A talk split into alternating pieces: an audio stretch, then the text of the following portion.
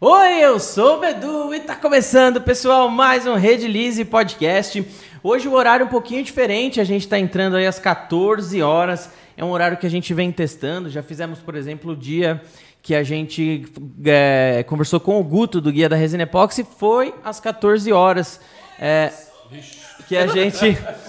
Que a gente que a gente conversou às, às 14 horas e teve, um, e teve um resultado bacana, teve bastante gente acompanhando tudo.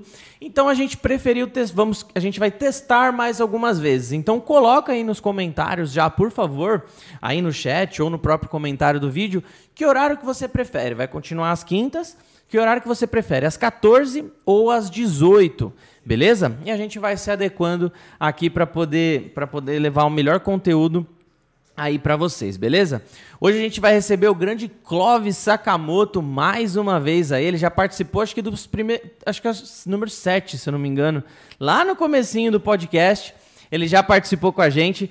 Uh, provavelmente, principalmente se você está acompanhando o, a galera das resinas aí no Instagram tal, com certeza já ouviu falar dele, já viu ele participando de alguma live porque hoje ele aí é referência na, nas, nas especialidades de epóxi, principalmente aí, né? Então ele acaba ajudando muita gente, a gente vai conversar bastante sobre isso.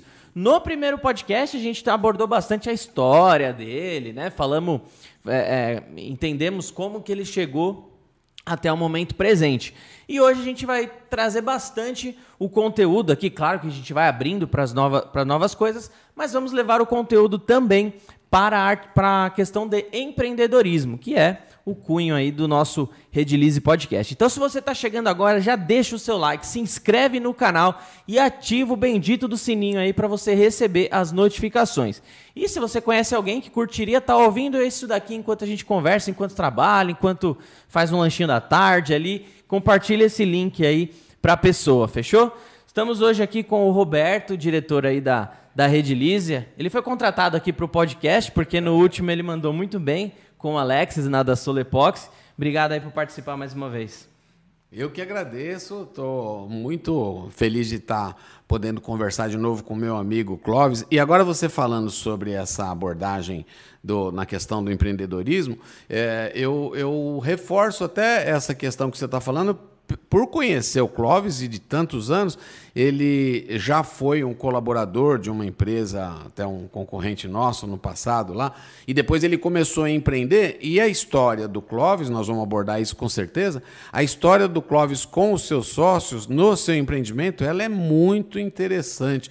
Ela é, realmente motiva a gente a compreender que no empreendedorismo e, sobretudo, em sociedade, você precisa ter um papel muito, muito é, adequado, muito claro. Entre, entre os sócios tem que haver esse papel muito adequado para que o, o empreendimento flua. Né? E é, eu conheço o, a empresa do Clóvis, eu conheço a relação com sócios, é uma realmente é um, um, uma aula. Uma aula, é uma aula. Então, obrigado aí, vamos lá. Clovão, obrigado pela presença mais uma vez aí. Ó, estamos estreando nossa geladeirinha aí hoje, hein? Opa! água com gás. Você gosta de água com gás? Nossa, adoro. Show, manda bala então.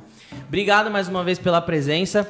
Galera, se vocês quiserem mandar perguntas, no final a gente vai abrir também, tá? Obrigado, Clovão. Imagina, que é isso. Para mim é uma honra estar aqui, né? Eu diria que a gente tem uma parceria durante muitos anos, né? Eu conheço o Roberto também há, tanto, há tantos anos assim. E aquela história, né? Tudo que eu puder fazer para ajudar. Mais pertinho? Isso, sim. Ah, maravilha. Opa. Tudo que eu puder fazer para ajudar, para agregar para as pessoas, é o que eu mais faço hoje em dia. Se for pensar hoje, acho que 70% do meu tempo hoje é gasto respondendo perguntas, ajudando pessoas. Mas é óbvio, é porque eu cheguei num ponto onde eu posso me dar uhum. né, ao luxo de fazer isso hoje. Uhum. Então, eu fiquei pensando o que, que eu poderia né, é, fazer para ajudar esse ecossistema de empreendedorismo. Que, na minha visão, empreender, seja desde o pequenininho artesão até o grande empresário, é uma das melhores, um dos melhores programas de inclusão, programas de, de melhoria de vida das pessoas. Porque quando a pessoa empreende, ele começa a entender um pouco mais é, sobre o mundo e como o mecanismo das coisas funcionam, que Isso. quando você é CLT você não tem essa visão. É um crescimento pessoal mesmo, Com né? certeza, Né? Ele, com é, certeza. ele é, é plural, ele é sistêmico, né? Empreender, empreender você desenvolve todas as faculdades. Real, porque na, na, na hora que você vai empreender, você tem que trabalhar com a questão de gestão de pessoas, Isso. gestão ali do seu, do seu fluxo de caixa, DRE, patrimônio Técnicas de líquido, vendas, relacionamento, técnicas de venda, liderança, marketing, total. marketing. É um negócio muito E muito você começa a complexo. perceber que você precisa ter todo um ecossistema, né? Então, quando alguém está empreendendo, ele está ajudando outras pessoas também, porque ele depende de outras pessoas para prestar serviço, fornecer produto, e ele também acaba ajudando outras pessoas, porque ele também vai fornecer para outras pessoas. Então, eu acho que é uma coisa viva que só tende a crescer e melhorar. E, né, vamos aqui aproveitando, né, que o Bedu pede o like, então vou fazer um desafio. Se alguma vez alguma das minhas respostas, algum vídeo te ajudou, dá um like e chama pelo menos mais um para dar um like. Pronto. Clavão marqueteiro, mano. Clavão virou blogueira. Longe de mim. Mas de onde que surgiu, assim, essa... é, você falou que chegou o momento que você consegue se dar ao luxo porque você batalhou, você teve as suas ansiedades, você teve as suas dificuldades e hoje você chegou no momento que hoje você faz isso e a gente sente que é com baita prazer, é, é, mas... De onde que surgiu? É porque, porque onde que surgiu essa vontade de querer ajudar o próximo nesse caso? Na verdade, eu acho que isso vem muito da, da minha criação, né? Sempre tive essa vontade. É, mas até então, na batalha do dia a dia, né, a gente sabe, é muito difícil você fazer isso daí porque você está correndo atrás das coisas. Então, quando eu comecei a perceber que, primeiro, né, é, aprender a gerir, porque você. É aquela história, você não pode ser empregado da sua própria empresa. Porque a sua função é gerar novos negócios, inspirar e liderar. Se você é funcionário da sua própria empresa, você não tem tempo para isso. Então, a primeira coisa que eu tive que entender é que eu precisava de pessoas para me ajudar nisso daí. Delegar funções. ali. Exatamente. É tão difícil delegar função quando você está no começo, porque você acha que ninguém vai fazer melhor do que você. Sim, é um paradigma danado. É, né? mas depois você percebe que eles fazem muito melhor que você, porque você está dividido. Isso. Você vai fazer o técnico, vai fazer E o ele vai financeiro. focar E ele vai completamente. focar completamente, Então, é. exatamente. E ele vai ser melhor que você. Ele vai ser muito melhor que você. E aí, quando você quebra essa barreira, aí você entende de que tem como delegar muito e o tempo que te sobra, você pode fazer outras coisas. Não só correr atrás de novos negócios, inspirar, desenvolver, mas por que não ajudar também? Aí eu comecei a fazer também, eu trabalho no, eu faço um trabalho voluntário numa ONG também fazendo, Legal. é, fazendo mentoria com jovens. Tem uma ONG lá perto de casa da, da empresa que chama Reciclar.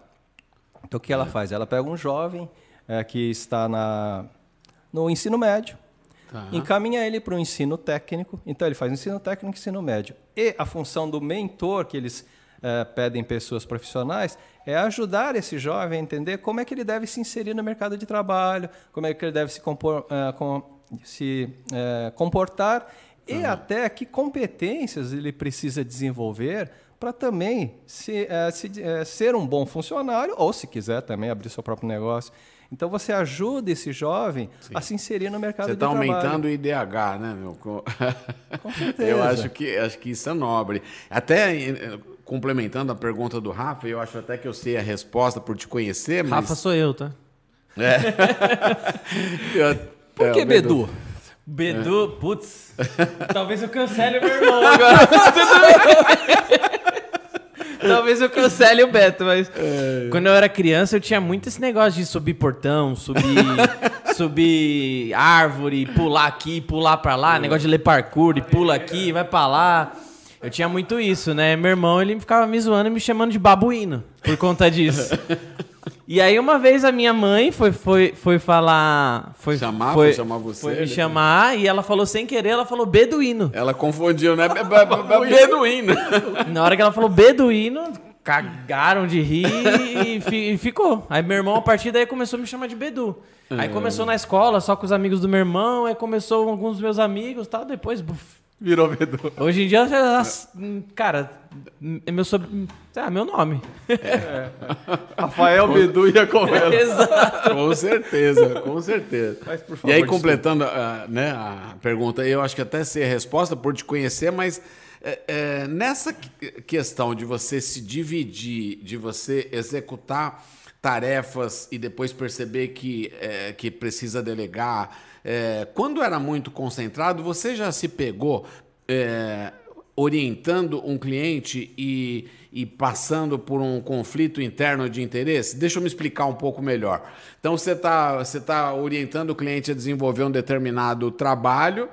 E, e aí você sabe que o correto, o melhor para ele seria da forma A, B, C, puxa D, mas vai ser contra o seu interesse porque você não vai conseguir vender o seu produto ou vai vender menos quantidade do seu produto. Você já, você já se pegou nesse conflito assim? Puxa, será que eu, né? Será que eu vou nesse caso, será que eu sou absolutamente íntegro ou eu dou um jeitinho de, de vender mais produto para o meu cliente? É, pode ser sincero, né? deve eu sou, ser eu sincero. sou bem sincero. Eu, é. É, eu já fiz isso diversas vezes. Tá. Porque eu acho que se eu não tenho o produto que vai atender 100% o meu cliente, eu prefiro ajudá-lo.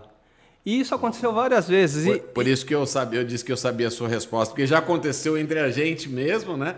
E sem dúvida, para mim é uma referência, porque é dessa forma que ao longo desses 35 anos eu, eu, eu, não, porque me eu, comporto, né? Eu, eu acho, acho assim, é, eu não tenho que ficar impedindo o crescimento de ninguém. Se eu puder ajudar, sabe, é, eu vou querer empurrar um produto que eu sei que não é aquilo que ele está precisando, não, é. não faz sentido para mim. Então, assim, é que nem ele perguntou, nossa, me perguntam de, me perguntam de tudo, a, a, sabe? De coisas que a gente não comercializa.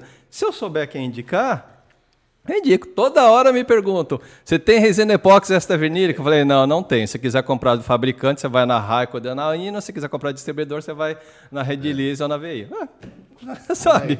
Não tem. Eu vou ficar falando: não, pô, eu posso comprar para vender? Não quero, não vou fazer isso. Uhum. Vou fazer o cara perder tempo. Inclusive, até sei, é, concorrentes meus, que tem preços muito melhores que o meu. Então, eu, se o cara falar, eu compro de fulano de tal, eu estou procurando preço melhor. Fala, você compra de fulano de tal? Se tiver alguma dúvida técnica, eu te ajudo. É, eu falo assim, olha, tá te atendendo?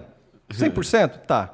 Eu vou te economizar tempo. Você já está pagando o melhor preço que você vai encontrar. Agora, se o produto ele não te atende em algum ponto, Aí... eu posso verificar para você se eu tenho algo que pode te atender. Mas se você está procurando só preço, meu, você está com o melhor preço. É isso, isso é construir uma imagem, né? Eu acho Seu que... foco é extremamente especialidade hoje, né? Sim. Bem a especialidade. Porque a nossa estrutura é pequena. A gente eh, chegou num determinado ponto que a gente tinha dois caminhos. Ou eu teria que investir num corpo comercial muito grande, porque para uhum. poder crescer. Uhum ou eu passaria isso para quem tem já expertise comercial, que não era o nosso caso. Nossa expertise é técnica. Uhum. Então, então, essa decisão, eu diria que foi até muito boa para a gente, porque a gente, bom, vamos focar em desenvolver produtos. E deixa para quem tem todo o conhecimento e tem toda a estrutura comercial lidar com isso aí. Nós diminuímos consideravelmente a nossa margem, mas eu acho que um jogo, uma parceria, ele é bom quando é bom para todo mundo. Então, se eu, se eu ganho uma certa quantidade, quem vende também tem que ganhar uma certa quantidade. Não é só eu que tenho que ganhar.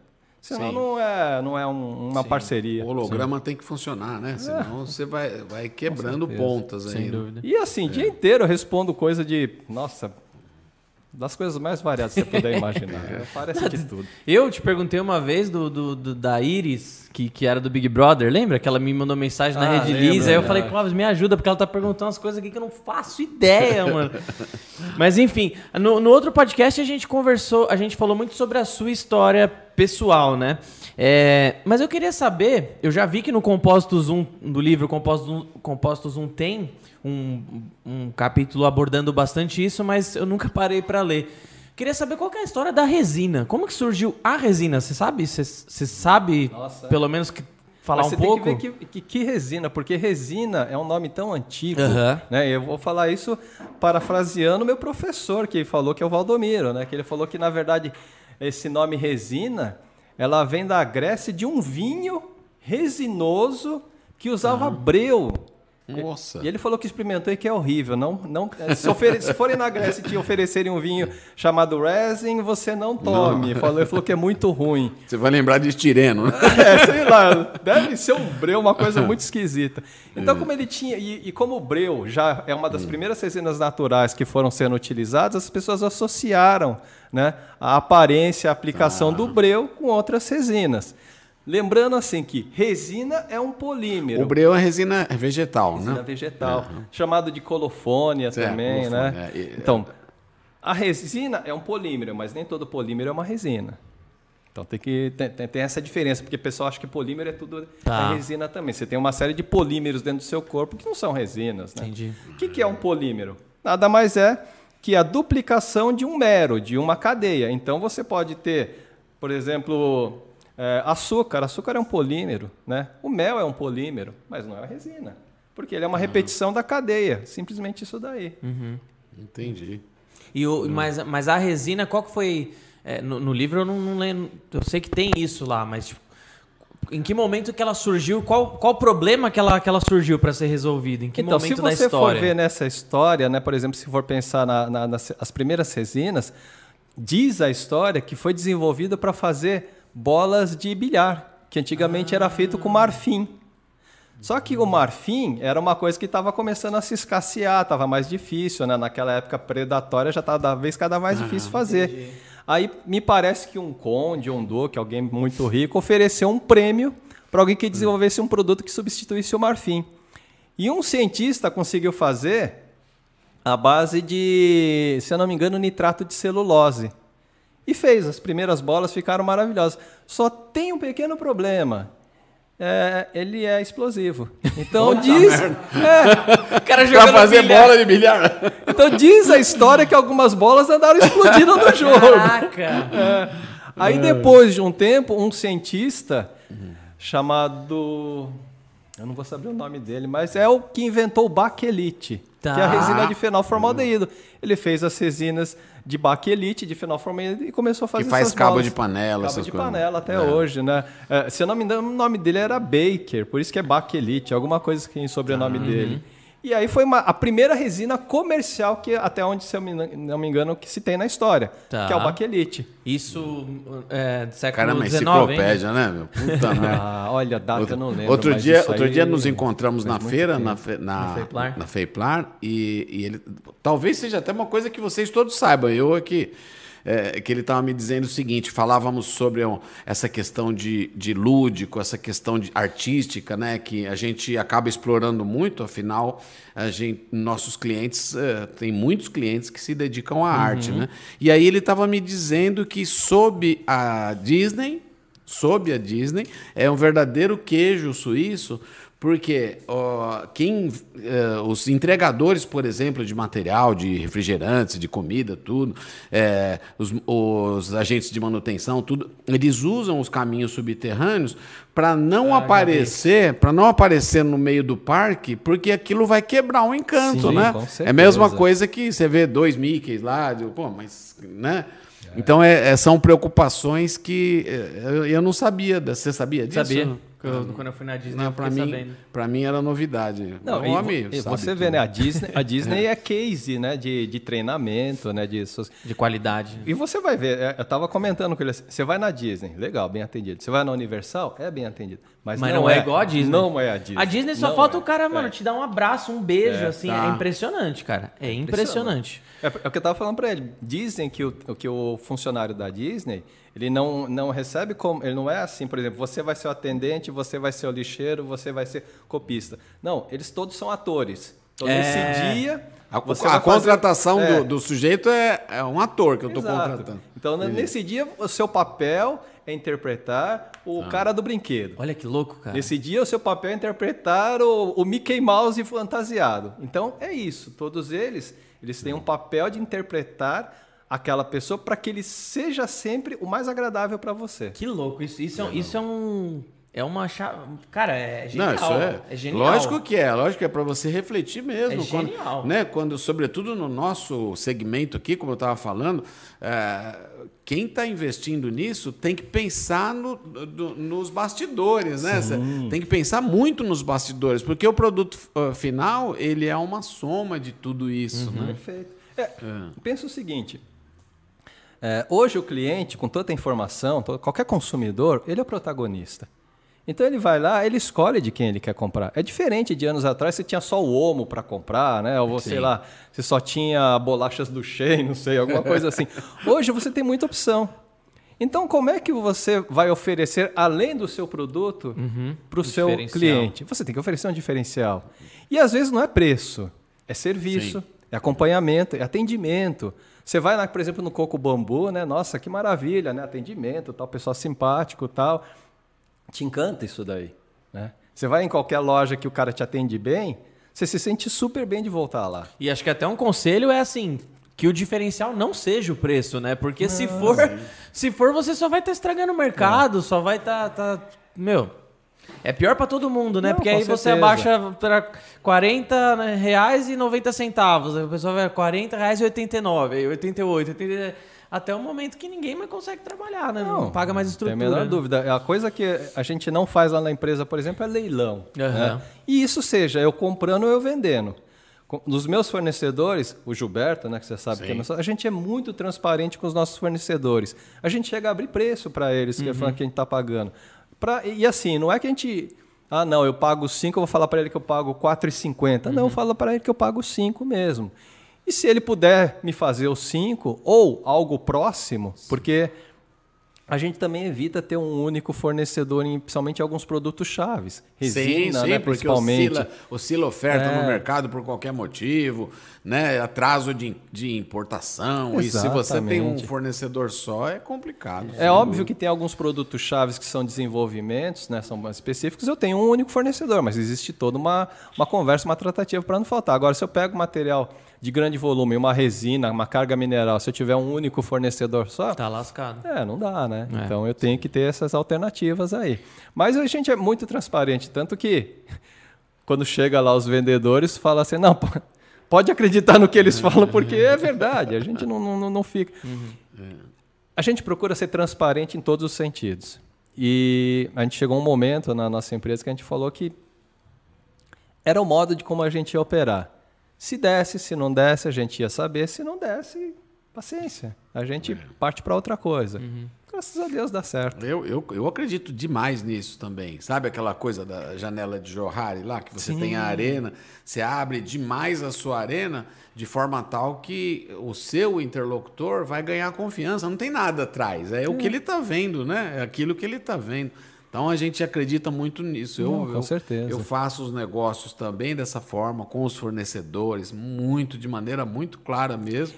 Porque e outra, é- é- é- é- tem, tem perna curta, né? Sim, sim. Se você mentir e falar, não, eu tô pagando, sei lá, custa 5, eu tô pagando 3. Ah, É. Gente, todo mundo se conhece no mercado. Sim. Quem tá pagando Não, e essa questão que o, que o Bedu colocou, é, é, eu vou linkar nisso também.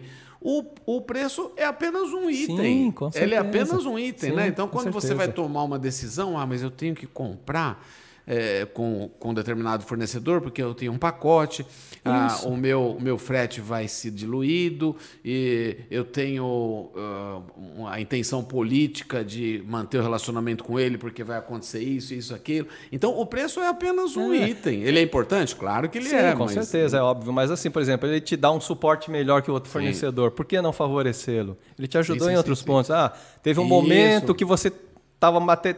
sei lá, o mercado tava tudo sem material, mas ele conseguiu te arrumar um Pronto, pouquinho. Isso Pô, aí, isso é. aí.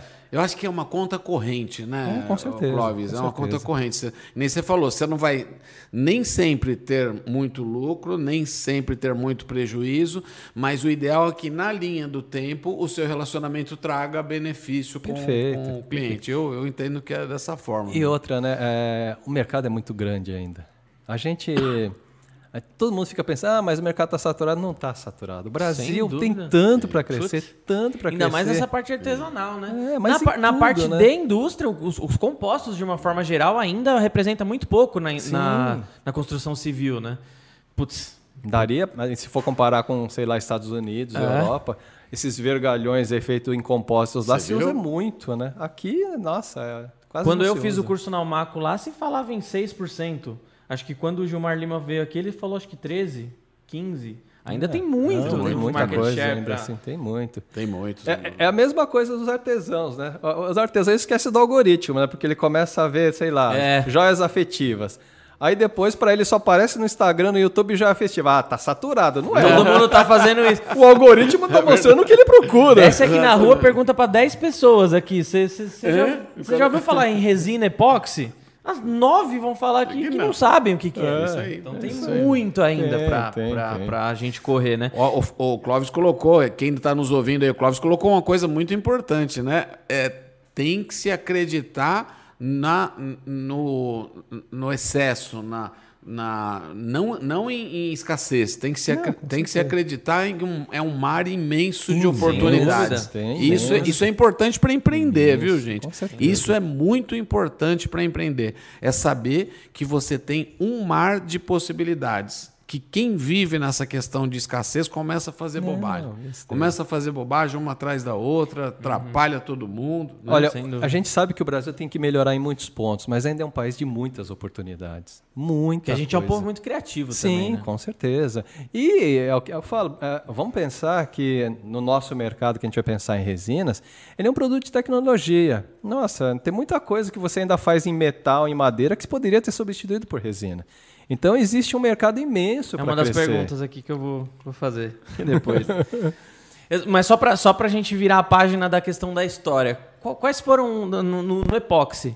Qual que, quais são, qual foi, o- qual foi o primeiro sistema, assim, tipo, criado? Se eu não me engano, foi na década. É, é, É você 30, né? É, década de 30. Se você for ver assim, um cientista ele tinha desenvolvido para prótese dentária, Tá. para restauração.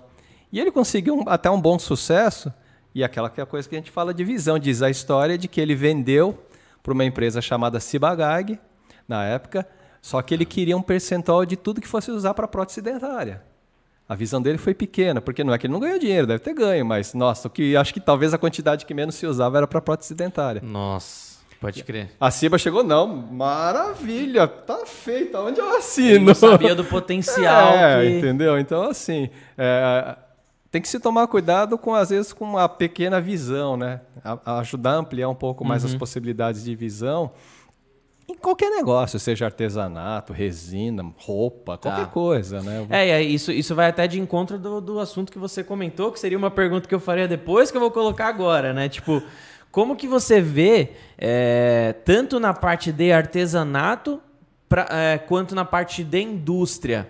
Como que você vê os próximos anos assim? Você acha que tanto epóxi quanto poliéster, ele vai tomar o lugar de outras coisas? Tipo, por exemplo, assim, ah, no, no esse artesanato aqui, sei lá, primeira coisa que vem na minha cabeça. Para esse artesanato eu uso biscuit. Você consegue pensar que, que algum sistema epóxi, alguma coisa que possa ser é, é, é, desenvolvido, possa substituir cada vez mais o artesanato e dessa forma o epóxi ganhando outras funções? Nossa, eu fiz uma. Eu Nossa. perguntei que nem um idiota, né? velho? É, entenda assim, é, substituir é um pouco difícil de dizer, porque é, é um, é um mar muito grande de possibilidades, né? Mas eu acho que pode agregar. Então você tem possibilidades de produtos serem agregados e conviverem junto dentro de uma mesma aplicação. Então, que nem você falar em biscuit e resina, por que não usar os dois em alguma Aham. peça? Né? Então, eu acho que existe a possibilidade de ter sinergia entre as coisas. Eu acho que até o futuro, você entender como é que é, produtos diferentes, quando juntos, é a alma do compósito Alma do compósito. né, podem dar uma- um, um produto diferente. Então eu acho que existe essa possibilidade de você descobrir novas formas de usar a resina para agregar com outros produtos. Recentemente, eu não sei quem, eu não vou lembrar também, tanta gente perguntando, mas uma pessoa estava querendo fazer decorações assim eh, customizadas de roupa com a resina. Por quê? Porque ela estava mexendo com a resina, derramou na roupa e ela viu que não saía de jeito nenhum e não, não tinha não- jeito. Micarta, eu, eu né? vi no, no Não, mas decoração de roupa mesmo. tá, a tá, micarta, tá, tá. ok, né? Eu vi no Manual do Mundo, não sei, não sei se vocês É, viram. foi o que eu mandei ontem. A É, bola, né? A bola, a bola, que ele com a resina epóxi, ele foi colocando camadas Ah, tá. de jeans E depois é, é, é interessante, É micarta, né? É isso. interessante porque te amplia quem é. A gente, de uma forma ou de outra, tá, tá no meio da produção, a gente sabe que é feito dessa forma, mas é, creio que muita gente não sabe o que um torno mecânico faz, né? Com certeza. Então ele pegou aquele bloco e começou a, a Tornear. tornear para atingir a forma redonda perfeita. E aí quem olha, eu tenho certeza, quem olha aquilo, ah, olha só como é que você faz uma bola, né, no torno, né, que a ferramenta Sim. vai fazer aquilo. Então é interessante isso. E, e lá, por acaso, estava exatamente isso que você falou. São Possibilidade. possibilidades, É, de né? você Um- junta uma- várias jeans, coisas. é, o algodão misturado com epóxi dá um efeito lindo, né? Eu Pô, fiz, animal, eu fiz né? uma vez assim, eu não tenho tanta coisa quanto o manual do mundo, mas eu fiz uma pecinha e, e prensei na mão mesmo com dois negócios. Meu, peguei martelo, mas martelei aquilo lá, não arrebenta, não eu tô apaixonado. O Sérgio do, do Facas Tábuas Custom, já, tô indo pra terceira faca que eu compro dele, porque é uma mais linda que a outra. É o Não mesmo acredito. processo, né? Ele, inclusive, saiu na TV Aparecida é, recentemente, ele foi lá, né? É esse processo, né? Molha, tecido, resina. É uma laminação com, com tecido com- é. jeans, com E, tecido e velho, tem gente né? fazendo com madeira e resina junto também, né? Pega Ah. madeira, faz um bloco de madeira com resina, pare- parecendo um pedaço de river table, por exemplo. Ah, o cabo híbrido, né? É, madeira com resina e também torneio, Pega uma fica um madeira negócio. detonada, tipo, né? bonito, Coloca né, numa caixinha Isso. contentora e aí você coloca... Preenche com resina, aí o, cara da É. faca vai lá, faz torneio, fica Maravilhoso, cara. Esses trabalhos de faca são os que eu mais, são os que eu mais curto. É que nem esse de torneamento. Você vai ver muito vídeo americano que o cara pega madeira com resina e vai lá, torneia uma cuba, torneia um vaso, não sei o quê. Mas o americano, ele tem isso em casa, né? Um torno para ele É é, meio barato. cultural, né? É, o, o do it yourself lá para ele, do it yourself para eles é, é normal, eles têm essas ferramentas. É. Então ele faz um blocão de resina lá, mete no torno, faz lá um vaso, faz uma cuba, não sei o quê. Aqui no Brasil tem uma certa limitação, porque nem todo mundo vai ter um torno, mesmo que seja pequenininho, é mais complicado, né? Sim. Mas é uma crescente. A gente, assim, que é um pouquinho, digamos assim, jovem há mais tempo, como dizem né, naquele... É, no- jovem há mais tempo é boa, gostei. Jovem há mais tempo, como diz lá no, no The Voice. A gente sabe que Já? é lento, mas o país ela tem conseguido evoluir em alguma, alguns pontos. Então, com o passar do tempo, mais pessoas começam a ter acesso a ferramentas, mais pessoas têm acesso à resina e mais pessoas vão ter ideias de desenvolver coisas. Coisas que a gente nem imagina hoje. A gente, você sabe, né? Às vezes o pessoal pergunta: Meu, o que, que você vai fazer? Você tá louco? Você vai fazer isso? Nossa, deu certo, né? Pô, deu certo. É, e é, e é um- é um super re- realizador, né? Você fazer um experimento desse e dar certo. É, é- é É, que nem o tal da. Que nem eu falei ontem com a Juliana, a tal das joias afetivas. Eu nunca ia imaginar misturar leite com resina. Eu falei, isso não existe. É, mas leite é um material gorduroso, né? E tem Ah, água, é, né? Eu falei, então. isso não funciona. E funciona. Fizeram funcionar, existe. É um mercado enorme. É até um vídeo que eu. É até um vídeo que eu tô tentando escrever, você vai me ajudar a escrever o roteiro dele agora. que é um vídeo exatamente assim, tipo, cinco coisas que eu não fazia ideia que dava pra fazer com resina e dá. E com os produtos da Red Lise ou resina, porque os, os dois que eu já que eu tenho de ir na ponta da língua aqui, rolo pra, pra transfer, que o cara a galera usa borracha vermelha, Ah, né? tá. E, e esse daí de joias afetivas. Você consegue lembrar de mais algum que você Rolo para transfer é, é aquele, aquele é que carimbo, ativa um carimbo, não é isso? Eu acho que é, os caras usam borracha vermelha. Tá.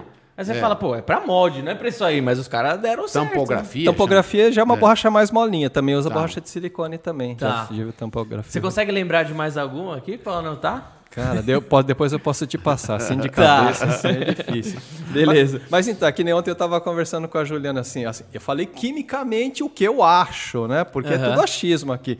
Então eu acho que o leite ele é mais compatível com a resina poliéster do que com a resina epóxi. Por quê? Porque o, a resina poliéster, a base dele, um dos componentes é um glicol. O glicol ele é polar, então ele teoricamente é um pouco mais compatível com a água, assim como a gente sabe que, o, que o, a poliéster ortoftálica ele é mais suscetível a blister, né? Ele, ele é mais solúvel na água. A gente sabe disso, né? É. Ele fala, a gente sabe. Olha eu- olha eu aqui, hã? Não, vai dizer que você nunca viu piscina com aqueles blisters Ah, horríveis. sim, sim. É, porque o cara, em vez de ter usado um gel ISO, usou um gel horto, né? Ah, tá. O duro é isso, quem compra piscina não sabe que gel foi usado, É. tá lindo. Aí colocou em casa, começa a ver aquele monte de bolha aparecendo Puta na merda. piscina, né? Então, Então é isso. Então, em teoria, a resina poliéster ortofitálica ele tem uma parte solúvel em água. Já a resina epóxi não, mas o endurecedor, por ser amina, ele também tem uma parte polar. Então, se você mistura resina e endurecedor e põe o leite, a possibilidade de compatibilidade é maior do que se você tentar só misturar o leite na resina. Entendi. E no poliéster, porque o poliéster tem esse caráter lá no fundinho meio polar. Mas se fosse me perguntar, eu falei, não, não faz isso. né? É, eu, vi, eu vi hoje, eu vi hoje uma artista, saiu numa página gigante, Hugo Gloss, me mandaram agora há pouco, uma artista de fora do Brasil aí que tá fazendo joia afetiva com sêmen agora. Caramba.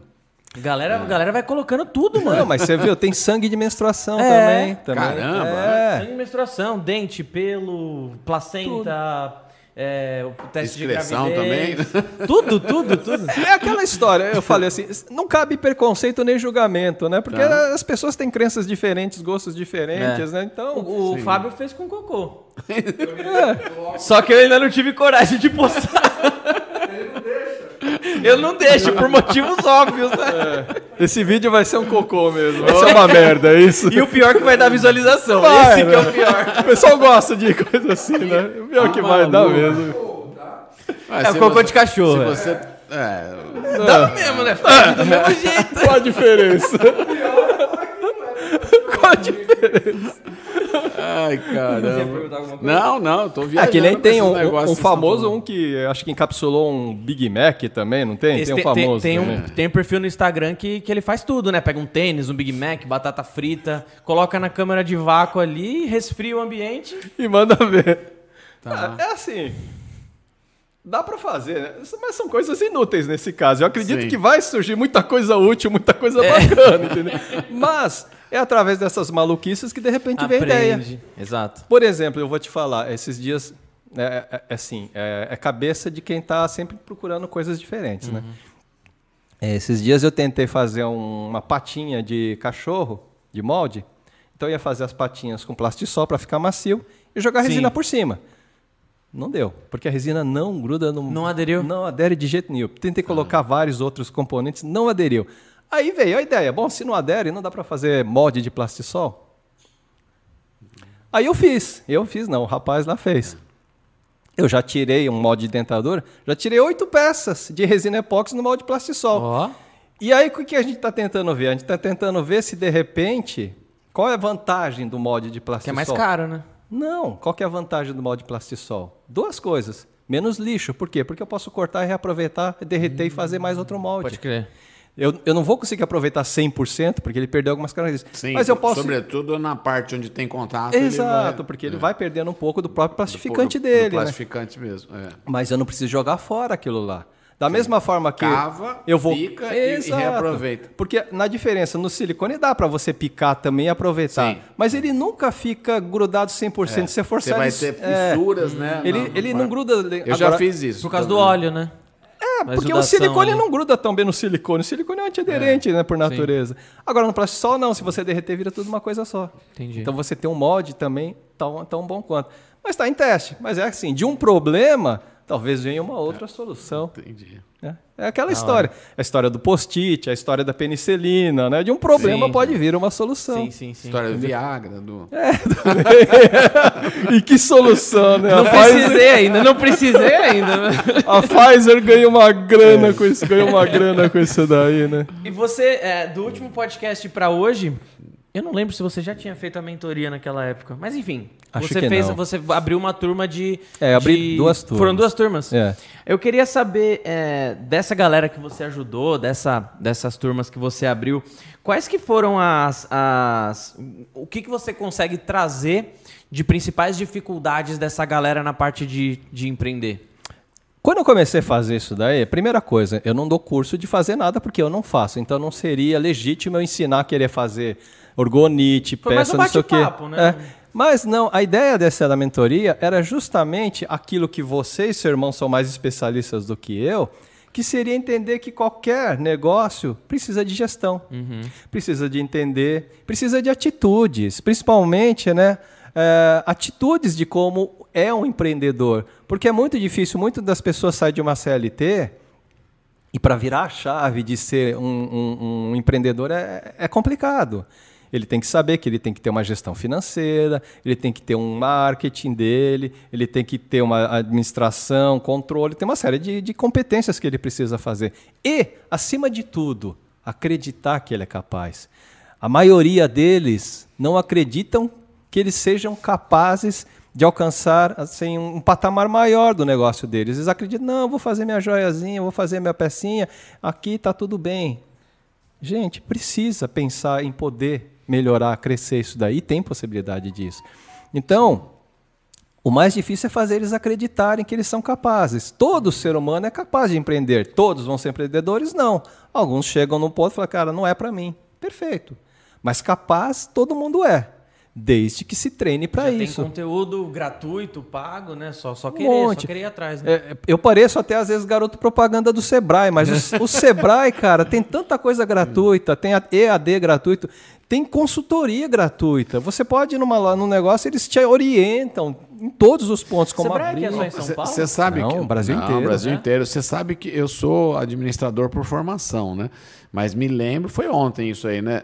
Quando a gente montou a Redilize, eu, eu fui bater na porta do Sebrae lá para é, então. eles me mostrarem o que é um fluxo de caixa, o que é. Eu saí da faculdade. Mas é, é terrível, é nada né? melhor do que o dia a dia. Puxa, ali, né? é terrível. Você sai da faculdade, você, você estuda para fazer prova. Tanto, tanto assim que, porra, eu, eu, é eu sou um administrador e uma vez formado, você bater na porta do Sebrae e ficar empolgado com o fluxo de caixa que o cara mostrou, pelo amor de Deus, né? né? Mas, mas, é, mas é isso que acontece mesmo. Ó, mas ó, ra rapidamente aqui, ó, você ajudou bastante gente, hein? Porque a gente bateu em tempo recorde dos 100 likes, né? Opa, é, então, então tá você ajudou bastante ah, gente. Maravilha. mas se não deixou ainda, já deixa agora e vai mandando pergunta aí que a gente vai abrir. Você sabe que assim, esse, esse, negócio que você falou, é, é, é, eu acho terrível, né? Que o nosso modelo de faculdade ele ainda é muito arcaico. Porque imagina o seguinte, numa turma sei lá, saiu do ensino médio e vai para a faculdade, naquela turma de ensino médio de, sei lá, vamos pensar numa sala de 50, 50 alunos. Três vão ser engenheiro, dois vão ser, é, sei lá, psicólogo, um vai ser não sei o quê. Só que todos, o que todos vão precisar saber? Mexer gerir, com dinheiro. Gerir dinheiro, isso. sem dúvida. Todos vão saber ter que administrar a vida deles. Isso, isso, isso não, não ensina, né? Uma Total. aprender uma educação financeira, saber que existem outras coisas além de uma poupança, que é a coisa que menos remunera nesse país, né? Sim.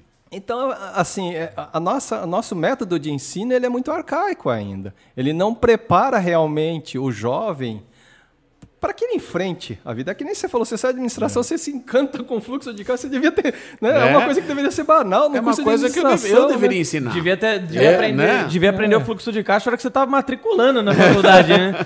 Exatamente. Não, eu, eu, eu lembro quando eu estava na Refor Plus, eu estava ali na sala dos vendedores, aí uma menina estava lá fazendo um exercício, uma moça. Aí ela estava tentando fazer soma e subtração de fração. Né? Aí estava mostrando para ela, eu ensinei para ela como faz lá a média, tal, MME. MMA, como é que era? Mínimo múltiplo comum, comum né? MMC, isso. É, MDC. É, aí eu falei para nossa, não sei o que, mas disso. É, que ano que, que, que ano que você está no colégio? Não, estou fazendo o primeiro ano de administração. Falei, assim, sério? o primeiro ano de administração? Falei, é. Ah, mas não sou só eu. O professor deu esse exercício porque muita gente na classe não sabe. Caraca. Gente, com que base, né? Matemática é mínima é para entrar em administração que está entrando. É, eu saí da escola e até hoje eu não sei fazer log. Você lembra de log? lembro. Ah, eu sei, é só apertar aquele botão na calculadora log ali. É só apertar um botão. Logaritmo, logaritmo né? Eu, eu é, lembro, eu, eu lembro do nome. É. Eu não sei nem por onde começa isso daí. Mas é. enfim. Hum. Então é mais ou menos isso, assim, você vê que, que, acho que a principal questão é da galera não, não acreditar em si mesmo. Sim, a é maioria, mesmo? porque eu, por exemplo, se for pensar, eu virei um empreendedor por necessidade. Uhum. A Reforplus fechou, né? É, eu tentei me inserir num outro, numa outra empresa, não funcionou muito bem, e até que eu fui nisso daí. Então, na época, eu, eu estava empresário, mas eu não era empresário. Porque eu entrei e eu não sabia nada de, ser, de ter uma empresa. Teve que correr atrás. Nossa, apanhei muito, perdi muito dinheiro, perdi muito tempo. Você já abriu com o Gil e o Álvaro não? O Álvaro já tinha a. É, depois, né? Então, então entrou eu e o Gilberto. Né? Naquela época a, a Silex era bem pequenininha, ah. e, então nós viemos trazendo clientes, produtos, né, tentando abrir mercados, tá. tal. Mas assim, batendo muita cabeça, batendo muita cabeça, porque Eu era, um, até onde, até o dia seguinte, anterior, eu era um funcionário. Sim. Então eu não fazia ideia do que era um fluxo de caixa, um DRE, um, um EBITDA, sei lá o que, que é isso, não, mas sabe.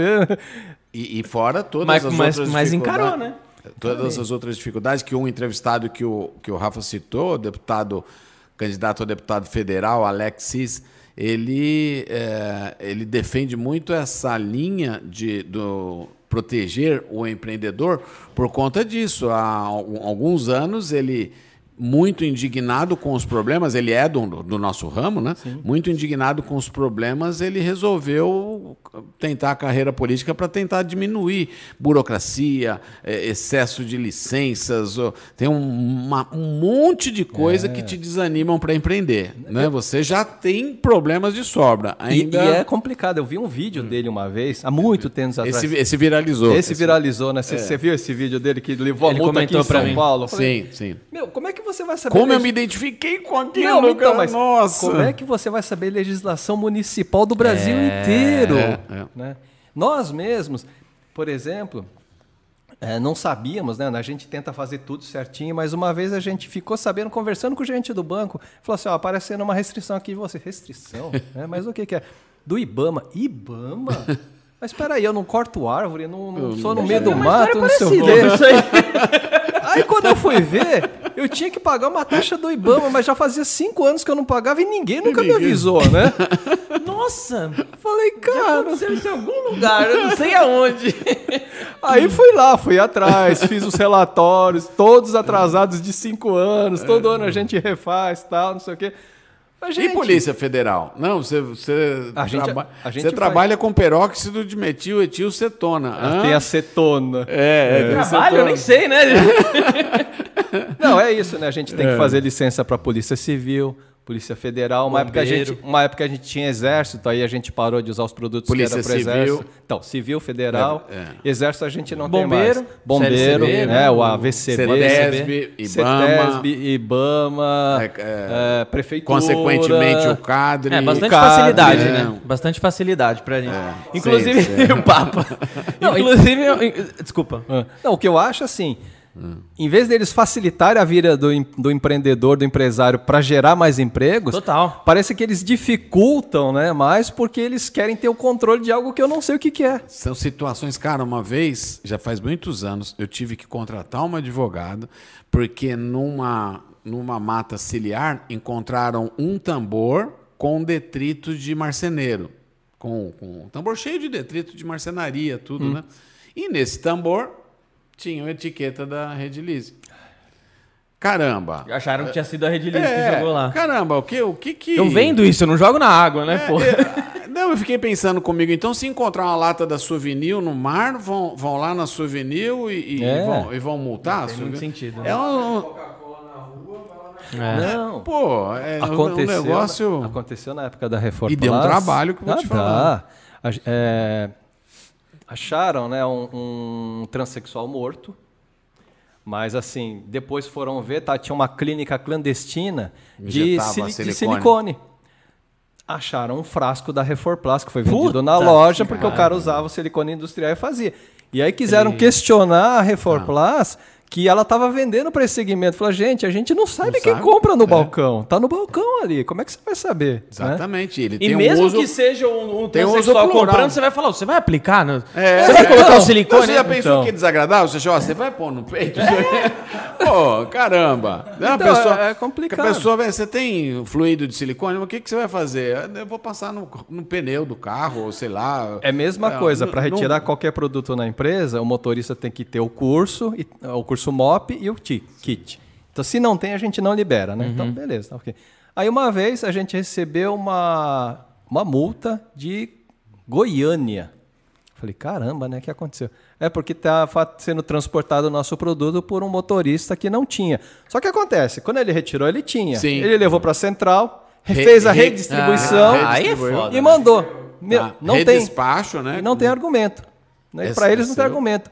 É culpado a transportadora, quem manda e quem recebe. Os três recebem multas. Tudo que ele tá falando eu já passei, cara. Ah, se for. E assim, uma nota de 500 reais eu paguei 2 mil reais de multa. Mas, mano, Como é que você se cerca de um negócio desse? Ah, a, né? Carol, a Carol comprou um tênis recentemente. O tênis custa. É um tênis super foda aí, sneaker, né? De, de- enfim, essas coisas de colecionador. Mil reais o tênis. Chegou aqui no Brasil, 1.300 de imposto. Caramba! Comprasse aqui, tava mais fácil. Puta, eu prefiro comprar um chinelo. E- mas até uma coisa que eu até tinha elencado aqui, acho que vai muito de encontro do que a gente tá, tá comentando agora, né?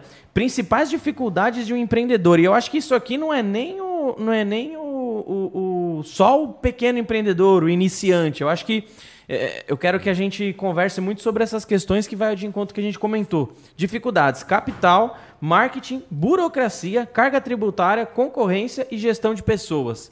Eu acho que esses são os principais pontos sim. de dificuldade que, que a gente encontra quando a gente empreende. Queria que vocês queria debater um pouquinho sobre esses assuntos aí. Bom, vocês são maiores, né? Vocês têm, acho que talvez, mais propriedade para falar, o Roberto, do que eu. Olha, né? assim, todas elas eh, teria que ter um podcast para cada, Pra cada assunto. Cada, um, pra cada assunto. Mas, assim, sobretudo o que eu diria é o seguinte: eh, ao se estabelecerem os relacionamentos com os colaboradores, quando você vem crescendo, você começa a empreender, como bem colocou o Clóvis aqui, você é plural, você é polivalente, né? Você é eclético porque não tem outro jeito. Chega uma- um determinado momento que você não consegue resolver tudo, você fala, bom, então eu preciso de alguém para o escritório. Esse, esse alguém vai emitir nota, vai colocar em cobrança, vai ver se a contabilidade está correta, tá, não sei o quê. Então, ao estabelecer e- essas relações, é uma sugestão que eu dou, porque como eu disse, você enumerou um monte de coisa aí que são dias de, É. de conversa. Mas Anos, a, a sugestão que eu dou é tentar estabelecer desde o começo uma relação verdadeira entre pessoas para poder desenvolver o trabalho. Porque se você ficar na relação CLT, quando eu estou falando do sentido Sim. abrangente figurado, tá? Se você ficar na relação CLT, meu, É. não vai a lugar nenhum, porque fica travado, travado. Fica Assim- sempre aquela sensação de que, do, que o funcionário tá, tá. O funcionário fica com aquela sensação de que o patrão tá, Tá tá explorando, explorando, e, e o o patrão, patrão a acha que ele é sensação. folgado. Exatamente. Então acho que a- aquele, sabe, furar o dedo e fazer e fazer eh, compromisso de sangue é mais ou menos nessa linha que eu sugiro.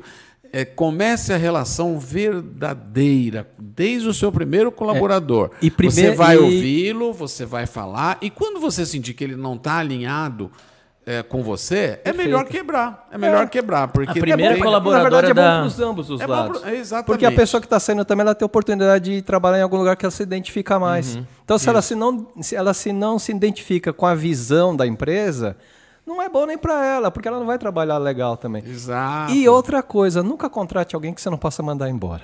Então não contrate, Nossa, a, não contrate crer. a sogra, Boa, boa. não Nossa, contrate é o seu bom. cunhado. Nossa, isso é bom entendeu? demais, cara. Porque, Porque é complicado. complicado. É Cria um negócio travado. É. E, Mas quem nunca e- caiu nisso, né? Que atira a primeira vez. Sim, a gente sabe É. que tá começando, não, meu, meu cunhado vai me ajudar, minha, minha sogra É. vai me ajudar. Só que daí, se come- quando começa a crescer e não dá certo, fala, é, cunhadão. E aí não fica uma situação chata, né? Aí você tem um problema familiar. A né? Esther tá lá há quanto tempo? Tem uns 73 Acho que anos. mais ou 14 menos. já tem. A maioria dos nossos funcionários tem muito tempo. Legal. Ela tem acho que uns 14, o Pô, Ricardo também animal. deve ter uns 14. E ela se identifica bastante lá, né? Eu acho que. Eu acho que é é uma via de mão dupla, né? A Uhum. gente exige, obviamente, do- dos nossos funcionários, mas a gente também procura dar muita coisa para eles também, porque a empresa cresce quando todo mundo cresce, né? Então Sem dúvida E- e A primeira funcionária da rede tá até hoje. Tá a até hoje. Tá até hoje. a gente tem que reconhecer essas pessoas, não tem a menor dúvida. É isso aí. E, e aí eu que só, só out- outro ponto aqui, isso a gente falou um pouquinho da gestão de pessoas, né? Mas eu acho que devido a toda essa burocracia e toda essa dificuldade do, do, do Estado opressor, digamos assim, é, tem a questão da carga tributária. Então, mas Para um o, cara que está começando. o Estado é opressor quando a gente cresce.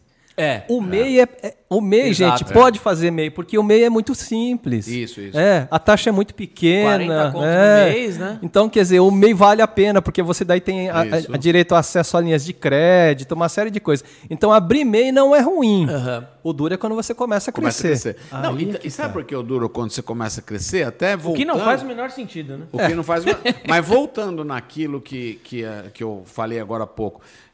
Quando você tem uma empresa pequena, você consegue chamar todos os seus colaboradores pelo nome, você sabe quem, quem são as- os integrantes da família dele, você sabe que ele gosta de jogar futebol, você então cria-se um grupo que Um está, vínculo, que né? está foca- focado com o mesmo propósito. Sim. Quando, esse- quando a empresa cresce, você vai criar um grupo focado com o mesmo propósito, um outro grupo focado com o mesmo propósito, porque você já aumentou 10, 20, 30, 50 colaboradores. Vão ser criados um, dois, três grupos, e aí todos eles estão, entre aspas, alinhados num- numa mesma. Tem que no- ser, no- né? É, o, o problema é que não é isso Não que é tão acontece. simples, não é é. isso que acontece. Você vai, pô, vai numa Nestlé, vai em qualquer companhia, pergunta um pouco da empresa para ele qual é o objetivo, qual é a origem, o que, que ela acredita. Eu tenho, eu tenho certeza que cada um, vai, cada um vai ter um bom ponto de vista. É, é porque ela já, se, ela já mão, né? criou como, como um monstro, uma, uma, É verdade. uma- ela é uma marca, né? É uma marca que cada um tem o direito de pensar o que quiser dessa marca. Perfeito. Quando o grupo é pequenininho, ele está alinhado no mesmo É propósito. fácil, eu falei certeza. tudo isso para contribuir nisso que você falou. Quando cresce é uma merda, porque a, a, a questão tributária piora, Muito. A, a união do- dos colaboradores piora. difícil. Então, a única coisa que melhora é que provavelmente você está você tá estruturado financeiramente. Nem né? sempre. Não Nem necessariamente, sempre. porque quando você cresce, você tem que investir mais. Exato. Quando É. você vai crescendo, você E vai cada vez fica mais difícil de você fazer o Investindo mais, resultado, é. né? Cada Sim. vez fica mais difícil de você pagar a sua estrutura, Sim. cada vez. É, é, é, é. É, é que assim, né? é, é, eu não sei da onde vem essa cultura de achar que o empresário é um vilão, né? Nesse país. É. Quando na verdade a gente. va- Vamos entrar nesse aspecto da, É, da- quando- da quando- esquerda aí, o pessoal Não. fica bravo com Indiferente se é esquerda, direita, É. qualquer coisa, né? Você pega países mais, mais assim adiantados, sei lá, Estados Unidos, Alemanha, não sei o quê. O pessoal ah, né, elogia, a- a- até idolatra a pessoa que consegue, né? O estilo americano, né? Do cara conseguir sair do nada e subir. Nossa, ele é admirado. Aqui, se você sai do nada e sobe, você roubou para chegar ali. Isso- É a primeira coisa que fala. Você, uma roubou. né? Você roubou para chegar É. ali. Nossa, né? Lá eles contam a história com, com muito orgulho. né? É, então assim, tem que mudar um pouco essa visão também. Por isso que eu, que eu acho que eu gosto de incentivar o empreendedorismo, porque a pessoa tem uma visão diferente. Se ela, Verdade. se ela tá ali naquele meio empreendedor, ela sabe do que eu estou falando.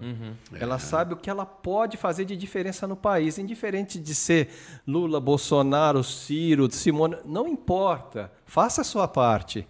Faça aquilo que você pode fazer, o que você tem controle. Você- o seu controle em quem vai ganhar está no máximo naquele botãozinho na urna. é o único controle sim. que você tem. É um sobre 220. Você- não, sei lá, É, sei 80 lá. milhões, sei lá quantos Você são. não tem controle do resto, mas você tem controle do que você pode fazer, das suas atitudes. Isso você tem controle. Então, não adianta ficar reclamando que esse deu, aquele não deu, não sei o quê. Uma coisa que a gente tem que acabar é com o, o- o problema de a gente achar que é o assistencialismo, que o governo tem que dar tudo. Eu acho que se o governo não desse nada e deixasse a gente trabalhar, estava a melhor Tava coisa. melhor. É. Eu concordo. Entendeu? Eu concordo. Deixa, deixa o pessoal trabalhar. Né? Não, não mexe, deixa concordo. trabalhar. Tá ruim do jeito com uma carga tributária enorme, ok, mas o Brasil já se adaptou a essa carga tributária. Vamos embora, vamos tocar para frente. Se diminuir, melhor, óbvio.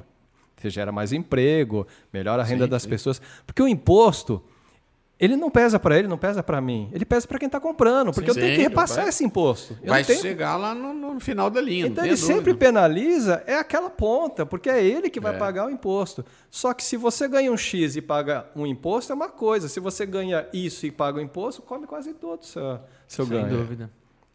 Então, é assim, diferente de quem for ganhar, for perder, eu faço a minha parte. Eu tento. Eu tenho minhas convicções, indiferente daqui, não vale a pena falar, mas assim, indiferente de quem ganhar. E, É. que- e quem tiver lá, eu vou torcer ao máximo que ele seja o melhor presidente ah, do não mundo. tenho dúvida, porque tem muita sabe? gente, tem muita gente muito burra É. mesmo, sabe? Aquela- Aquele memezinho que mostra eh, seis, cinco, seis pessoas no barco e um querendo furar o barco. Caramba. Poxa, Eu né? Se o cara for ruim, vai ser ruim pro país inteiro. É. Então, ok, Se ele afundar, ganhou. eu afundo junto, é, né? ele ganhou, meu. Eu quero que ele seja o melhor presidente da história. Seja, seja esquerda, direita. É, indiferente Buck, de quem né? seja. Verdade. Ganhou, meu, faça o seu melhor trabalho. Sim. Seja lá quem for. Só que a realidade é que ele vai estar E a- e aí- Quem, Independente de quem ganhar, vai estar cagando pra nós. Mas tudo bem. Esse que é o Não, problema. essa né? questão que o, que o Clóvis colocou do- da, da carga tributária é lógico, é uma porcaria para o desenvolvimento do- da economia como um todo. É. Mas pensando na gente, ou pensando no pequeno empreendedor, é, não faz muita diferença, porque, que nem você falou, todo imposto ele vai ter que ser Ele é colocado no produto. No, no produto. Você tem aí uma, uma questão de, de eh, se é um pequeno é, empreendedor, ele começa com uma MEI, a carga tributária é, pequena. é pequena, dá tempo de ele se estruturar, de ele Sim. compreender todo o processo, né? Mas é, Aí depois ele vai para um que? EPP? EPP. EPP. Que, que já aumenta um pouco a É. carga, já aumenta as obrigações. Porque fora a carga, isso falava com, com o Alexis aqui, fora a carga, o grande problema é você responder à demanda dos órgãos fiscalizadores. Porque você muitas vezes você tem seis pessoas para desenvolver o teu trabalho mesmo, a tua, o teu, tua proposta de negócio, e tem três para atender o governo, para fazer fazer a parte de, de departamento pessoal que entrega geres, de não sei o que, não sei o que lá. Você tem, pô, eu tenho três colaboradores para dizer o que eu tenho que pagar de imposto e tenho cinco para trabalhar, para fazer Nossa, o, pode pra- não é? Isso é um absurdo. Não, qualquer multinacional fala que a quantidade do, do, do setor eh, fiscal e jurídico que ele tem no, no- no país pesadíssimo. não se compara a quase nenhum outro país. É absurdo. É. Agora, é que, é que nem outra coisa, por exemplo, outra coisa que a gente já faz há muito tempo, mas a maioria das indústrias químicas não conhece. Já ouviu falar em FCI, não sendo a marca de vocês? Já ouviu falar? Não. A maioria nunca ouviu falar, a gente faz. A ficha de, Ficha de composição de produto em- importado, que tem que ter um código Porque lá. Com 40% você é isso, ganha o direito de, de Abaixo de 40% não precisa, acima Isso. de 40% você tem que fazer esse tal do FCI. E, e aí depois você tem direito de destacar 4% de ICM para vender para fora, para fora do estado. Para fora do estado, tem isso É, daí também. É, é, é um Mas a negócio. grande maioria não sabe. Uma vez eu fui perguntar isso daí, se eu não me engano, pro contador, ele nem sabia o que, Não que era sabe, a isso. grande isso. maioria não sabia sabe. que era isso. Não, o contador em si não sabe. O Não, nosso é- contador ele é, ele é um mito. Mas tem muita coisa que fala, não sei, vou ver. É. Sim, porque é complicado demais. Olha, é e eu nem muito- condeno, porque é maluquice o nosso sistema tributário. Todo Se ele, mês se tem ele coisa não se diferente. atualizar por dois dias, pode ter certeza que ele é passível de tomar multa. É, pô, com Total. certeza. Não é? Por, com tantas mudanças Quer, que. quer coisa mais... maluca? Aquela, aquela desoneração do IPI. Ela começou a valer antes de ser publicado. Quer dizer, você tinha É. que começar a você, mas não tinha sido nem Mas- publicado no Diário Oficial você não ainda. sabe o que está acontecendo, mas com não a sua bola de cristal, recolher menos IPI. Tanto assim que eu estou fazendo retroativo, porque ó, aconteceu dia 26. Aí voltou agora, né? Tirou, é, né? Dia 26 aconteceu a. É, teve a- duas o- o quedas, né? E eu, eu vou ter que mandar nota complementar para os meus clientes, tá bom assim? É é coisa maluca isso daí. Esse país, esse país realmente ele tem umas certas travas. Não, eu É lembro, eu lembro quando, quando uma, uma época que você pegou pra realmente estudar sobre isso, que era o imposto pra fabricar, o imposto Substituição pra... tributária. É, Eu- eu fui cá, na substituição lá, a Almaco, que é a nossa, a nossa associação, é, eu por algum tempo fui um dos diretores lá da Almaco e voltado a essa questão da distribuição, né, para para estudar bem as nossas necessidades. Aí veio a tal da substituição tributária.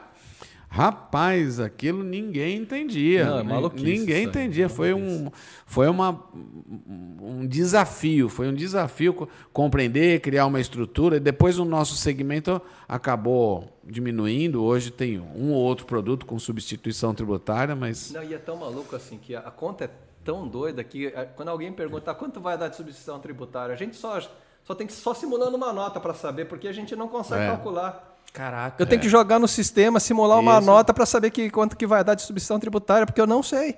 é, cada produto tem um IVA. É, cada é, produto... um negócio maluco É um isso negócio daí. maluco mesmo. É muito doido. Depende, depende para que estado que você está mandando, qual, qual é o- a natureza do produto, depende Qual é a natureza da da empresa? empresa. Nossa! Muito, muito É complicado. muito maluco. Vamos que, lá. que técnicas que. que- É, essa daqui a gente até falou no último podcast, mas eu vejo que é algo que você treina diariamente. Falávamos há pouco aqui, você até me elogiou. Mas a- que técnicas que você usa é, é, para. Imagino que você tenha aprendido com o Edgar isso, o Edgar Caetano, que participou aqui. Que técnicas que você usa para transcrever a sua linguagem extremamente técnica, que você manja? Se quiser falar com engenheiro, sei lá das contas, você vai falar. Mas que técnica que você usa para transcrever essa linguagem para o público artesão, para o público que está começando, que talvez não tenha toda essa instrução? Na verdade, assim, eu me inspirei muito, o Edgar me ajudou muito né, nesse tipo de, de é, construção, mas eu me inspirei muito num físico, que é o Feynman. Ele é muito famoso, ele ganhou, porque é uma técnica que é o seguinte, ele era um, um professor de universidade, eu não sei nem se ele ainda é vivo, e que ele conseguia explicar para um público assim leigo as teorias de física, né? Legal. E assim, o que, que ele fala? Assim, é, tem toda uma técnica, mas basicamente imagina que você está tentando explicar isso para uma criança. A criança ela não estudou química, não estudou física, não sei o quê. Então, como você explicaria isso para uma criança? Não sendo infantil, mas sendo o mais simples Sim. e direto possível. E é isso que eu tento fazer. Eu falo assim, bom, eu não estou falando com um público que talvez tenha conhecimento químico. Então, como é que eu posso falar para essas pessoas de uma forma até alusiva, comparando com coisas do dia. Então eu tento comparar com coisas do dia a dia, por exemplo, ah, a viscosidade alta, parece um mel, né? A viscosidade ah. é, baixa, vai lembrar um usa, azeite. Usa outros recursos Exato, para que a pessoa tenha essa visualização. Uhum.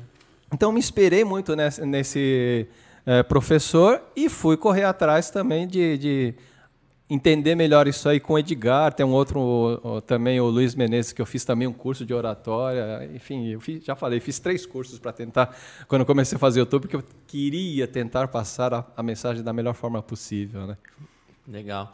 E, e você lá na, lá na, na Slack, vocês pensam em trazer mais trazer mais linhas de produtos também? Que a que gente sempre estão... traz, na é? verdade. É? É, como eu falei, lá uh, vamos imaginar que ali a gente se entende mais como uma empresa de desenvolvimento do que como uma empresa uh, química somente. Então, uh, é óbvio que é muito mais fácil, muito mais rápido a gente desenvolver produtos dentro das linhas que a gente já conhece. Uhum. Mas, por exemplo, quando a gente desenvolveu o Plastisol, a gente nunca tinha mexido com Plastisol Sim. na vida. Então, conforme a gente vai vendo possibilidade de desenvolver produtos e que a gente tem acesso à matéria-prima. Porque já teve vários Sim. produtos que a gente quis desenvolver e infelizmente a gente não tinha não acesso. É, não é fácil, né? Não tem acesso. Tipo borracha platina, já te pedi umas 500 vezes. Não, já. não dá. Não dá. Existe uma empresa que não é brasileira aqui no Brasil que fornecia matéria-prima do catalisador de platina. Nossa senhora, é um muito caro. É muito, muito caro. E assim, para você investir nisso daí, já tem tanta gente fazendo de platina, até os próprios grandes fabricam e fornecem. Eu falei, eu não vou bater de frente Sim. com eles, entendeu? Não vale, a, não vale a pena. É, é... Outra, né? Alguns polímeros eu teria que pegar dos próprios fabricantes tá. que já vendem a borracha. Então você acha que eles vão ter interesse em me vender a um não, preço? vai bloquear você, é. lógico. E o, e o que está desenvolvimento agora? Porque a Ju, que você comentou ontem, não sei, eu não vi a live inteira, vi até metade mais ou menos. Não sei se vocês conversaram sobre isso depois.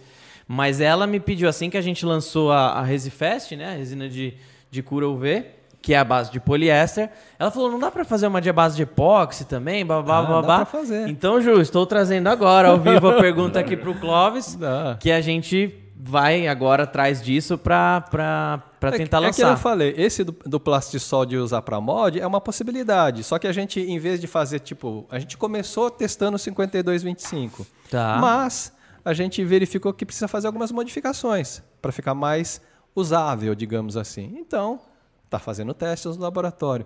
Eu tenho um outro teste de uma resina epóxi, mas ainda, ainda não, não como está muito prematuro, não tá. vale nem muito a falar. Mas é para tentar resolver uma grande dor dos, dos artesãos também, né? Do... Das bolhas. Ah, tá, tá, tá. Ah, então, o que, que é, na verdade? É uma resina que não consiga reter bolha nenhuma. Mas qual que é o grande problema de uma resina que não reter bolha nenhuma? Seria resinas de baixa viscosidade. Qual é o problema de uma resina de baixa viscosidade? TG. TG é, demora para endurecer e não tem uma boa dureza. Uhum. Então, a gente está fazendo ah. tudo isso. Uma resina que seque até mais rápida, que tenha uma dureza alta, que seja muito líquida e que tenha resistência ao V, resistência a blush, tudo isso. Blá, blá, blá. Mas é complicado, porque depende de uma série de materiais que não é uma coisa tão disponível. Então eu tenho que antes analisar toda a cadeia de suprimento, porque não adianta eu lançar um produto que depois eu vou ter interrompimento de fornecimento. Uhum. Então, se eu não tiver certeza de toda a linha de fornecimento, eu não vou tocar para frente. O próprio, a própria matéria-prima da, da Apple IIu, né? Ela é, ela é bem, Bem não é uma matéria-prima normal de Não, achar, né? Também. Por isso que também devo- demorou para Como, desenvolver. que, como que funciona a- esses aditivos desairantes que a gente que a gente tem no mercado aí? Porque você tem aditivo. Tenho também. É, Assim, é. Os, os aditivos desairantes de uma forma geral, eles são aditivos que eles alteram a tensão superficial da resina. Basicamente isso. Então, quando a bolha sobe, ela não tem resistência, porque a tensão está baixa e abre. Tá. Só que esses aditivos, eles ajudam na superfície, eles não ajudam tanto no meio. Ah, tá. Alguns aditivos ajudam a diminuir a viscosidade. Nesse ponto, ele Ah, ajuda a bolha a subir entendi, também. entendi. Né? É que nem, por É exemplo... base de, alguns a base de silicone até? Ah, tem Não. de tudo. Tem de silicone, tem de resinas hidrocarbônicas, tem de teflon, né? Tá. tem uma linha grande de teflon também. Tem muitos. É que nem, por exemplo, a gente até tem um aditivo. Mas o aditivo entra em tão pequeníssima quantidade que por artesão não dá. É para quem vai fazer um piso, coisa assim. Você vai usar 0,2, 0,3%. É o Sladit 12? Tá. 53. 53 de bolha, né? Então, assim, você vai falar para um, pra um artesão que em 100 gramas ele vai colocar 0,002 gramas. Não tem É, como, é. né? Haja balança, É, né? então, não, Não, e não- 100 gramas Não, às vezes é você- muito. Não, você vai cortar uma gota, você não tem como, como cortar uma E- gota. e, né? se passa, não- ele dá um efeito contrário. Aí É, ele já começa a esbranquiça, atrapalhar, né? esbranquice e às vezes até nem tanto efeito. Aditivo, de forma geral, aditivo. É eles- indústria, né? Não, Assim, mas pra- assim, todos os aditivos, de forma geral, têm limites de utilização. Tá. Então não é que você pôr no mais você vai melhorar, que nem aditivo nivelante. Ele tem, tem também. eh, aditivo. Ele mexe na propriedade É. do substrato, né? É a mesma coisa o aerosol. Satura, né? O aerosol ele é um aditivo reológico. Põe um monte daquilo, vira um gel, né? Tá. Ele, se você quiser só para segurar um pouco de carga, que nem num gel coat, para não decantar tanta carga, ele tem um limite. Você começou a colocar, o gel já começa a virar uma pasta, né? Entendi. Tudo tem, tem, tem, tem limites de utilização. E por isso, é o que você falou, é mais para a indústria, porque ele vai aditivar uma... é, mensurar- você vai mensurar colocar uma mais- tonelada, você põe um copinho, né? Não, e 100 gramas que ele falou, às vezes é muito. Essa galera de biojoias às vezes usa 3, Sim. 2. sim. Como é que você vai aditivar? Não tem como, né? Tem É. Você vai só soprar o... Não, é nem borrifar. Se borrifar já vai passar a proporção. Não, não tem como. E aí outro, outra solução seria a câmera de vácuo, né? Câmara de vácuo, né? Câmara de vácuo, ou que nem o Edgar lá, uma câmara de pressão, né? As duas coisas podem ser utilizadas Tá. para o artesão. A diferença é assim, para o artesão, tanto faz se é pressão ou vácuo. Para uma aplicação técnica, tem que ser o vácuo, né? Porque o vácuo, Porque a bolha tira Sim, um pouco você da... para tirar o ar mesmo, né? A, a panela de pressão, ele evita do ar sair ali, mas está ali, está preso ali, né? Então, mecanicamente, ele pode ter algum prejuízo. Mas no artesanato não tem problema, né? Só pra saber se é mais ou menos, o, Tom, só pra saber se é mais ou menos a mesma pegada, eu quero perguntar pro Clovão aqui qual o top 3 ou top 5 de perguntas que ele recebe. Eu falei pra ele que ele é do atendimento também, Uhum. né? Aí eu falei, mano, traz as principais cinco perguntas aí da galera. Vamos ver se bate com as, com as que o Clóvis... Vamos ver, ele vai falar aqui primeiro, vamos ver. Vai, vamos Ah, lá. Bolha, né? Resina que dá menos bolha? É, assim, co- co- como eliminar as bolhas, né? Essa é- era, Tá. É. É, blush. ah, resina pouco, preciso usar máscara. né? E qual a melhor resina Qual a melhor resina? qual a melhor resina do mercado? e qual é a mais barata? É. Olha, o meu top 5 aqui é, é a quinta pergunta. Essa resina epox amarela? Ah, também tem esse. também tem muito. A quarta, qual é a melhor? Baixa ou alta viscosidade? Nossa, eu recebo muito. Isso pra quem já sabe o que que é alta e baixa viscosidade, né? Sim. Porque antes dessa vem o qual é a Grosso- diferença, né? Grosso ou fino? É. Qual é a diferença entre alta e baixa viscosidade? Aí é terceira, qual é a diferença de resina epox e poliéster? Tá. Bastante também. Tem um vídeo no canal pra isso, tá? Opa, pode ter certeza que 100% dessas perguntas estão no canal do Clóvis. já. Aqui tá na descrição aqui, se você não segue ainda. lá. Essa bastante para quem geralmente vai aplicar em tábuas de cortes é qual resina pode entrar em contato com produtos alimentícios? Bastante. E a primeira, né? Primeira mais braba aqui. Qual a melhor resina para artesanato? Todas. E aí, Clóvis? Todas. E aí? Ó, Clavão. Pô, dá 2001, 2004, 4002, 4008, todas. Meu, se perguntar pro pessoal do Tipo, atendimento aqui, todo mundo vai falar. Do atendimento, todo mundo vai falar. Essa pergunta a gente recebe diariamente. Pelo menos uma pessoa do nosso dia vai perguntar qual é a melhor, resina para artesanato. e melhor resina pra chaveiro, né? Pra chaveiro, biojoias, vai falar sempre. Eu falo, quer começar, começa com a resina de baixa viscosidade. Tá. É, porque é mais fácil de aplicar, tem um pouquinho mais de tempo, vai ser menos bolha. É. Hoje em dia eu falo pra começar na Simple Pox. Eu falava Também. também em 2004, mas hoje eu falo Simple Pox. Por causa Você vai... daquela questão de E- é, proporção, fica mais fácil. Peso, É, balanço. E tem a melhor resina pra coisas. madeira também, que eu esqueci de falar. melhor resina pra madeira. Aí dá até pra responder, que você fala epóxi pelo menos, né? Só que dentro de epóxi abre um Aí leque tem várias, né? também, né? É que nem perguntar, né? Quan- eh, Se quiser fazer a Simple Pox pesado, então não compra a Simple Pox, compra outra. É. né? Isso aqui é pesado, pra quem que vai comprar? Não, acontece direto. Não, eu tô com a Simple Pox, eu tô tão acostumado em trabalhar com balança. Eu falo, Então não compra ela, porque é mais cara. É, compra a resina que pesa. Exato. Meu, eu acredito que eu recebi isso. Eu, re- eu recebi da resina Corovê. A cliente falou, é, mas como é? Tem Corovê? Co- como cura? Eu Falei, pô, meu, Ué, Com V. tem só ele? não Vai tem sem aí UV? de vez em quando. É, não tem sem UV? Eu falei, poxa, a gente lançou essa com V pra curar com V. Caramba. É, é, é. É o que a Juliana perguntou ah, na- ontem, né? Falou assim, acho que alguém perguntou se vai ter alguma outra resina que eh, seja monocomponente que, que cure se- sem ser UV. Falei, Ah, então talvez epóxi.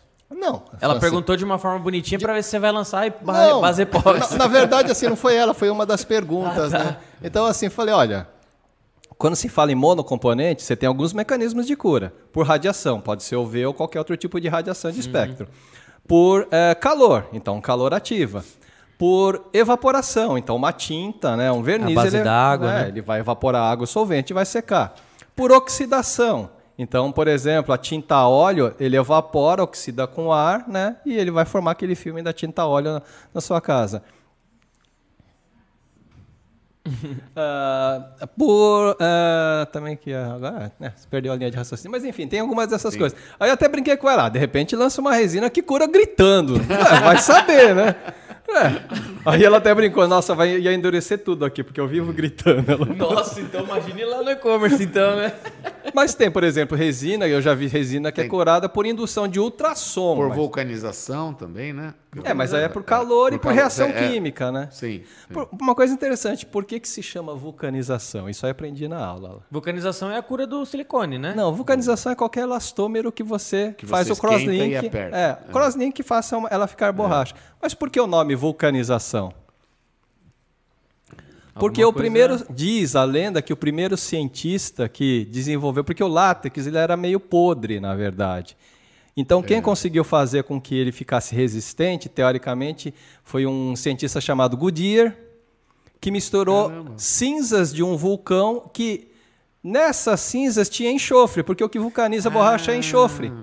Então, por usar cinzas vulcânicas, ele vulcanizou a borracha. Entendi. E Na aí verdade que é um enxofre que, que tinha tá- nas cinzas vulcânicas. Caraca. E aí que Doideira. o nome vulcanização. Que da hora. O curso voltou a ser totalmente presencial?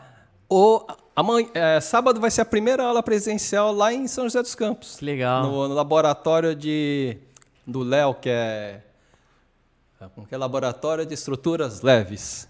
Vai ser o primeiro presencial. Até agora foi tudo online. Que animal, cara. É. Que animal. O Clóvis esqueceu. Na verdade, Clóvis, uma boa também que o pessoal falou bastante aqui pra gente é você precisa utilizar balança também. Recebe bastante isso? Agora, agora tem agora com o opção. Simple Pox, não. É, agora, É verdade. Nossa, agora tem a opção. A questão é que na. Simple Pox não recomendado usar balança. Exatamente. Agora é o contrário.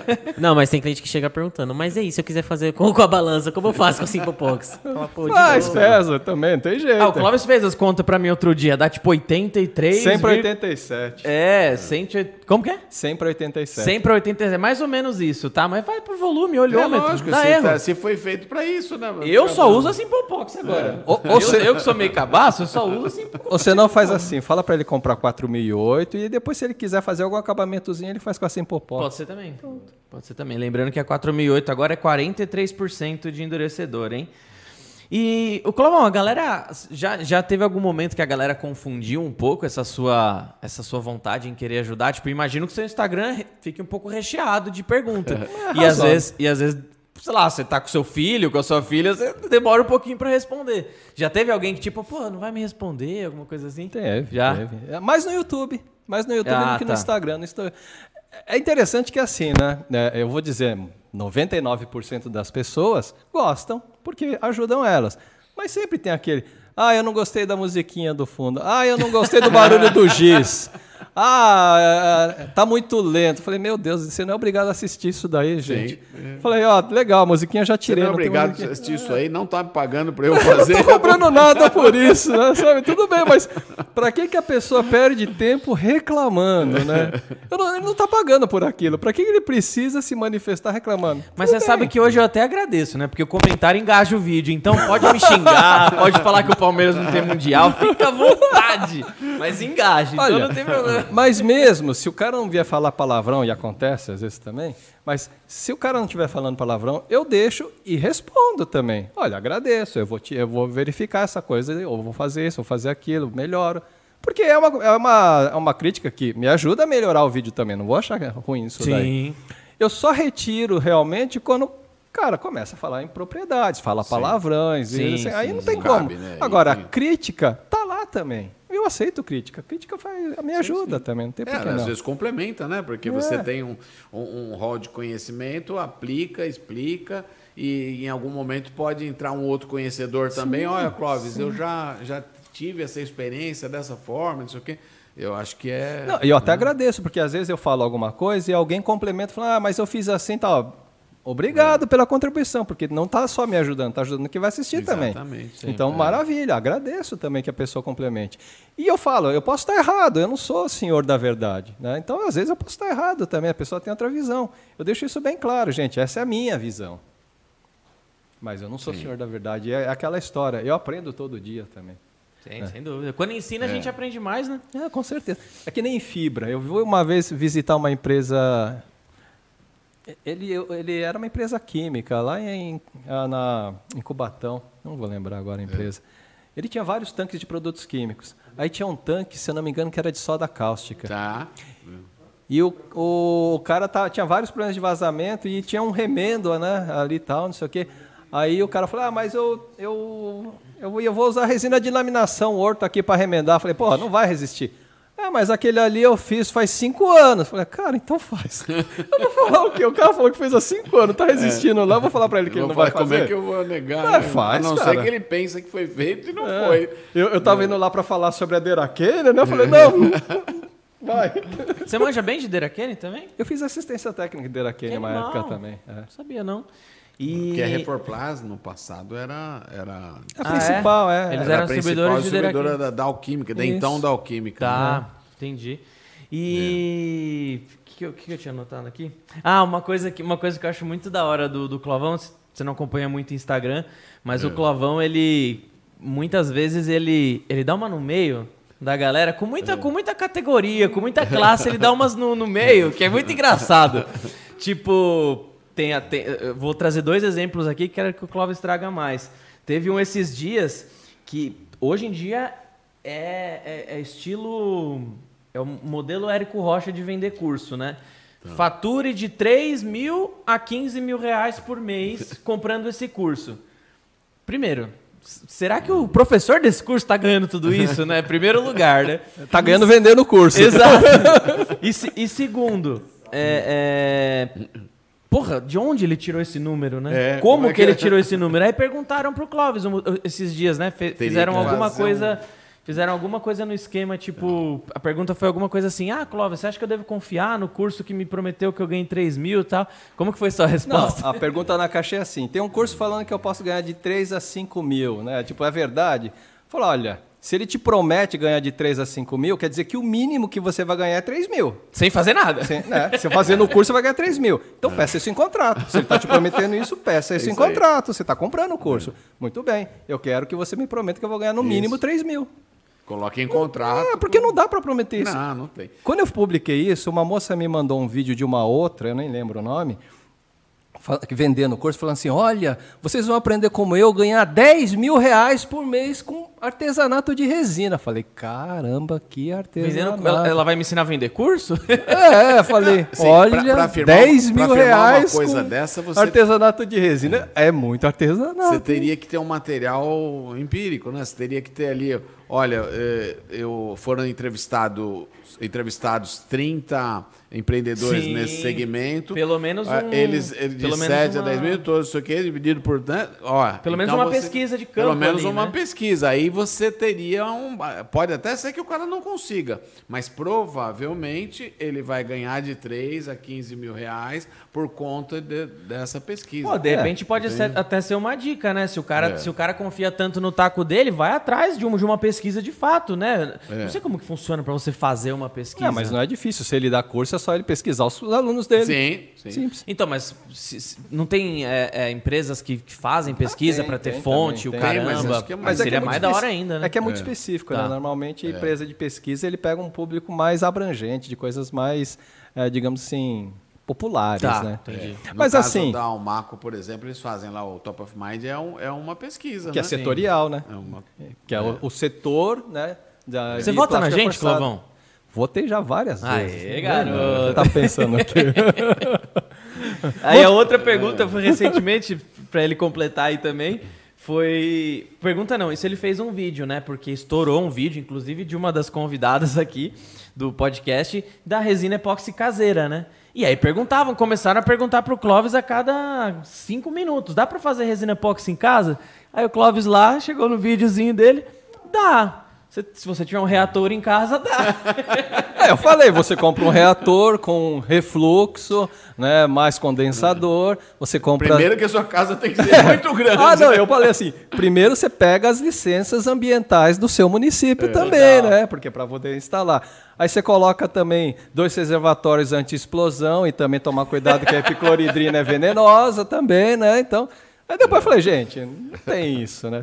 É que eu falo, se fosse tão simples, para que que uma indústria ia gastar fortunas? Sim, sim. O cara pegava uma panela de pressão, é, maleico, fitálico, no caso da poliéster, e faria uma resina. não? Eu vou te falar, até dá, vai. Eu fiz a resina poliéster em laboratório na, É. na época da Reforplast. Ficou uma porcaria. Endureceu, mas ficou uma porcaria. Endureceu, mas ficou horrível.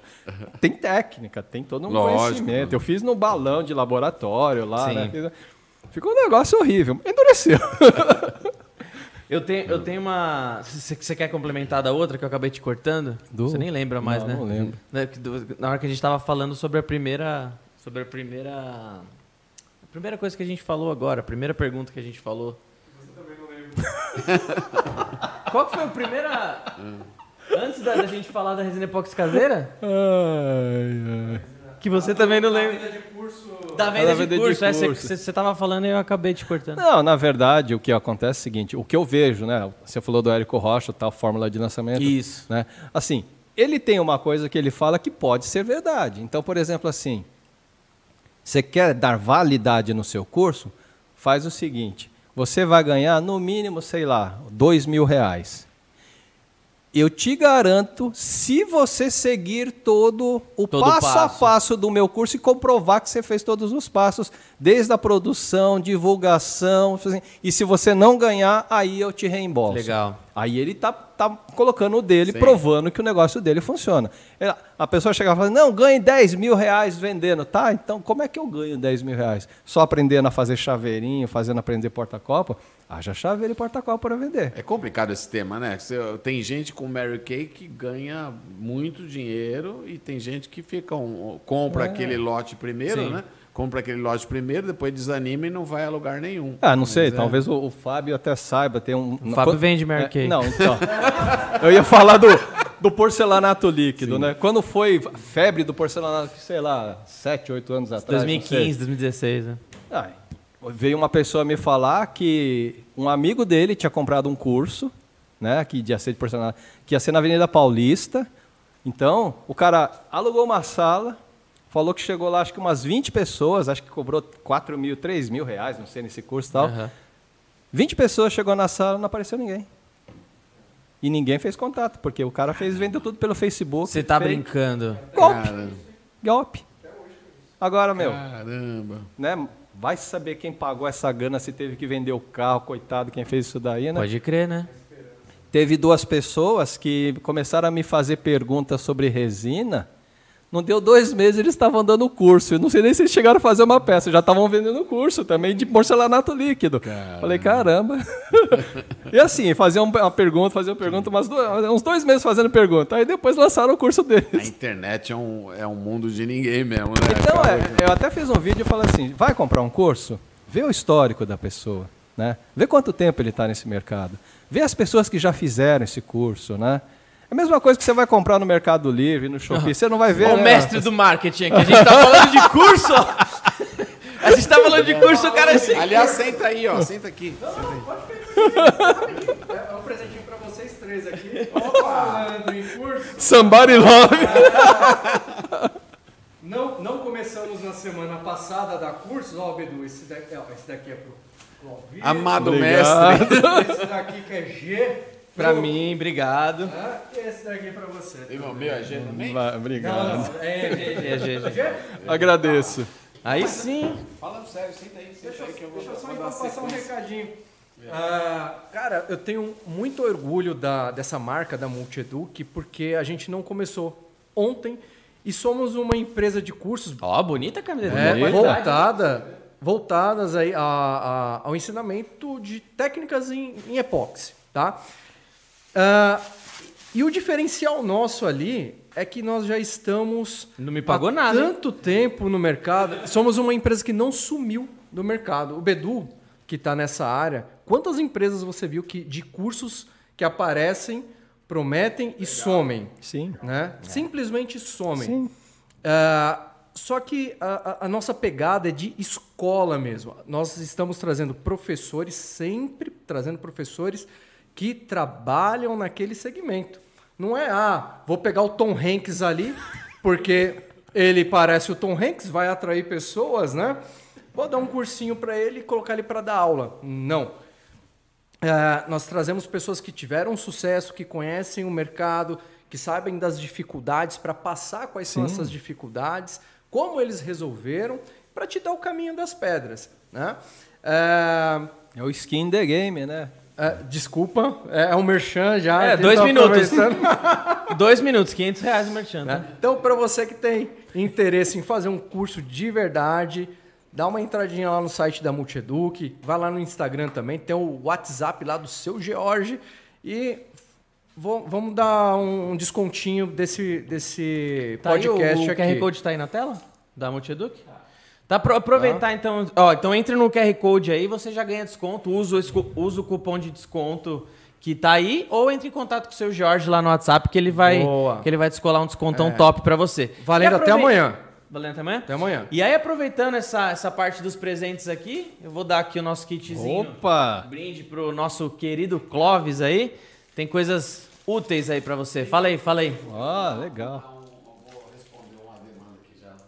Vai lá. Ok. Responder uma demanda vai fazer cocô, acho. Meu Deus do céu. Nada discreto, né? Nada discreto. Isso porque é teu filho, hein? Olha, você sabe que eu uso um Mousepad, tem um eu uso pendrive o aí. mousepad da Redilize lá na, no Garoto! meu computador. Eu uso. Esse é novo, não tinha todos esses negócios aqui, ainda era tudo Não, e esse, é- esse já é velho porque tem mais loja hoje. Nada como ainda Eu usar uso. um mouse, né? É, ainda não cara. foi substituído. Tem um eu, totalmente. eu não pendrive aí gosto também. do touchpad. É, lá, aquele é um horrível. quebra-galho, É. o touchpad. Esse aqui só usa touchpad, vou dar uns três gosto. tapas na cadeira. Tem um pendrive aí também, ó. Não, não- porque é pequenininho, às vezes você Oh, acaba perdendo. aí. Maravilha. Tem três cotas aí de, de, de moeda, criptomoedas para você já. Você sabe que criptomoedas, quando começou a sair, eu, eu adorava, eu sempre adorei informática, eu não sou da área, né? Eu comprei uma revista e vinha lá 5 bitcoins. Tá zoando. É, na revista eles estavam dando. Valia sei lá, Centavos, 10 né? centes. O que, que eu vou querer com essa merda? Chegou a valer quanto isso aí já? Já chegou a valer 200 mil dólares. 200 mil reais, desculpa. Hoje eu nem sei. Aquele que tá. Arrependimento. Deu uma caída, né? Ter guardado a revista velha. Ah, eu joguei fora, né? Porque eu tinha lá um código, acho que eram um- uns códigos que dava direito assim. Bom, algum, algum é é. lixeiro tá rico, pelo Ah, menos. lógico que não, virou reciclado. Nada. Isso aí foi.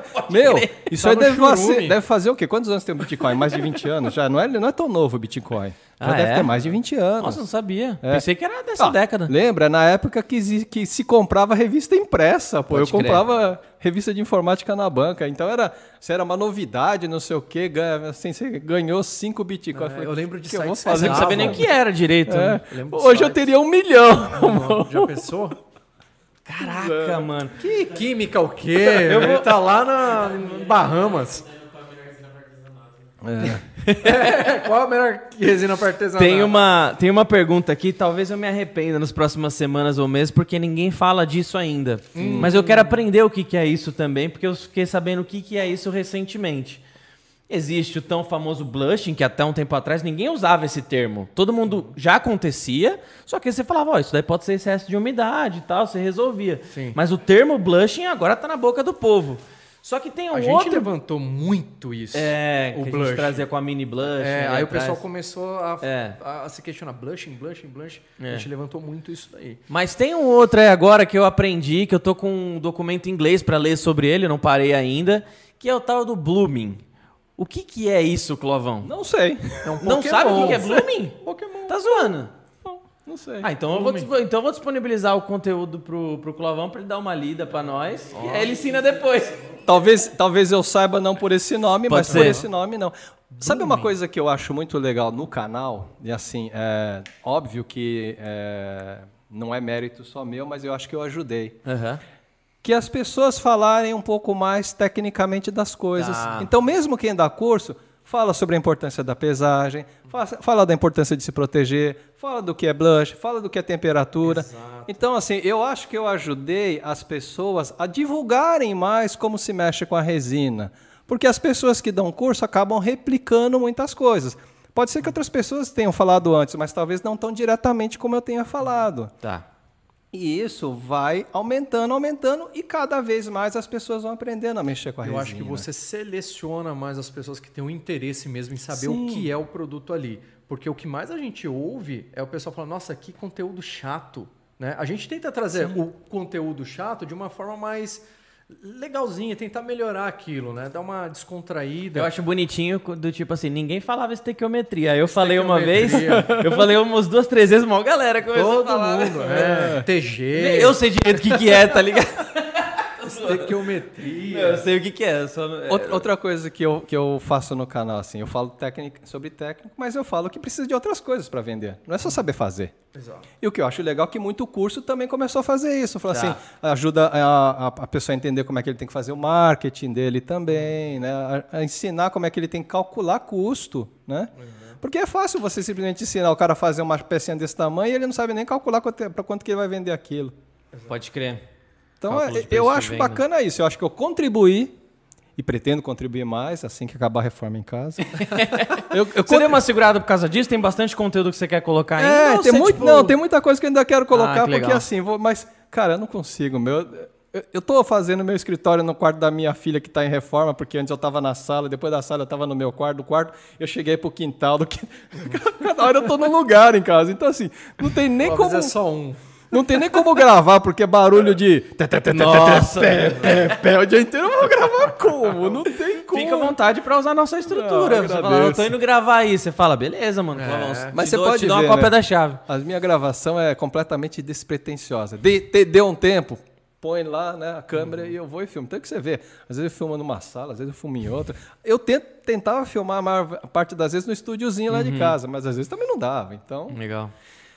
Porque eu não sou youtuber, eu não preciso publicar Acho uma. que é. Eu não publico. Não, tipo youtuber profissional que precisa publicar dois, três vídeos por semana porque ele vive disso, Sim. vive não sei o que, tal assim. Não é a minha intenção. Então, quando dá, eu faço. Ô, mas seu canal já deve estar pelo menos uns 30 mil views no mês aí, tá já, né? Não sei, não faço ideia. Deve estar, cara. Seu canal já tá bem, tá encorpado já, legal. É, Quem não é inscrito, por favor, tá aqui na descrição. Cara, assim, se, se você se você maratonar os vídeos do Clóvis, eu garanto que é mais informação do que qualquer curso do- da internet. Arte com empreendedorismo. né? É o que eu falo assim, o, o meu canal ele vai ser um complemento para qualquer curso que te ajude a produzir algo.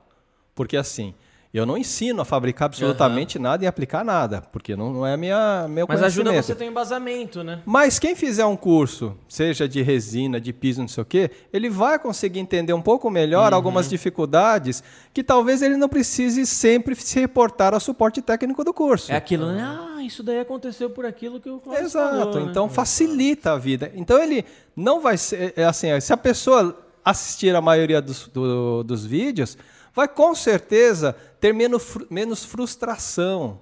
Porque ele vai entender o que está acontecendo. O duro é quando você acontece um erro e você não sabe por que aconteceu. Então, a partir do momento que ele entende o erro, ele diminui essa frustração e ele sabe o que ele precisa mudar no futuro. E é tão legal, né? Quando a gente sabe o funcionamento do produto e por saber do funcionamento dele, a gente tira o melhor proveito, né? Sim. A gente sabe como até é, criar coisas novas. Exato, né? exato. Coisas novas com isso, né? Exato. Porque se você não conhece como é o funcionamento dele, como você vai tentar algo? Não dá, você vai jogar o produto fora. Exato. Mas as- acontece, mesmo a gente sabendo mais sobre o funcionamento do produto, a gente vai criar algo novo. Não sai, às vezes, bem daquele jeito. Mas aí é só questão de você ir lapidando, fazendo as melhorias ali até Sim, chegar no sim. ponto que você quer. Você mesmo, ou eu até, eu, eu chego a perder quilos de resina por mês fazendo testes. Eu, o que eu já perdi de resina dá pra É. comprar um carro top. A gente perde muita resina fazendo teste, mas a gente chegou num patamar que a gente pode se dar esse luxo. Então quem está começando, Fale por você. Já perdi. quem tá começando, vê os vídeos, faz o curso e vai, Sim. né? Com calma, vai com calma. Eu chego lá, vou fazer um teste de um quilo de resina, ok, tá dentro do meu escopo de gasto ali, um quilo, dois quilos, três quilos, sei lá, tá dentro do meu co- escopo. Tá. É porque o pessoal pediu pra uma galera mandar o arroba pra gente divulgar também, a galera que mandar pergunta ali. Show. Eu, tá acabando, estão acabando os, os assuntos que eu tinha separado aqui pra. Ixi, tem mais ainda. Mas vamos ver se vai dar pra encaixar. Mas vai mandando pergunta aí pro, pro nosso Tom Hanks separar. Tem, tem um pouco do Instagram, tem a galera do Telegram. Manda aí nos comentários do YouTube. Pede pro Tom Hanks ler daqui, ó. Não, isso, isso daqui parece um. Não é psicografia. Não, ele tá veio no ônibus mesmo. escrevendo isso Mano, daí. eu fui ver isso daí. Não tem como ler, velho. É letra Eu escrevi na montanha mano. russa. Eu olhei de relance e falei, que que é isso? Que letra é essa? Ó, mas parabéns. É, o hábito de escrever é uma coisa rara hoje em dia e eu acho que as pessoas deveriam alimentar mais o hábito de escrever. É. Ah, eu, eu, a minha professora de espanhol nunca esqueço. Eu no terceiro colegial, segundo, terceiro colegial, ela me deu um caderninho de caligrafia, mano. Mano, pera eu fazia mó bonitinho, mas não deu certo. Professora de espanhol, mano? Eu não posso falar nada que minha letra é A horrível. minha também. Ué, cara. professora de espanhol? Ela é professora de espanhol, ela gostava muito de mim, eu gostava muito dela. Yara, não vai estar assistindo, mas um beijo. E ela, mano, eu vou te dar um caderninho de caligrafia. Toda semana que tiver aula de espanhol, eu vou deixar uma liçãozinha pra você aqui. Com E eu todo fa- carinho. Eu fazia. Pra você não vir com esse garrancho pra mim aqui. Mas? É, não mas deu você muito sabe que certo. a gente perde tanto hábito. Outro dia eu fui escrever. Eu, eu queria escrever um, um, um texto e uma resenha, né? Falei, ah, não vou digitar, vou escrever. Cara, fiquei com dor na mão. Eu também. É. Pela falta de comigo. hábito. Eu fiquei com dor na mão. A Falei, gente deixa de praticar, né? E é tão bom Senhora. fazer uma. Mas uma eu tô escrita. escrevendo aqui porque o Instagram, tá no Instagram meu celular ali, tá? Eu não sou, eu não sou tão puro assim, não. Mas os mais antigos, né? Os jovens de que começaram mais cedo aí, por exemplo, seu pai, ele não deixa o caderninho longe dele. Não deixa, sempre é. anota ali. tem uma vantagem. é caderno não acaba a bateria. É verdade. Se cair, não quebra a tela, né? Pode crer. Ninguém- quer roubar caderninho. Ninguém quer roubar caderno. É verdade. Pode crer. O, então, bom, tá acabando aqui o- o- os meus assuntos, mas eu queria, eu fiz essa pergunta pra Amanda, e eu acho que eu quero fazer essa pergunta pra todo convidado aqui, que obviamente trabalha com resina. Cinco trabalhos que você diria, ô Clovão, que todo mundo deveria alguma vez na vida fazer com resina. Pessoa que quer trabalhar com resina, uma pessoa que você fala assim, mano, faça esses trabalhos aqui, cinco ou três, se você não tiver muitos aí. Com resina? É. Dentro da área do artesanato, ou não, Sim, né? Eu entendi. Complicado, porque eu não trabalho com artesanato, mas assim. Ah, mas pelo que você vê, né? Olha, eu acho que assim, é, é, a coisa mais banal assim, é, não vai dar dinheiro, tá? Chaveiro não dá dinheiro, mas começa fazendo chaveirinhos para você entender como é que a resina funciona. São peças pequenas, peças pequenas. A chaveiro é difícil dar dinheiro, tá, gente? Ah, mas te dá uma noção. Então eu acho que é um bom começo. Vai pegar, vai mexer com madeira, pega a madeira tranqueira que tem na sua casa Legal. e joga lá para ver o que acontece. Valeu. Só para ver, entender. E, com muito cuidado, mistura um pouco de resina, põe num copo e deixa lá para você entender o que acontece. Ah, que legal. Eu fiz muito isso. né? Um copinho Você- de PP, né? É, porque vai derreter tudo depois, quando começar a ferver, sair aquela fumaça, para a pessoa entender que ela tem um tempo para usar e que ela tem uma quantidade que ela deve ser usada. Nossa, mais? Já foram três. Faz uma laminação também. Uma, Uma, mas pelo menos uma plaquinha ali, É. né? Eu acho Olha, assim, algo que é, dá mais um lucro são joias é, mais exclusivas. Com algo certeza. que não é cópia, né? Que só aquela pessoa tem e ela entende o valor que aquilo tem, que o cara fez e que vai ser para ela, né? Por exemplo, a Pri faz, a Pri, o é. Edgar, né? a Fê, joias mais é, Personalizadas, personalizadas. personalizadas. Aquela sim tem um valor agregado maior do que você fazer a letrinha do seu nome. Né? Você vê que legal, né? Tem uma, uma resineira que ela é de. Acho que é de Volta Redonda ou Resende, ali no Rio de Janeiro. E ela fez umas pecinhas, sempre fez pecinha de resina com madeira, ela esculpe e tal, faz uns negócios bem personalizados. Inclusive, comprei uma dela no começo para minha esposa e tal. Legal. E aí, assim, ela tava, depois de um tempo, ela estava com uma certa dificuldade e tal, ficou um pouco desanimada, até conversei com ela, dei umas mensagens. E hoje ela me mandou, ela começou a participar de uma feira lá na cidade dela, e o Sebrae convidou ela para ir para a Feira do Nossa, que Empreendedor no Rio de que Janeiro. animal, hein? cara, Que animal. nossa, mas eu fiquei muito feliz, cara, porque, nossa, que legal, né?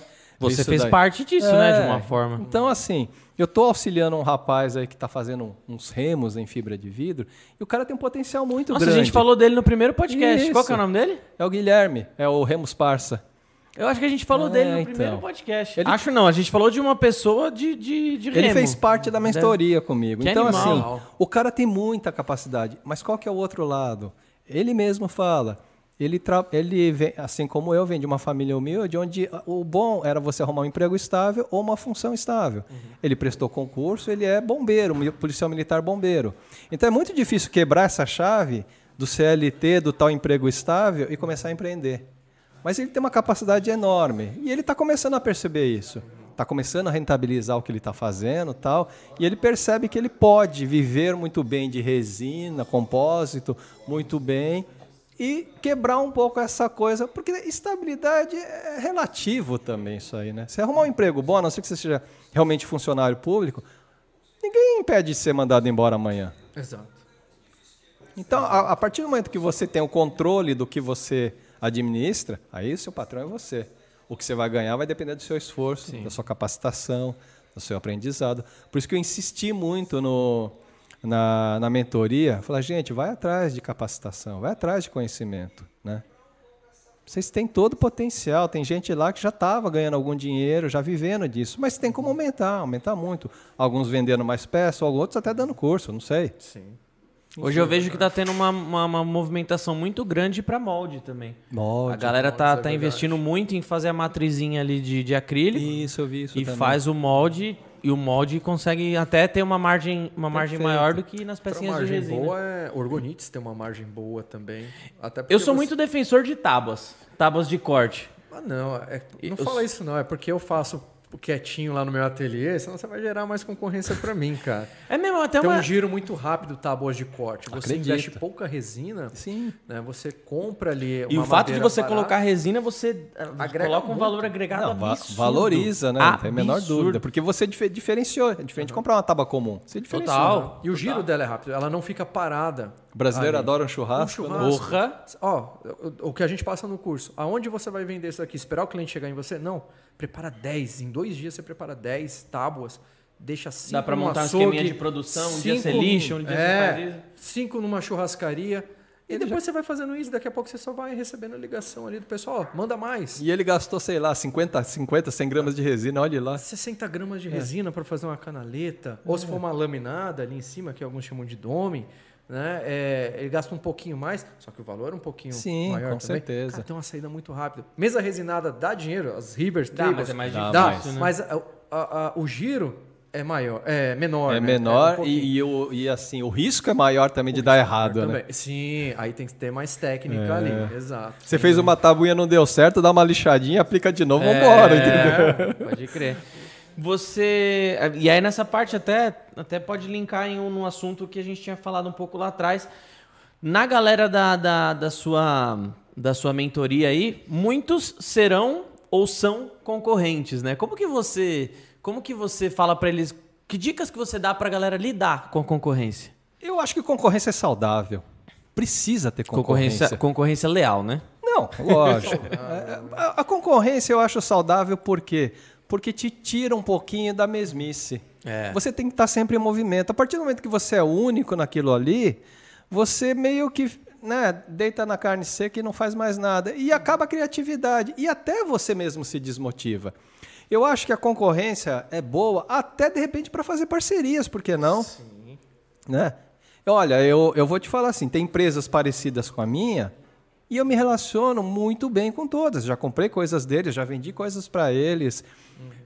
Tem concorrentes seus que eu vendo coisas para eles, e tem concorrentes meus que eu vendo coisas para eles e que compro coisas para eles. Sim. Eu acho que concorrência, ele, ele é até saudável porque, primeiro, se tem concorrência é porque o mercado está crescendo. Se o mercado está crescendo, você cresce também.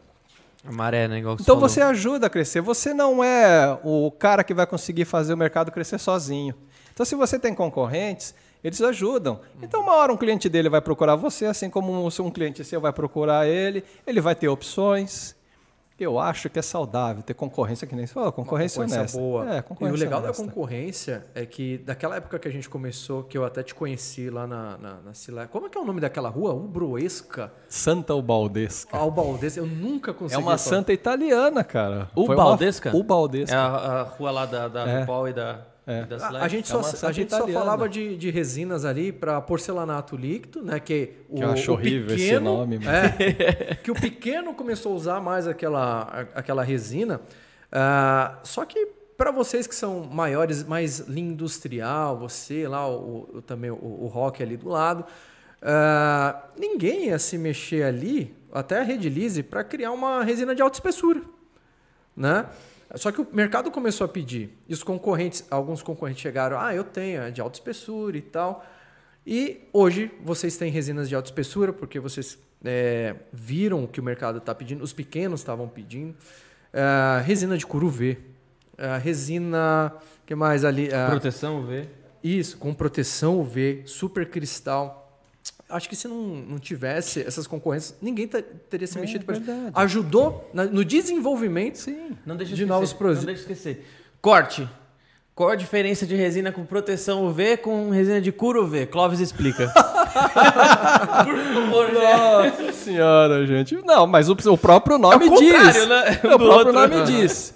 Mas o que, que é a proteção UV? A proteção UV você tem qualquer plástico, qualquer plástico, você tem algo lá dentro que vai pegar a radiação UV e transformar em algo, absorver e não deixar atacar o plástico. Na maioria dos casos, ele pega essa radiação UV e transforma em calor, mas é um calor pequeno que você não percebe. Então, aquela radiação UV entra, aquela molécula reage e ela transforma em energia térmica, porque não existe perda, você existe sempre transformação. Na de cura UV é ao contrário, ele absorve essa radiação e starta quebras de ligação para que faça a polimerização. Então o pessoal fala, resina de cura UV amarela, talvez um dia amarele, mas enquanto ele estiver rece- recebendo radiação e ainda tiver o iniciador, ele só vai estar fortalecendo mais a resina. Legal.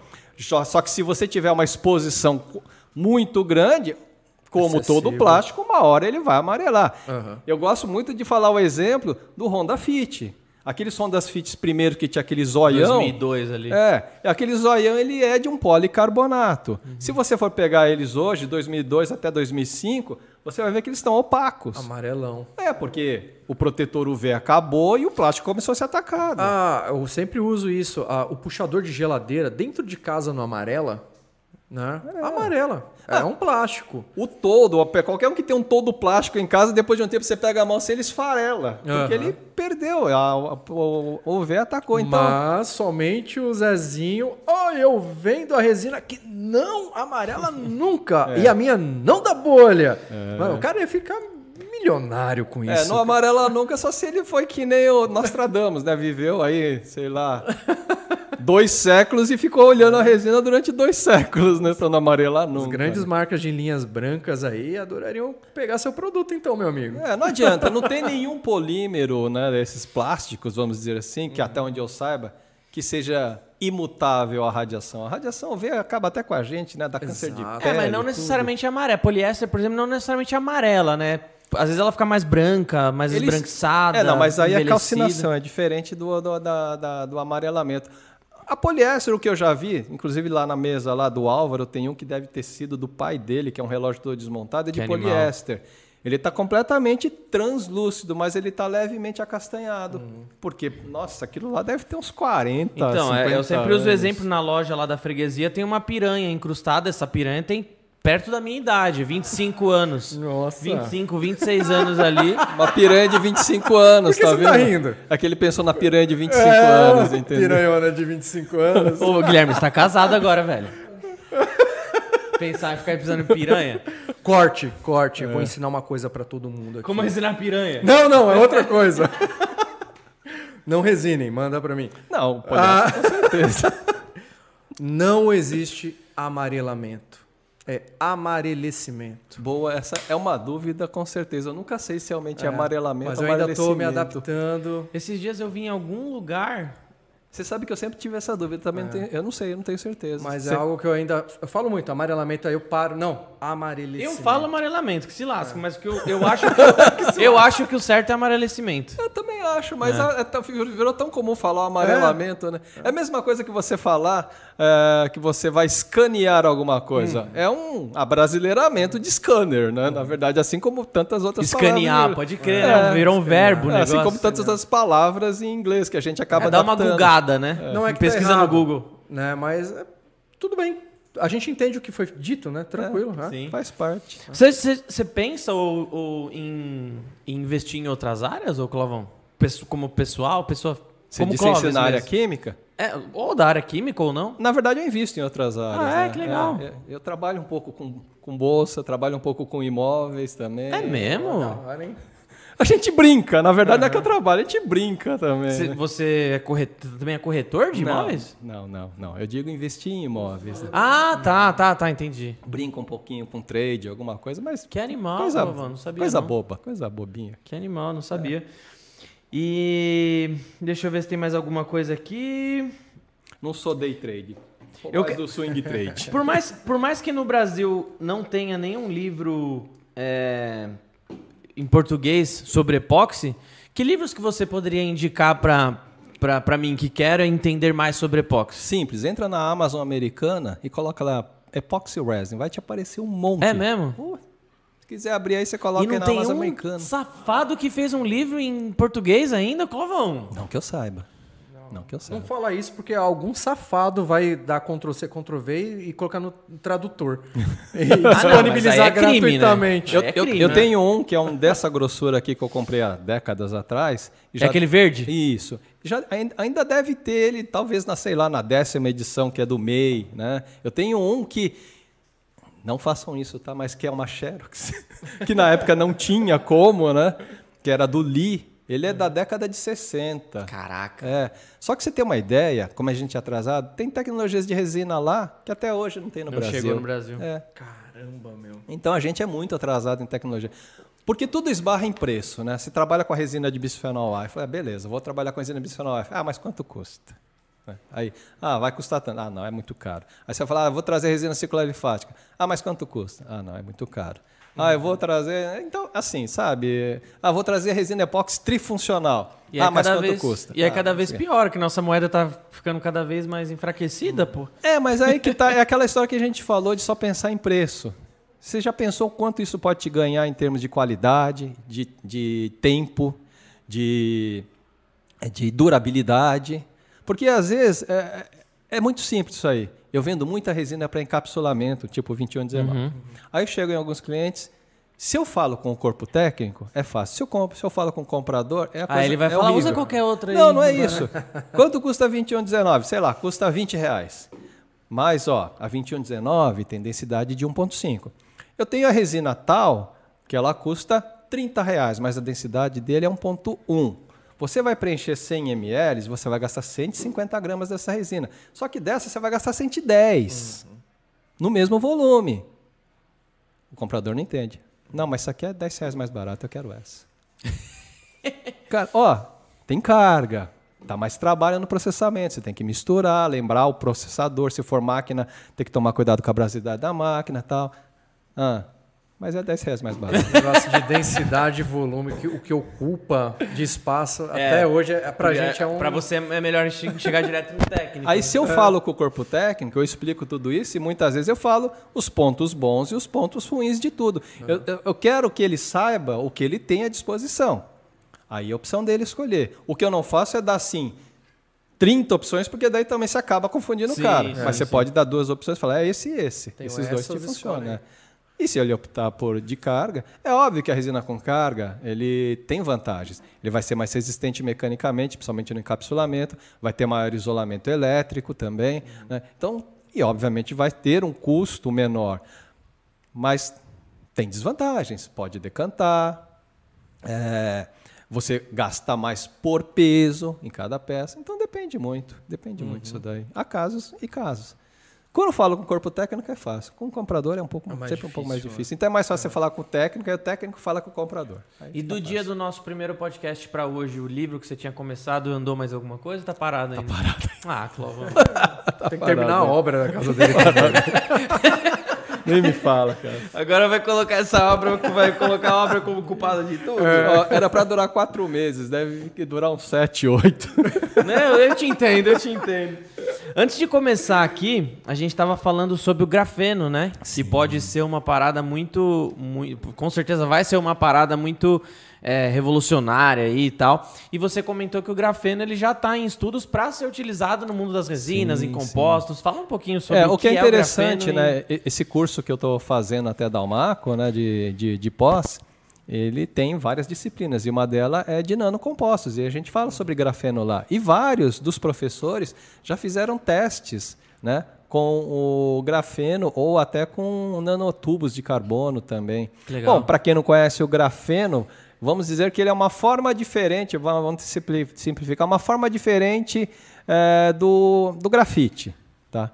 Então, se você for pensar em um grafite, eh, estruturalmente ele é o que a gente chama uma estrutura espacial. Ele tem vários tipos de ramificação, o grafite. O grafeno, eles simplesmente conseguiram fazer com que ele ficasse plano. É, então é, é uma rede de carbono plano. Com isso, você conseguiu uma série de propriedades muito diferentes. Você pode tornar ele extremamente isolante ou extremamente condutor. Você pode fazer com que ele seja completamente opaco completamente transparente. Você hoje já tem estudos para fazer baterias de grafeno, blindagens de grafeno, compósitos de grafeno. Que animal. É, o meu filho ele está fazendo lá uma pesquisa na, na faculdade para fazer o óxido de grafeno para fazer é, filtragem de água para segurar determinados metais que um tratamento de água comum não, tra- não segura. Incrível. Caraca, né? mano. Então, assim, a- a- essa. Não só o grafeno, mas os nanocompósitos como um geral, eles é o futuro, é o futuro, é o futuro. ah, as nanocargas, né? Então. Normalmente você fala assim, quanto você põe de talco numa resina? Pessoal, quanto eu posso pôr de talco na resina poliéster? Quanto você quiser, até a hora que vai virar uma farofa, né? Mas assim, digamos que enquanto ele está fluido ainda, vai 30%, 40%. Uma nanocarga você coloca uma grama, meia grama. Caraca. É, porque se você começar a colocar muito, ele empasta, que nem com carga normal, porque são micropartículas. A área superficial dele é muito grande. Então as nanocargas se usam gramas. Seriam assim mais fáceis de fazer ligações com outros componentes o, o grafeno. Visto que o carbono, que nem você falou, é, eu não sou químico, é que estou imaginando. Inventando. Estou inventando, tá? Falando mentira. O carbono tem essas muitas ramificações que seriam mais difíceis de você fazer combinações com outras coisas. É, né, não, não, é- não tem dificuldade. Não é assim. en- Entenda assim. Quando você fala numa carga mineral com- comum, você tem uma interação basicamente física. A resina impregnou a carga, você tem a carga ali, e ela simplesmente vai te dar uma resistência parecida com aquela carga, porque ela está meio que molhada com aquilo. Quando você fala em, em- em nanopartículas, a interação é um pouco maior, porque ele vira uma rede. Então ele, ele tem uma interação completamente diferente de uma carga convencional. Qual que é o grande problema de uma nanocarga? A nanocarga ele tem uma facilidade muito grande de virar uma microcarga. Então, normalmente a nanocarga ele tem que estar sempre em suspensão de algum líquido. Então, quando alguém fabrica uma nanocarga, por exemplo, ele quer fazer uma nanocarga para resina poliéster, ele tem que fazer no meio de um líquido que esteja compatível com a resina poliéster. Porque se ele secar aquilo lá, ele deixa de ser nano e vira micro. Ele compacta. Então, é, é- é esse, existe essa dificuldade. Eu não tenho uma, assim, ah, eu fiz uma nanocarga de XPTO.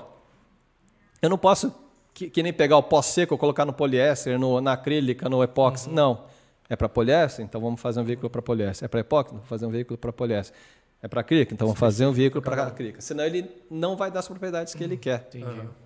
É- é- é- as baterias de grafeno já estão falando que eles vão carregar em 5 minutos. Um celular você carrega em 5 minutos e dura duas semanas. Nossa, sensacional, né? Só que ainda é tudo muito. Ainda tá tudo em estudo, não tem nada comercial ainda. Mas já sabe o Elon é Musk está investindo nesse É. estudo. Ele tá, né, o cara é um visionário, está investindo nesse negócio de baterias de grafeno. Ele está investindo nisso daí. Não fala muito, mas ele só fala quando a coisa já É, está né, Se bombando. falar muito agora, né, É, vão roubar. vão roubar. Mas não, não é. Tem no mundo inteiro se estuda, né, nanocargas. Ela é o futuro, né? Até, dá até um pouco de medo, porque se fala também em muito nanorobôs também, né? Ah, inteligência artificial. e- É, não só inteligência artificial. Eu vi até uma tirinha que eu achei interessante. Eu falei, você tem medo da inteligência artificial?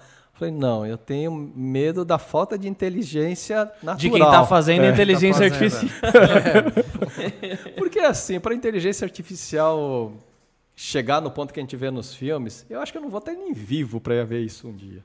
É, a gente já tá com medo agora, né? Mas eu acho que chega. Mas Será? a gente não vai estar vivo, não. Tem vários testes que já estão fazendo, estão sendo feitos bem da hora. né? Você viu a, a- a- lá, acho que foi nos Estados Unidos, que a Siri, a Siri do, do, da- do iPhone, fez uma compra para uma mulher. Ela, não sei, acho que falou assim, ah, eu queria comprar não sei o que tal. O Siri foi, entrou na Amazon, no aplicativo da Amazon, começou a chegar coisa na casa dela. Mas como assim, né? Chega lá, chega a televisão, não sei o que. Tal. Ela tomou uma decisão, a Siri. É, a Siri não, achou tem- que ela queria comprar, então vou comprar para Eu ela. já escutei que eu já escutei que tem inteligência artificial se questionando. Se questionando, tipo, A existência. é? Você fala, cacete. Aí é, se ela se questionar a existência e falar que nada disso é- Aí importa fudeu. e matar todo mundo. Quem vai ganhar muita grana com isso? Quem vai ganhar muita grana com isso, eu já falei pra ele, é o Jorge Eduardo. Que ele vai fazer a pele do de Dragon Skin, né? Do, Não, a da- inteligência artificial rouba ah, o que ele sabe e faz um robô para fazer isso. Fudeu. Exterminador do futuro total. É que né? assim, né? Se você for pensar um computador, uma inteligência artificial, ele não tem, teoricamente, emoção. Para ele, é dois. É sim ou não. Eu preciso disso? Sim. Tá. Ah, eu vou usar isso? Sim. Fala assim. Eu quero isso? Não. Não tem talvez. É, talvez eu vá usar. Não sei. De repente posso querer tal. Não tem talvez. É sim ou não. Zero. A não ser que entre na física quântica, que daí entre o zero e um tem um monte de coisa. Rapaz do céu. Não começa a falar isso que ele não dorme. É, minha ansiedade começa. Eu vou pra cá e vou ficar pensando nisso, né?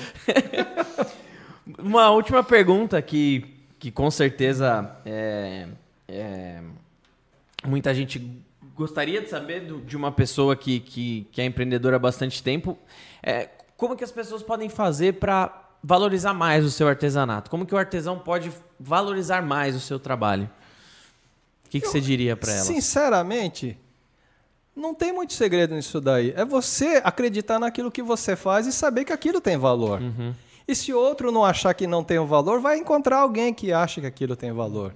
Então, não, não tenta ficar dando descontinho porque tal fulano acha que não é legal. Se não é legal, bacana, meu, não vou te vender. É difícil porque você no começo quer vender? É difícil, mas é um processo. E eu vou te falar que esse processo é cada vez mais fácil de se fazer, mas você tem que começar a valorizar. É- é- é des- eu sei que a maioria que começa tem o desespero de querer rentabilizar aquilo lá. Sim. Mas segura a bola um pouco, vai devagar, né? vai com calma, vai rentabilizando, vai valorizando aos poucos. O seu valor vai crescendo, porque conforme você vai ganhando experiência, o que você vendia por 10, deu- no futuro você vai vender por 20, porque vai estar melhor. Sim. Procure sempre, não se acomode, procure sempre melhoria contínua. Perfeição não existe. Não seja muito autocrítico com si mesmo. Aquele negócio, ah, mas não está bonito o suficiente para vender. Não está bonito para você. Pode estar bonito para outro. Já vem verdade. vários casos de pessoas falam assim: ah, eu fiz aquele lá, mas não ficou legal, deixei ele no canto. Foi alguém em casa, nossa, que legal, você me vende? Sabe? Então é muito subjetivo esse negócio do que é bonito. Até mesmo o blush, para quem não conhece, não sabe o que é blush, pode ser um efeito. Aquilo que eu falei da mesa, entendeu? Então, tomar cuidado com o excesso de perfeccionismo. A perfeição não existe. Vai para o campo de batalha. Ainda mais na arte. É. O criador, se essa peça ficar na mão do cara que fez por muito tempo, ele sabe onde tem os probleminhas. A gente olhando aqui, não. Né? Só que ele vai dar, ele vai estar sempre melhorando a arte dele. Isso é criação. Jorge Duarte, o, o pessoal que faz esculturas, se uma escultura ficar na mesa dele ali, ele nunca vai parar. Ele tem que falar, tá bom para o cliente, vou mandar, senão não para. Perfeição não, não, existe, mesmo. não existe. Tem melhoria contínua, melhoria contínua. Então, primeira coisa é saiba que aquilo que você fez deu trabalho. Você teve que estudar, você teve que gastar material, você teve que fazer um curso, você gastou dinheiro. É difícil porque você quer vender? É difícil. Nada é fácil. Se fosse fácil, todo mundo empreendia. Sim. É a mesma coisa que eu falo num curso assim, é, que eu já falei. É, dá para ganhar dinheiro com resina? Dá. Dá para ganhar muito dinheiro com resina? Dá. Mas não é, não é comum. Infelizmente não é comum. Não é todo mundo que vai ganhar muito dinheiro. Alguns vão ganhar um pouquinho, outros vão ganhar mais, outros vão ganhar mais. Isso em qualquer área. Dá pra ganhar dinheiro com futebol? 1% ganha dinheiro, ganha bastante dinheiro com futebol, né? É, assim como um boteco na esquina. Tem aquele cara boteco da- do bairro que vai estar sempre vendendo aquela pinguinha de cerveja. Tem aquele boteco que te cobra 20 reais uma latinha de cerveja e Eu acho você vai lá. Qualquer Depende de coisa você, dá- né? tem- dá- você pode chegar num sucesso, mas é trabalhando. É trabalhando. Alguns realmente estouram, né? Acertou a veia. Mas ali. aí é exceção, Mas, né? é. Exceção é exceção. Mas o que eu digo assim, é, tem sorte? Tem. Mas se você não estiver preparado para reconhecer a sorte, ela passa na sua frente e você não percebeu. É. Então se prepare sempre. Se prepare sempre, porque a sorte bate na porta de todo mundo. Mas se você não está preparado, você não a vê. E, a- e você não perde a sorte. A sorte bate na porta de outro. Se ele não atingiu você, vai atingir outro. Então você não perdeu a chance. Né? A chance foi para outra pessoa. Tem que tá- É igual o seu pai estava falando aqui agora, né? Às vezes a empresa cresce tanto que você não dá conta, você tem que fechar porque vai ter que pagar mais impostos e aquilo que você tinha um preço vai ter que ser outro. Talvez seu cliente não vai acompanhar aquilo. Você tem que estar preparado para aquilo para saber como sambar ali. Como lidar, né? É a mesma É coisa. muita Você- coisa. Você tem um iPhone. Qual é o iPhone? É o seu? É o 10. É o 10. Tá velho já. O iPhone 13. Acho que tá 13 mil reais aqui no Brasil.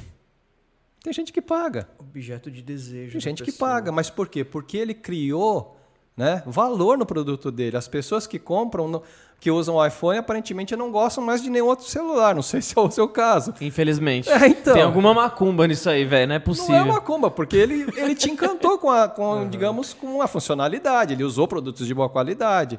Mas quem for lembrar dos primeiros iPhones, tinha uma grande, um grande problema, por exemplo, que ele não se conectava com mais nada que não fosse da Apple. Aí você queria conectar um Bluetooth e não dava, porque tinha que ser da Apple. Ainda Você- é um pouco assim, mas, mas melhorou, sim. Melhorando. Não, foi melhorando. Depois que, principalmente depois que o Steve Jobs morreu, melhorou nesse Sim. sentido, porque eu tinha vamos melhorar o abriu um pouco mais. carregador. É, dele, se né? você nunca comprou um iPhone, não compre, senão Não você vai ser É- é que raptado. nem uma eu. droga. Se você for pensar, hoje eu poderia comprar um iPhone 13? Eu acredito que sim, não, me, não pesaria para mim.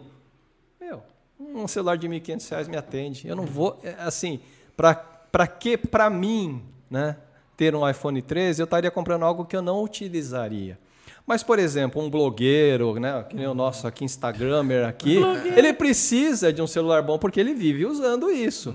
Eu já tô, meu celular já tem, vai fazer quatro anos que eu tô com ele, velho. É que eu cuido bem, velho. Cuidado com a obsolescência programada, daqui a pouco ele já não carrega Mas mais. esses blogueiros... Não, ele, ele fica mais no fio agora no carregador Então, do que. Porque tá na hora de você A trocar. bateria dele não dura mais meia hora, cara. Chega, Chega impressionante. Chega assim, papai Roberto, meu aniversário, eu quero um iPhone 13. Já viu que os blogueiros, eles têm o iPhone mais top, mas eles não filmam com ele. Eles filmam com outro segurando o iPhone pra dar um status ali de que ele tá, tá por cima, né? Pô, e a marca conseguir fazer uma coisa dessa é o melhor dos mundos, né? Fazer com que a sua marca seja um status. Poucas marcas conseguem fazer isso. Uma Harley, uma, uma Você, você- Apple, você já reparou em qualquer filme, qualquer filme, Mercedes, os BM. computadores, a maioria é Mac?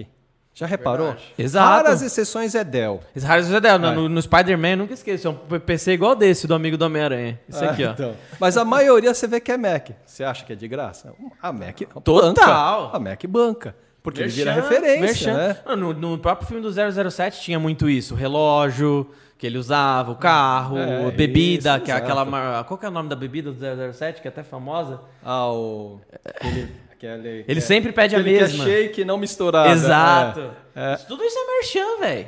Acho que é Martini, é Martini, né? Acho que é, acho que é Martini, shake não misturado, ele é, fala o jeito é. lá, virou uma lenda, né? Não, então, quer dizer assim, você sabe que um dos poucos casos que dizem que não pegou o Marchand e ficou muito famoso é o DeLorean do, do De Volta para o Futuro. Não foi por Marchand. O, o- como que era o nome do diretor da... Do, Steven Spielberg? Não, Steven Spielberg não é do, do De do- Volta não, pro do De Futuro. Volta pro Futuro não. Temos é o Tom Hanks brasileiro aqui. É o- Ih, você não sabe?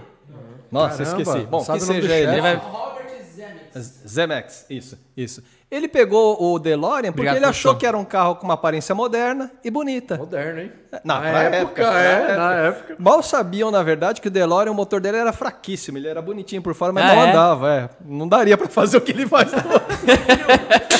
Que isso? Ô, louco. Ó, ficou bravo? Ficou bravo querendo saber o diretor. É o nome do diretor dele. É um tijolo, mano. Caiu seu celular É um dos poucos casos que o cara se beneficiou sem precisar pagar nada. Apesar que depois acabou a produção também, porque ninguém comprava. Tem várias histórias, né? Uma vez o John Lennon falou, falou bem da Rolls Royce. E a Rolls Royce foi lá e deu um, deu deu um carro pra ele. Caramba. Ô Lamborghini, eu adoro o carro de vocês, hein? Sensacional. Não, mas Lindo, foi, lindo. mas você não é o John Lennon, né? É. Não, Ah, até no- Imagine. no, Brasil, eu não lembro, há muito tempo atrás, quando saiu aquele CrossFox, uma moça fez um A do meu CrossFox. É, e ela ganhou um CrossFox é, da. Stephanie, né? Ela ganhou um CrossFox da, Fo- da Volkswagen. Pô. Pô, faz aí algum meme aí de uma Lamborghini, uma Ferrari, quem sabe. Mas né? tem horas que pega meio mal. O Camaro, ele, na minha opinião, ele deu uma... um Camaro amarelo. Challenger. É, o Camaro, ele deu uma... É o novo de- Tempra. desgourmetizada, Ele é o novo uma despremiumizada, assim. Pode ser. Porque começaram a falar em muito funk, em muito sertanejo, aí, eles, na minha, na minha opinião, Mas- perdeu um pouco do brilho. A né? gente até estava falando, né, por exemplo, uma Apple, né? Você pega todos os discursos de apresentação do Steve Jobs. Parece ser completamente assim, despretensioso. Cara, ele treinava muito Total. discurso dele. O filme dele é animal. Tudo. Ele treinava, falavam que ele treinava assim, às vezes dias, de como ele ia fazer, de como ele ia apresentar. Na época lá que ele tirou o iPhone do bolso, assim, né? Ah, o pessoal, né, tal. Ele era um workaholic pesado. Ó, se você for pensar, caras que eram fenomenais vendedores e bom de marketing. O Steve Jobs e o Bill Gates. Bill Gates vendeu um sistema operacional que ele não tinha para a IBM. Quando ele chegou para vender o DOS para a IBM, ele não tinha. Aí depois vendeu, fez o acordo e tal. Foi procurar, lembrou de um cara que tinha feito um sistema operacional, ven- vendeu para uma merreca sistema operacional e vendeu o DOS para ele. MS-DOS. É. Format C, dois pontos. Ele vendeu, ele vendeu e depois comprou? Não, Como que é? É, ele vendeu para a IBM um sistema operacional para usar nos computadores Tá. PC. Só que ele não tinha sistema operacional. Ele pegou do um Aí depois que ele dele. vendeu, ele foi atrás. ele foi atrás de um sistema operacional pra Fala isso, Cláudio. Porque o que tem de gente, ó, acabei de fechar uma- um, um casamento aqui com 100 lembrancinhas de não sei o quê. É. Qual resina eu uso? Como que trabalha com isso? Mas você sabe que é assim que muitas vezes um negócio surge, né? Sabe? O, o cara foi empreendedor, Se viu uma mexe. oportunidade, ele viu uma oportunidade.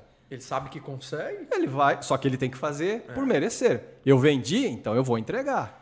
Né? Isso Não adianta vender, ah, e agora ferrou, o que, que eu vou fazer? Não, vendeu, corre atrás de entregar. Perfeito. Porque é o que eu falo, é oportunidade. Né? Se tem aquela oportunidade. Vale a pena? Vale. Não vale? Avalia. Só que é aí que você se mexe, né? aí que surgem as grandes coisas. Se for pensar nisso daí, o- a própria Apple, o Steve Wozniak estava fazendo a plaquinha do computador para dar de graça no clubezinho de informática dele. Ele não ia vender aquilo. Aí o Steve Jobs falou, não, peraí, isso aqui dá para vender. Você Ah, vai é? dar de graça? Não, mas isso aqui é... Eu faço porque ele trabalhava, acho que na HP, se eu não me engano, o Wozniak. Não, isso aqui dá para vender. Ele teve a visão, não, vamos vender isso aqui, vamos vender. Aí o, o cara, E hoje você compra um iPhone e não vem com carregador. Tem que comprar separado. mas isso é pegada ecológica. Ah, sim, sem dúvida. sem dúvida. É que nem o canudinho do Mac, que tiraram do plástico, viraram, virou papel, só que hoje ele vem envolvido por um plástico. É verdade. É aquela história, né, da, de não pagar a bagagem, porque vai, a passagem vai ficar mais barata. Não ficou mais barata e você paga a bagagem adicional. Vamos abrir para as perguntas aí? Deve ter bastante coisa, né? Faz primeiro a da galera do Telegram, que sempre tá. A galera do, do Telegram sempre tem é, coisas especiais, porque o nosso Telegram é um clube de Eu vantagens. ia falar isso agora. Não, não, nem vou falar. Nosso Telegram é um clube de vantagens Redilize. Então, quem mandou perguntar lá, inclusive, teve direito de ganhar uma, uma divulgação. Aí você já vai passar o arroba aí de quem. Eu falei pra mandarem, pelo menos, não sei se mandou. Aqui, mas antes de a gente abrir pra pergunta, queria saber, Bidu, quando você vai mandar o boletim técnico da Simplepox pra gente? Boletim técnico da É. Simplepox? Acho que eu já mandei, não mandei? Já Você mandei, mandou? pô. Isso é pergunta do bruxa, né?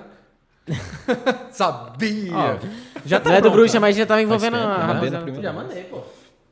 Então vamos pra pergunta. Fala pra ele dar os pulos dele. Ó, o cara não tem nem nada a ver com isso. É, é o bruxa que tá falando, né? Não é o cliente, né? Mas o bruxa lá Se na... foi o cliente, não, mas, mano. Se for o cliente, desculpa aí, Se né? for o cliente, desculpa. Vai se É, se lascar for o o bruxa, dá bruxa. seus pulos. Enfim, enfim, vamos lá pra primeira pergunta aqui da Ana Paula. Ela Manda aí. mandou aqui no Telegram. Ela colocou molde de alumínio em resina cristal e epóxi. É bom ou o acabamento não fica bom como no molde de silicone? Telegram? Telegram, Ela mandou arroba? Arroba Ana Paula, tudo junto. Caramba, bela. Ana Paula, só isso? Arroba Ana Paula. Conseguiu, Caraca. conseguiu um bom arroba. né? Igual Então meu tá, arroba Fábio Ana Moreto. Paula. Sigam lá no Instagram. Obrigado pela pergunta. Pra mim? Não, olha, o molde de alumínio ele tem uma vantagem, ele tem algumas vantagens e desvantagens. Qual que é a vantagem do, do molde de alumínio? Normalmente ele, é- ele você tem como deixar ele bem polido. Então, por exemplo, você não consegue polir um molde de silicone. Se você não tiver uma matriz bem feita, o molde de silicone não fica bom. E a vantagem é que você consegue bom acabamento tanto no epóxi quanto no poliéster. Porque o poliéster ele tem um problema na borracha de silicone, principalmente se for silicone mais convencional, que ele pode dar aquele, aquela enrugadinha, aquele meladinho que não fica tão legal no poliéster. Então o molde de alumínio tem essa vantagem. Desvantagem do molde de alumínio, você só consegue fazer é, moldes planos, porque você não tem flexibilidade para desmoldar. Então se for uma peça, sei lá, um orgonite, um cubo, vale, vale a pena. É um molde de grande durabilidade. Só não esqueça do desmoldante. Aí tem que ver com a Redilize qual que é o desmoldante que eles mais indicam para poliéster ou para epóxi. Tem mais É, aí? vamos para a próxima. Não, vou aproveitar aqui que tem uma pergunta muito interessante aqui do Vitor Rodrigues. Ele mandou aqui, Fábio, o que você acha de voltar a produzir o sistema PA? Ai, meu Deus do céu. Eu, eu vou voltar. Aqui a Rede Lise tá chorando muito preço, cara. Eu nunca vi empresa chorar tanto preço assim. Mas eu vou eu vou voltar a produzir. Pode deixar. Deixa comigo. Então vamos para a próxima aqui do, do Telegram. É Maria do Carmo. Ela mandou: Bom dia. Em vidros iniciais não se indicava resina para tábua de corte? Para tábuas de corte? entendi. Como? Tá, ó, em vidros iniciais não se indicava resina para tábuas de corte e agora anunciam que pode ser utilizados e não seria mais obrigatório o uso de óleo mineral. Por que agora pode? Em vídeos iniciais. É, ela está acho que perguntando que antigamente não indicava usar resina e agora indica. É isso? Ah, sim. Vou repetir, ó. Em vidros, eu acho que não sei. Não é acho que é vidros, vídeos. O acho que é corretor dela vídeos. deve ter mudado. Pode ser ser, pode ser. vídeos, Em vídeos isso. iniciais. é, acho que deve ser isso. Em ó, vamos lá. Em vídeos iniciais não se indicava resina para tábuas de corte. E agora anunciam que pode ser utilizado e não seria mais obrigatório o uso de óleo mineral. Por que agora pode? É em relação a- ao laudo FDA lá, É. 2004. Não, não, a questão são duas coisas, a resina e o óleo, tá? É, o óleo é para você realmente fazer toda uma hidratação da madeira na parte em que não tem resina, tá? Ah, agora, se for uma, uma tábua totalmente resinada, você não precisa utilizar óleo porque ela não vai estar trocando umidade, né?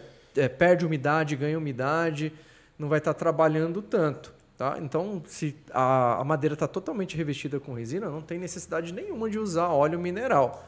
Tá? Óleo somente onde não vai ter é, a resina ali. E essa parte. Porque a resina não é material poroso, né? né, e a- essa parte de antes não se recomendava, na verdade sempre teve, né? Que hoje as pessoas estão procurando é, saber mais se pode, se não pode. A Redilize foi lá e buscou um laudo é, realmente para mostrar né, que aquele determinado tipo de resina, diferente dos outros da linha dela, aquele pode ter o, o- o contato. As coisas vão Tá. melhorando, vão, Vão modernizando, melhorando, né? é. Sim. Mas é também é, é legal deixar claro que, assim, tendo ou não o laudo FDA, a resina, o Clóvis pode falar melhor do que, melhor do que eu, Mas assim, depois de curado é um material inerte. É um uma- plástico. É um plástico, É um plástico, né? é um Então, assim, plástico. você esquentou a vida inteira o seu macarrãozinho lá do dia anterior na, na Tupperware e nunca se preocupou com isso. Mas e com certeza é muito pior do que. Mas tem indicação, né? Aqueles com é o bisfenol, né? Por conta do bisfenol. Então, mas o bisfenol Ser na aquecido, produção, o Então, bisfenol mas- na produção, ele é, ele é retirado da resina. Quando Essa se, que é a questão. quando se falava no bisfenol, a gente está falando em policarbonato, que era o caso das mamadeiras. As mamadeiras eram feitas de policarbonato. E o que, que é o policarbonato? É um polímero de bisfenol. Ali eu só tenho moléculas de bisfenol. No caso do epóxi, eu não tenho bisfenol aí, porque ele foi reagido com a epicloridrina, que virou uma molécula desse tamanho. Então eu não tenho mais ep- eh, bisfenol na molécula do epóxi. Não tem. E aí, depois disso, eu ainda vou abrir os anéis epoxídicos que eram do bisfenol, reagir com o endurecedor. Então, menos ainda eu tenho. Porque qual que era o, o grande problema do bisfenol, né, que o pessoal falava? Que são os anéis fenólicos, né, que é o anel benzênico. Só que ele isoladamente. Quando você está falando na, na resina epóxi, depois você procurar até artigos em inglês, tem várias pesquisas falando que é um plástico, cara. É, Isso não é Não, e- epóxi. e, na produção, se eu acompanhei a produção lá na fábrica, ela passa por um monte de processo de purificação lá de hidro, não sei das quantas.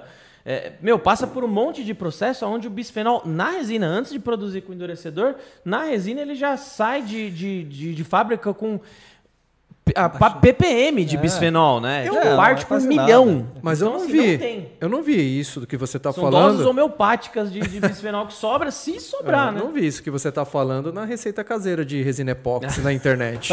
né? De novo. Mas, ah, por exemplo, ah, o PET. O PET, ah, teve uma época aí que a galera tava fazendo arroz no PET, colocando na churrasqueira e eh, pedindo um câncer assim uma semana, né? Pedindo câncer é foda. Puta que pariu, olha os termos. Se você for pensar, né, hoje é proibido você fazer brinquedinho de criança com plastificantes fitálicos. Meu, mas antigamente o que se mais usava era plastificante fitálico. Você tá vivo, eu tô vivo. Eu chupei plastificante fitálico. né? Tinta à base de chumbo. sabe? Então, assim, é óbvio que a ciência vai descobrindo coisas que a gente tem que evitar. Mas tem que tomar muito cuidado com o tal preciosismo, né? Algumas coisas, é que nem eu falo, você vai fazer uma tábua de corte desses, você está preocupado com a possível de liberação de alguma coisa.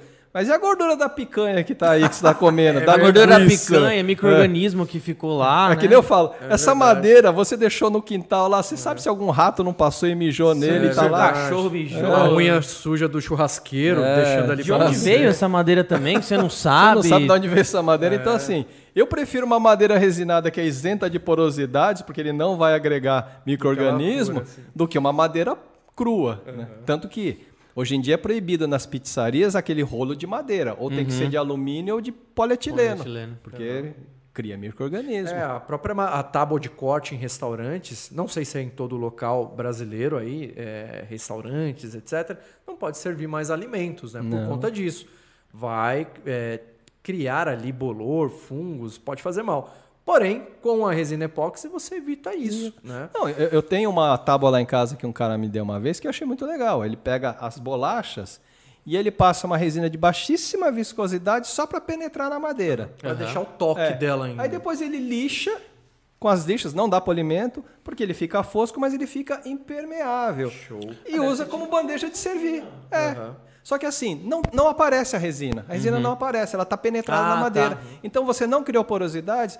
A- o restaurante que ele fez, ele vai e depois coloca na máquina de lavar, normal, ela sai animal. limpinha, não fica aquelas manchas de gordura nem nada. Top, entendeu? né? Você vê, né? Ah, utilizado aquilo que eu sempre falo, do botão da camisa a uma espaçonave, o mesmo produto, mas com é, umas receitinhas É, diferentes. a família, a mesma família, né? Talvez com primos diferentes. Exato. Sim, sim. É muito show isso. Next. Ainda tem o Telegram, hein? Não, do Telegram acabou. Eu mandei só hoje no Telegram. A partir da quinta que vem eu mando um pouquinho mais de antecedência pra galera mandar lá e aproveitar pra mandar o arroba pra gente divulgar. Boa, boa. Agora a gente tem as perguntas do Instagram e do YouTube. Eu vou começar Tá. com o do Instagram, tá? É... Faz em inglês. O que foi, Fabião? Nada, continua. Deixa pra lá. Não, eu senti que ele tava falando groselha. Ó, aqui do coração de resina. Coração de resina. Dá pra fazer doming num pingente pronto, feito com resina poliéster? Eu diria que sim. Sim. Se fosse o contrário, é um pouco mais delicado, né? É. Mas- Mas... ó, dá uma lixadinha antes, É. tá? Você não, você não pode não aderir direito. Para peças pequenas, é, eu sempre falo isso também. O pessoal fica muito preocupado se vai ter desplacamento e tal. Como não tem uma força mecânica grande sendo exercida, É porque assim, se tranquilo. fosse o contrário, é um pouco pior, né? Aham. Porque pra Ah, você sim. revestir com poliéster é mais chatinho. peças grandes aí já tem que pensar direitinho. É, vamos aqui pro ateliê Tainá Zanotti. Opa, nossa grande Tainá. parceira. Um beijo, Tainá. Inclusive, eu preciso atender ela no Tá WhatsApp aí na aqui. tela. Ela mandou aqui. O que você mais gosta de fa- é, O que mais você gosta de fazer com resina? Vender. Eu?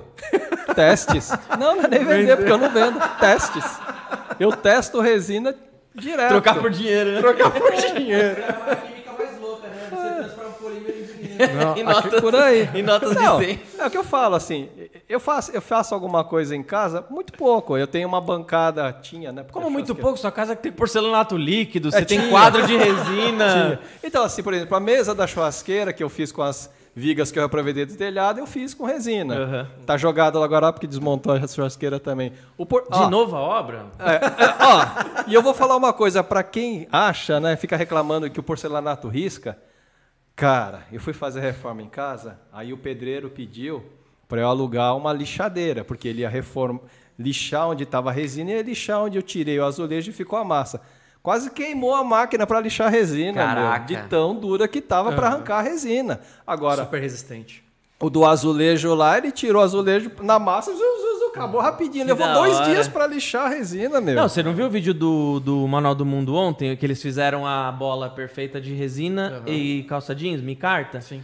Eu falei com o Pena depois, né, do, do Manual do Mundo. Mandei mensagem pra ele depois que eu vi o vídeo. Ele falou, cara, que trabalho Virou que deu, mano. pedra É muito negócio. difícil pedra, lixar é epóxi, ainda mais com, tecido, né, dando mais resistência ainda. Aí Composta. até tô repensando se eu vou reaplicar a resina lá na churrasqueira ou não, porque se vier mais uma reforma, eu vou ter que pagar uma peça, acho que da máquina lá que forçou, não sei o quê. É mesmo? É. Próximo podcast, a primeira pergunta é saber como tá a obra, né, na casa dele. Espero que tenha acabado, né? É, Mas aí pra, ali, pra lixar resina nesse caso, tinha que ser aquelas lixas diamantadas ou não? Não, É a, muito- a ou é resina muito epóxi, eu lixo muito resina epóxi, tanto pro, do porcelanato líquido quanto das mesas resinadas. A lixadeira e uma lixa com grão muito grosso mesmo, um grão 40. Sabe qual que é o problema? Diferente de você lixar uma, um- um- a massa da- do, do rejunte, ele é áspero, então áspero com áspero lixa bem. o A, negócio é a- a lixa, ela, ri, ela escorrega. Entendi. Então ela fica escorregando, para o cara remover aquilo lá, ele fica. Eu até falei para ele, meu, começa a arrancar com espátula, porque acho que vai ser mais rápido. Mas só que estava muito colado, então mesmo com a espátula também estava O difícil. porcelanato líquido, ah, nos cursos a gente, lá no começo a gente mostrava isso, que a gente aplicava realmente no contrapiso. Para a próxima turma tinha que arrancar. Cara, era só na talhadeira. E assim, ele vem estourando, né? Plá, É. plá, corta igual vidro. Mas ele levava junto uma camadinha do concreto Sim, junto. sim, então a gente deixou de aplicar em contrapiso porque todo imóvel que a gente ia começava a trincar Caralho. de tanto que a gente judiava. Então hoje é mais comum a gente fazer os porcelanatos líquidos né, em cursos, é, em tábuas. Mas a resina tem uma aderência Absurda. absurda no negócio. Para tirar, é, é- é terrível para tirar. E se você pegar uma marreta e tentar quebrar o epóxi, É tem que fazer muita força, cara. É Ah, difícil. Eu fiz uma micarta de jeans que eu falei, né? Uhum. Eu peguei o martelo, eu dava uma porrada, o bicho pulava, dava uma porrada, o bicho ficava pulando. Não quebra nem a Não pau. quebra, é, muito sensacional. difícil. Que testes que a gente poderia fazer, assim, inclusive, inclusive para gravar no canal? Eu já vi aquelas prensas hidráulicas, tipo, que, o, que inclusive fa- faz peças de carbono, aguentam muito resina epóxi e carbono. Põe tudo ali. Que teste que daria para fazer e, e onde que eu acho isso aqui no Brasil? Ah, na verdade, você só vai achar isso em laboratórios, né? Que É. fazem testes. Eu, pra você ter uma ideia, eu acho que eu comentei, acho que na outra vez que eu, numa- na época que a gente fez uma resina para a área de recuperação estrutural. É. Então você tem aqueles cilindros de, de concreto, já viu? O pessoal faz até muro às vezes. Já. Então foi feito um molde onde foi chanfrado. Então metade foi concreto e metade foi resina. Aí quando colocou na máquina, né, de compressão para romper, o concreto sempre rompia antes, a resina Que nunca animal. rompia, sempre rompia o concreto, sempre rompia o concreto. Isso é muito da hora. A gente fez agora. mim, a gente fez a, a gente forneceu uma resina para um para uma empresa que faz recuperação em tubulações de Petrobras e coisas assim. né? Aquela subaquática lá, né? É, não, não só isso, não. Às vezes é o que a gente chama de, que não- de é, linhas de alimentação que não podem parar.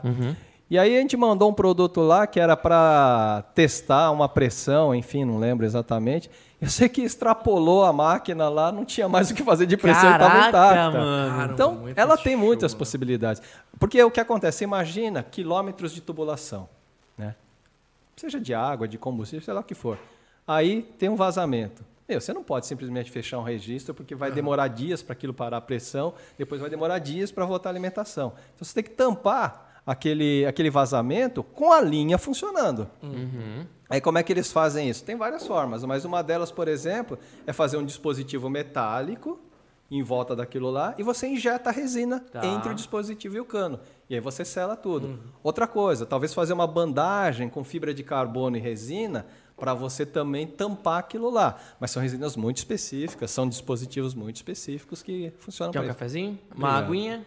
Não, por enquanto não. Nossa, sensacional. Quando eu falo pro pessoal que é, a resina, é, dependendo da sua viscosidade, o mergulhador simplesmente vai lá pro fundo do mar lá e faz um reparo na. Acho que não é só a viscosidade, né? Não, Tem não, é, não é só isso. Se você for ver o primeiro vídeo que acho que tem no canal da Silaex, é um vídeo de um mergulhador que ele foi fazer a inspeção numa, numa tubulação da Petrobras, numa plataforma, que tinha sido injetado resina. Fazendo a inspeção para verificar. O vídeo é chato pra caramba, tá? Se quiser ver em dois Botou? fios. lá. Esses que eu gosto, cara. Então é assim, é o mergulhador fazendo a averiguação daquela tubulação que foi injetado resina. Inclusive, você, ele corta-se um pouquinho o excesso da resina que sobrou ali, que foi feito esse tipo de reparo, debaixo d'água. Ah, Eu vejo o piscineiro. Às vezes tem um, um furinho na piscina que ele identifica, ele prepara. Eu sei até qual resina que é, só pela cor. A 2001 com, a, com o endurecedor 3140. 40. Ele prepara, vai lá para debaixo da água lá e passa lá no furinho. Tem, tem Não isso. sabia. é. Eu vou fazer um vídeo. Ah, todas as terças-feiras.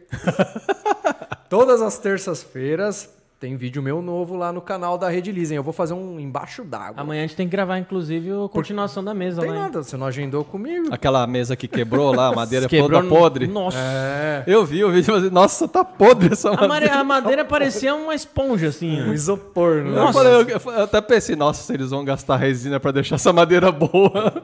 Aí Ia virar, uma, ia virar uma mesa de resina. É, com certeza. É, vamos para a próxima pergunta aqui no Instagram. Ó, a pergunta é do Cleito Oliveira. Ele perguntou: Opa, a resina 4008 baixa viscosidade é boa para chaveiros? Estou iniciando. Excelente. Excelente. Boa! Essa mesmo. Excelente. Sim. Maravilhosa. É re- resposta de inteligência artificial, né? Sim. Sim. Então, vamos para a próxima, né? Próxima. É, da, é, do Rian que mandou pra gente. Tem algum cupom de desconto disponível? Putz, eu não criei nenhum pra live, mas in- inventa uma palavra, uma palavra-chave aí válida pra, pra hoje, 1 de setembro de Uma 2022. palavra-chave. Camargo. Camargo? Camargo? Por quê? A, Zezé de Camargo, seu ó a palavra que você gostou na estequiometria tem que ver se alguém acerta. Vai- aí tem que copiar e colar pra... Coloca aí. Camargo, então, é que estequiometria eu acho que ninguém vai... É Ah, sacanagem. gostei, gostei. Estequiometria. Não, não é Escreva sacanagem. como você achar que tem que escrever. Estequiometria Ou então, assim, 90. Então tem que mandar lá, Arnold Schwarzenegger. Nossa, isso também. Ô, ô, Bedu, você vai complicar a gente no atendimento lá, mano. A gente vai perguntar como é o nome do cupom. Deixa Camargo. Camargo. Não, não é o nome do cupom, é a palavra-chave pra ganhar o cupom, tá bom? Aí, aí tem que falar pro Lu criar um aí, mano, porque eu tô no podcast. Válido agora. até amanhã. É, vai, ó, até 1 de setembro de 2022. Vai ganhar um cupom especial se chegar no WhatsApp da Rede Lise agora. Melhor. E Liga, liga na Rede Lise, Não, não, canta uma música do Zezé de Camargo, Não, não, que não, na agora hora você telefone- vai... Não, amanhã. Canta uma música do Zezé, que na hora você vai ganhar um cupom de Que desconto. Zezé, o quê? É, então, ó, 1 de setembro de 2022, válido até amanhã, tá? Até amanhã, meia- 23h59. Cupom de... É, entre em contato no WhatsApp da Redilize. O WhatsApp tá na loja virtual, que tá aqui na descrição. E escreve lá. Eu estava na live, quero ganhar o cupom. Estequiometria. Escreve como você achar que tem que escrever. Estequiometria. É isso aí. Não, não é difícil. Estequiometria. É, escreve de qualquer forma. Com Estequiometria. K, com QI, como você quiser. Bom, Manda- então Manda uma aí. acabou agora as perguntas do Instagram, vamos para o YouTube. É, do Alessandro Godoy, que ele mandou sobre... Manda uns salves aí também, ou então me dá aí que eu dar uns salves na galera, que tem Não, bastante eu, comentário. eu vi uma pergunta legal, não sei, não lembro o nome da pessoa. Ela falou sobre as joias de DNA. É, Isso é de se pensar mesmo. É, não sei se fizeram testes. Se você pega, por exemplo, o leite materno é, e coloca, mistura ele junto de uma resina epóxi ou poliéster, ela secou. Eu não digo cura total, porque eu acho que ali vai interferir muito. Acho. Não vai quebrar todo o DNA? Vai deixar de existir o DNA ali? Não acredito. Não, acho que não. Será? É, porque para fazer uma modificação no DNA é uma coisa muito complexa. né? Mas é, mesmo que modifique, qual a O que relevância importa, disso? é, o que importa é o... Porque É, na é o verdade é o sentimento. É o simbolismo, né? É o simbolismo. Nin- Ninguém vai fazer que nem o Jurassic Park pegar o DNA e fazer um clone daquela pessoa, porque não vai dar, Como né? você sabe? que não? Ah, Vai eu fazer clone de gostaria. leite? eu, eu já fiz um. eu já coloquei um sangue meu aí na- É. em, alguns bloquinhos de epóxi e sai enterrando aí. Tá certo. Reviva-me, por favor. Se for querer fazer isso, eu recomendo põe numa cápsulazinha e aí resina em volta, porque daí você mantém lá o DNA pronto. Então. Verdade. Deixa um fiozinho de cabelo. Já tem, tem DNA no fio de cabelo, não tem? Ah, em tudo. Em tudo, seu corpo todo tem. É. Inclusive, se cair o cabelo, você vai saber que foi do DNA do seu- dos seus ancestrais também. É, vamos para a próxima pergunta aqui, como eu estava falando, do Alessandro Godoy. Ele mandou sobre o descarte do- dos materiais epóxi vencidos. Como proceder? É lixo comum? Espo- Epóxi vencido, não joga fora, usa. Estou falando sério. A resina, ela tem validade de um, dois anos, mas eu tenho resina epóxi no laboratório de sete anos que funciona. No máximo que pode estar acontecendo é cristalizado, reverte a cristalização. O endurecedor, o que acontece é que ele perde um pouco de reatividade e muitas vezes pode amarelar, mas ainda dá para funcionar. Sim. Meu tambor. É. Então, faz um teste. Se tiver cristalizado, reverte. E se, e se não tiver, faz um teste. Ele vai funcionar ainda. Não, verdade. não- não joga fora. Resina epóxi, diferente do poliéster que vai endurecendo, o epóxi não. A gente que usa jeito, bastante né? resina, principalmente para fazer testes e tal, eu tenho lá é, resina de muito tempo. então. Eu não sei. Ah, quando é que venceu? Nem sei porque o rótulo já saiu, mas assim, tô usando.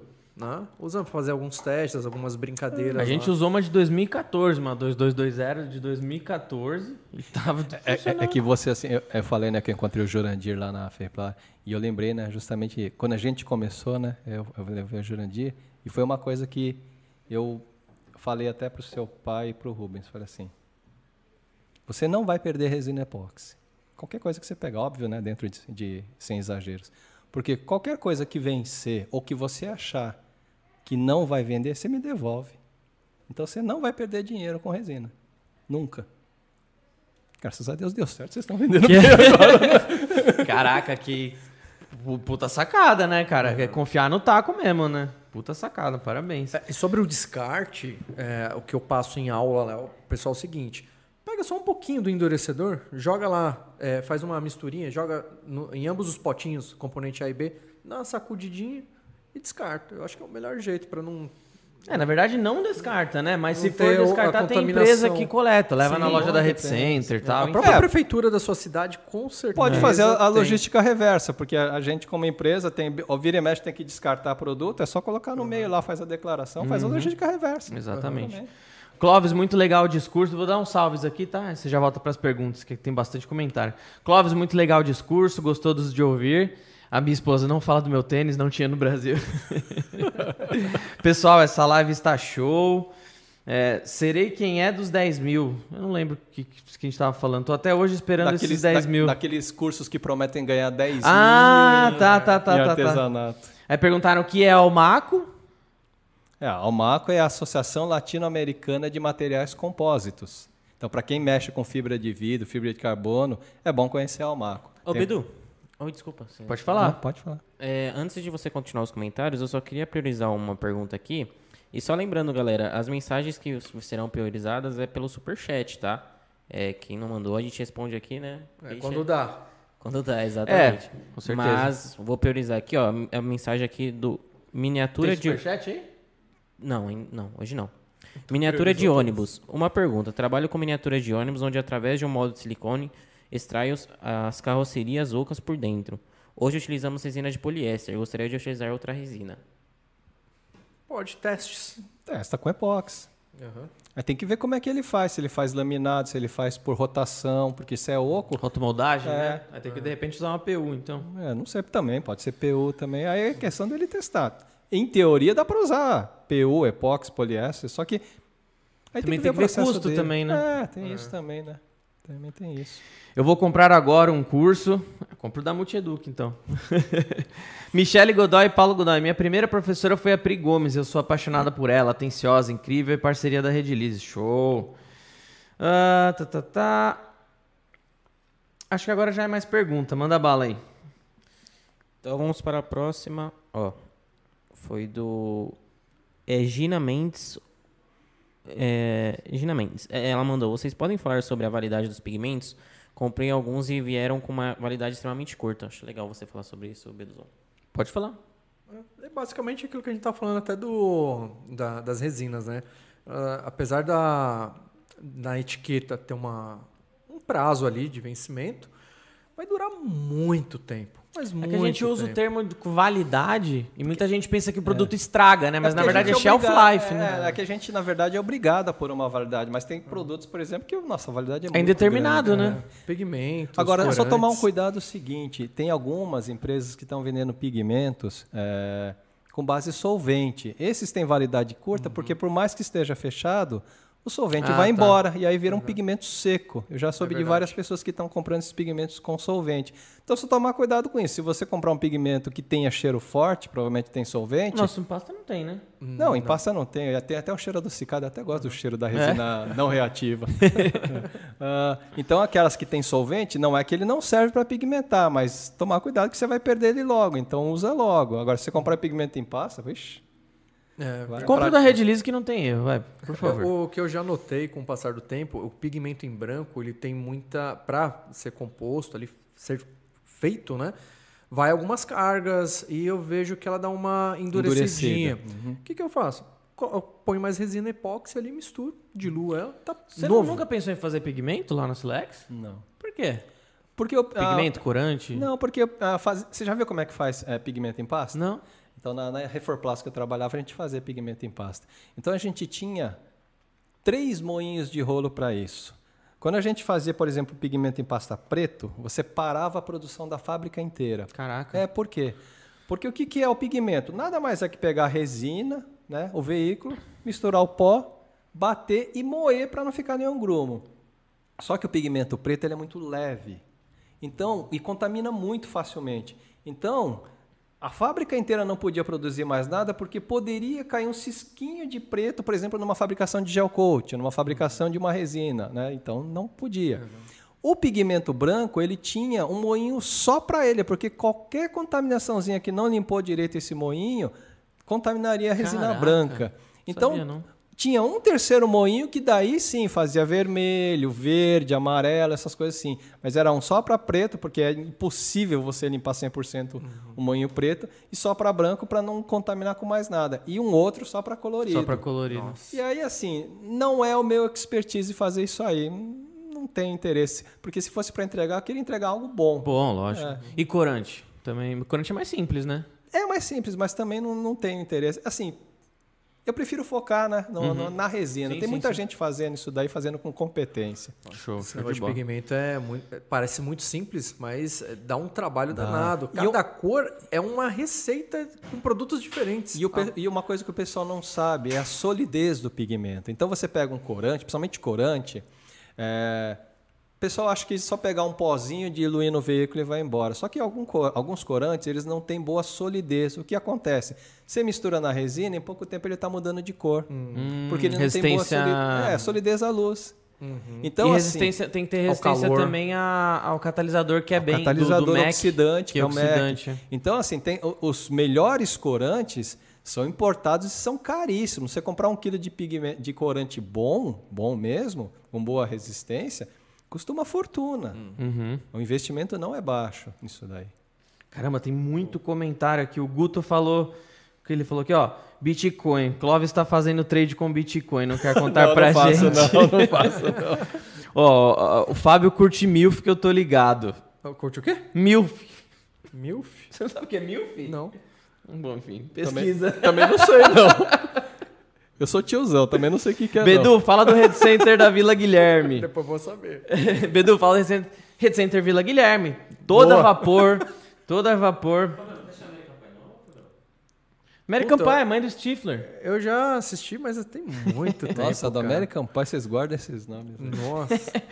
Boa tarde, patriota. Bota na reta que acontece, que assim você se compromete. Ah, é o, que- é o que é o caso que a gente falou da pessoa ir pro campo de batalha e se arriscar Ah, e tá, vender, tá, tá, né? tá, tá. É, que eu tô lá em cima, pode É. crer. Clóvis, por que você diminuiu a produção de vídeos do YouTube? Por causa da reforma da minha casa. Quando acabar, eu volto a fazer. Ai, ai. Bom, é isso, então manda a pergunta aí. É, deixa eu ver aqui. Ó, a pergunta aqui da Vanessa Ideias. Qual a, vontade, é, qual a vantagem de usar capela como equipamento de proteção? Pode falar um pouco disso? Nossa, é uma vantagem absurda, porque se você tiver uma cabela eficiente, a tal bendita máscara que ninguém gosta de usar e o, e o óculos que pode embaçar, não precisa. Se você fizer uma capela correta. Porque o que acontece? O que é uma capela? Uma cabine com exaustão e normalmente existe uma portinhola de vidro. Então você baixa essa portinhola de vidro, só entra com os braços, manipula o que você quiser, a exaustão puxa todos os vapores, o seu rosto está protegido por causa da- da- do vidro, então não vai respingar nos seus olhos, e o gás não vai, porque como o exaustor está lá atrás, todo o fluxo de ar vem por aqui por baixo e sai para lá, então não vem para você. Dá para montar, eu já falei, dá para montar uma, uma capela muito simples. Faz uma tambor, caixa. É, você pega esses exaustores de banheiro que vende numa Leroy Merlin, ga- paga acho que nem 100 reais com o duto. Joga para uma janela para fora de casa, porque você não vai estar jogando assim algo enorme em artesanato. Ele vai se diluir no ambiente, não vai fazer mal para ninguém. E aí você pode, né? Que ninguém gosta de trabalhar de máscara, óculos. Você pode trabalhar sem máscara e sem óculos. Mas se tiver a cortina, se não tiver a cortina de vidro, ainda assim te ajuda a ficar menos exposto você ter a capela também. Então eu acho que construir uma capela que você tiver um pouquinho, né, pega umas madeiras, umas chapas de metal, cara, podia até pedir para o Edgar montar uma para fazer eu um acho tutorial. que a, a galera tá criando um, um, um- um negócio assim meio é, pesado de é máscara, máscara que o negócio vai matar, se principalmente quem não tá, quem não começou ainda com resina, tá olhando assim, falando, nossa, isso é altamente químico, é algo que A galera pensa que é radioativo meu o bagulho, Deus, né? gente, é, Mas Fábio, ok, eu acho que eu prefiro assim. Sabe por quê? Porque senão vira várzea, né? Não, porque se você fala que não é tão perigoso, ah, já vira de pessoa não usar. É, então Eu, pre- eu falo, eu prefiro que a pessoa tenha medo, porque ela se cuida. É a mesma coisa é, de qualquer coisa que a gente começa a ficar muito bom e a gente perde o medo.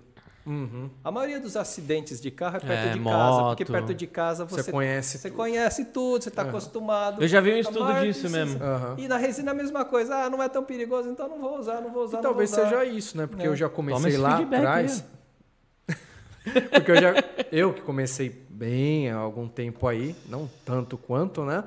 Mas como a gente sempre trabalhou, nunca pegou nada. Ok, sempre usamos. Perfeito. Não, eu vou Mas falar. não é que eu tô passando aqui, eu inalei e Não, não já é vai assim, dar não alguma é, não é coisa. que eu vou cair, não é nada assim, É. né? É que nem um, um gás cianeto que você vai respirar e morrer, mas entenda assim, eu não vou falar que no começo da minha carreira eu não trabalhei sem máscara. Trabalhei, tem uma mosquinha chata aqui. É, trabalhei, trabalhei. Hoje eu me protejo. Mas a- aí o que eu falo é o seguinte, é uma questão de escolha das pessoas. A probabilidade da pessoa ficar, pegar alguma coisa é pequena? É. Mas proteja-se. Aí você avalia se você quer correr esse risco. É que nem eu falei do carro. Todo carro tem cinto de segurança. Você pega um carro muito caro, tem 20 airbags, cortina, não sei o quê. Se você quiser andar sem cinto de segurança, você tem proteção. Você que sabe. É recomendável assim mesmo. A resina dá para trabalhar sem máscara? Talvez algumas pessoas nunca vão sentir nada, mas eu já vi pessoas que tiveram alergias terríveis, Sim. Às terríveis. vezes a pessoa tem Já que até vi parar, também. né? Aham. Então, como a gente não sabe como cada um vai reagir, eu sempre prefiro ir pelo mais Na cuidado. prevenção. É, Aham. sabe? É incômodo? É incômodo, é lógico. Cinto de segurança no começo era incômodo, ninguém gostava. Hoje em né? dia todo mundo entra e coloca. Uhum. A máscara no começo é incômodo. Vai chegar uma hora que você vai nem perceber mais que você tá de máscara. É, acostuma. Se já acostumar do jeito certo, É. você sente falta daquilo depois. Total. O que eu falo assim, não tem dinheiro? Compra uma máscara barata, mas conforme for ganhando, compra uma máscara melhor, que é mais confortável, tem melhor ajuste, melhor proteção. Toda máscara que tem um selo do Inmetro vai te proteger. Só que aquelas máscaras mais baratas, ele é de um plástico duro e nem todo o rosto ajusta legal. E para ajustar, às vezes tem que puxar muito e acaba realmente Machucando. incomodando. Mas é uma proteção. Então comece. Começou a ganhar um pouquinho? Compre uma máscara melhor. Mas Vai investindo, né? Não, não, não é esse negócio do tipo abrir, tem que estar com aquela Não. roupa de, Não. de radiação. White, né? Não é, Não é assim, que abriu tá morreu. morrendo de medo não, de, de, mas de, é, de não abriu morreu. Então, é, é aquela história assim, é, é o que eu te falo. É óbvio que se o cara eventualmente tiver um contato ou tem um contato pequeno, não vai ter grandes problemas. Mas, Mas se, se é uma profissão, o cara tá mexendo todo dia, por que não, né? então, eu mexo há 35 anos com resina. Eu mexi uns bons anos sem proteção, porque por desconhecimento, por desconhecimento. Até onde eu saiba, não- só o futuro dirá, eu não tive ainda nenhuma sequela. né? Mas é isso aí, não bebam resina. Isso não, tá? Se você não deixou o like, ainda deixa, hein? Por favor, velho. Vamos para a próxima aqui da Luísa. É, Luísa RJ. Ela mandou o que vocês acham do processo de esquentar a resina no micro-ondas para evitar bolhas. Não, não necessariamente para evitar bolhas, né? Mas esquentar no micro-ondas, muitas vezes você consegue é, contornar o blushing, né? É, qualquer tipo de aquecimento na resina diminui a viscosidade. Sim. né? A Então, bolha sai mais facilmente. mas- só que saiba que vai reagir mais rápido também. Vai reagir mais rápido. esfriar. E qualquer detalhe, jeito. não use esse micro-ondas pra, pra esquentar seu arroz e feijão depois. Tem um micro-ondas só no Só seu pra isso. É. Pega Exato. aquele micro-ondas velho, enfia na sua oficina e usa ele só para isso. Com certeza. É, vamos para a próxima aqui do Guto, Gutenberg, mandou aqui pra gente. Algumas pessoas dizem que o endurecedor pode ser afetado pelo oxigênio se ficar aberto, e isso influencia no acabamento da peça. O que pode contaminar a resina ou o endurecedor? Com certeza, se você deixa aberto, é aquele famoso Oxida, né? pozinho que o pessoal vê em volta da tampa.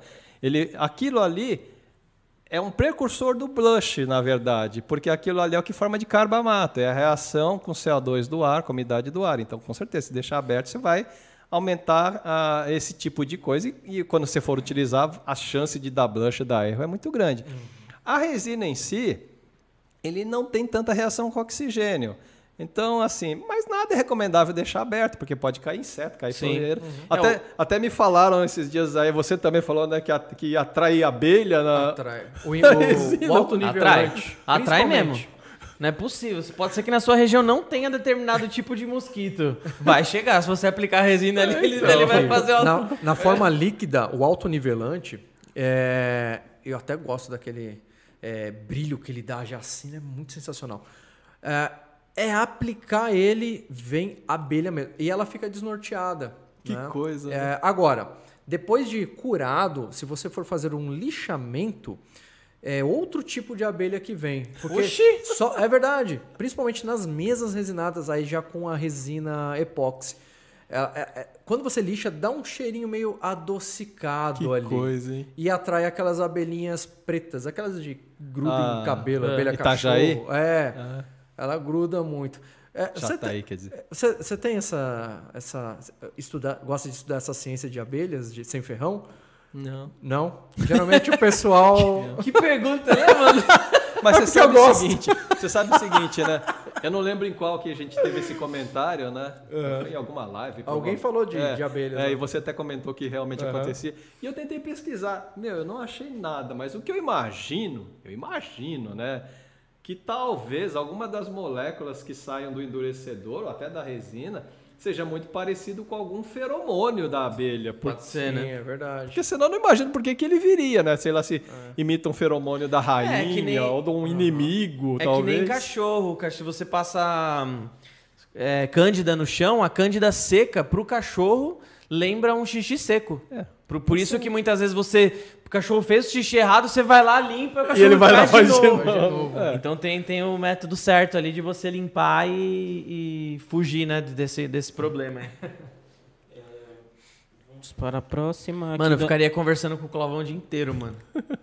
Só tirando dúvida, né? É, a pergunta aqui do- novamente do Alessandro Godoy, ele mandou: "Precisa- é, precisamos de resina com grandes espessuras, 6 a 10 centímetros por camada. Será possível, Clóvis? Lembrando, gente, espessura varia em função do, de, de outras coisas, não é só a espessura, né? Vol- volume o- como um todo, Exato. né? Olha, possível é. Possível é. É, não acho viável, porque são poucos casos que É. vão precisar disso. Então, vo- você vai desenvolver um produto para alguns casos esporádicos, eu acho mais viável fazer em camada. Até porque pouquíssimas pessoas vão fazer uma peça de 20, 30 quilos sólido. De uma... é, é assim, Exato. não acho viável. Ah, na Europa e na, na, na Rússia tem muito, né? Uma, um pessoal lá, um casal famoso que é o Positivo capô, né? Positivo Cup. Eles usam uma resina de baixíssima reatividade feita lá por uma empresa que eles têm parceria. Mas, gente, é na Rússia, né? O negócio lá é gelado que é o cão também, né? ajuda Então a já ajuda baixar isso. bastante. E outra, o custo lá, não sei se o, se o, o Putin ele, ele banca, né? Imagina, esse tipo de resina é muito caro, porque o tipo de endurecedor que utiliza, ele é um endurecedor também caro, tá? Então, assim, dá para desenvolver? Dá, mas eu não sei se é viável. Mas tem que tomar um pouco de cuidado também. Se você pegar uma resina de baixíssima reatividade, você só vai conseguir usar pra isso. Porque Só se você isso. for usar uma, uma pra pecinha pequena, não vai curar Não nunca. vai. É, não vai. E outra coisa, E ele não tom- é tão rígido também. Exatamente ele isso que só eu ia fica falar. rígido porque ele tem espessura. exatamente isso que eu ia falar. Mesmo que você faça pequena espessura e ponha na estufa, ele não vai ser uma resina tão Se rígida. levar uma mesona dessa lá para norte, nordeste, deixar naquele calorzão, ainda mais com o sol em cima, as madeiras têm um baita peso. Você vai ver ela Ela- curvando. é, com certeza, com certeza. Sim. A nossa 4230, ela é, ela é incrível aí para 3, 4 centímetros, vai depender. Varia sempre em função da temperatura ambiente, temperatura do molde, o volume de resina ali aplicado e, e- e realmente a espessura, né? Depende, cada caso é um caso. Entre em contato no nosso, nosso departamento aqui de, de atendimento, a gente vai tentar te ajudar a entender qual que é a sua aplicação e de repente te indicar o melhor produto. Tanto que se for ver esse da Positive Couple aí, quando é mesa, o cara faz toda uma estrutura metálica para suportar, porque ele aquilo ali não vai reforça. suportar sozinho. É. E quando ele faz ah, peças assim grandes, ele faz grosso, porque senão não vai Sim, ter não. resistência. É verdade, pode com a temperatura amolecer ali. É isso. É aquela história, tem certas coisas que tem que ver viabilidade técnica, É. né? Então, enfim, você- você você vai fazer um negócio desse, o cara errou um pouquinho, alguma coisa, nossa, ele perdeu 40 quilos numa peça disso daí. Ainda mais se esses trabalhos de mesas resinadas nem sempre é, é incolor. O cliente às vezes quer algo colorido. Ah, e sendo colorido, cara, não precisa de. Dá de pra ser- fazer até com a 2004, É, né? faz vai, camadinhas. vai fazendo camada, põe carga mineral ainda, você vai co- você ia usar 20 quilos, você vai usar. O meu maior cliente de River Table Menos. só usa 2004 ou a 4008 agora, existem dependendo. técnicas. É que nem eu vi um cara, ele é um, um- um cara que ele faz o seguinte, as, as silver tables dele, ele pega uma, uma tábua e usina o rio. Só que ele usina só um rebaixo. Aham. Ele só faz o rio em cima porque ele faz colorido, ele não faz transparente. Pô, ele usa ali um centímetro no máximo, 5 milímetros. Deixa Mas do lado, da, nas do lado da laterais. mesa dá pra ver, né? Então, não, mas ele Não, faz ele- e usina do lado também. Do ele lado tampa. também. é. Tampa aqui. Nossa, gasta bem menos resina. Muito menos. Gente, não faz isso não, precisa gastar resina. Não, pode fazer. não. A gente tá, a gente depois. pra ensinar, inclusive, fazer uma com colocando vidro dentro, né? Ah, é. Fazendo um esquema. Cacos de vidro. É, dá fica da hora, fica também, bonito, né? Fica, fica bacana. Bem também. da hora. Tem gente que faz também com aquelas pedras roladas também de rio, né? Os seixos Sim. rolados Rolado. também. É Economiza. criatividade, é criatividade. Até, se for o caso, eu vi, né? O pessoal recorta pedacinhos de madeira e vai colocando no meio também. Aham, Economiza. Pode usar a serragem, né? É que tem que tomar cuidado pra não ficar muito grosso também, né? É. Aí é, é tudo a imaginação e às vezes a pessoa acha que a gente já sabe fazer isso, né? E liga lá, ô, como é que eu faço tal coisa? é, infini... é, é tão grande É as possibilidades que a gente não chegou a fazer aquilo às vezes, né? e a gente fala assim, olha, é, usa a tese- resina dessa, é, usa a resina dessa forma, mas você tem que criar, Sim, né? Testar. né? com certeza. Igual a cabeça do cachorro, que eu sempre falo lá no Rio Grande do Sul, lá o cara, Rio Grande do Sul não, Santa Catarina. O cara chegou para perguntar pra gente como fazer a- o molde da cabeça do cachorro na resina. Esperando que a gente soubesse. É a mesma coisa, é a mesma coisa que o cara chegar comprar um saco de arroz, a matéria-prima para ele fazer um prato, e ele perguntar para Camil, sei lá, como que faz um prato que ele vai inventar ainda, né? Isso, isso, que ele ainda vai inventar. A Camila vai falar, olha, Chega assim, o cachorro tá vivo? ele crema cachorros lá, né? Então ele Caraca. queria preservar Deus a forma do cachorrinho. Não, então, uma vez eu peguei uma pessoa que preservou um crânio, cara. Mas era Humano? um crânio humano. Era de uma. É, é meio. É, você vai querer julgar, é difícil julgar. De um mas amigo, né? Era de um amigo muito querido dele, não sei o quê. Aí fez a exumação. Nossa. Né? Ele não tinha família, não sei o quê. Ele- Enfim, Você né? vai ficar.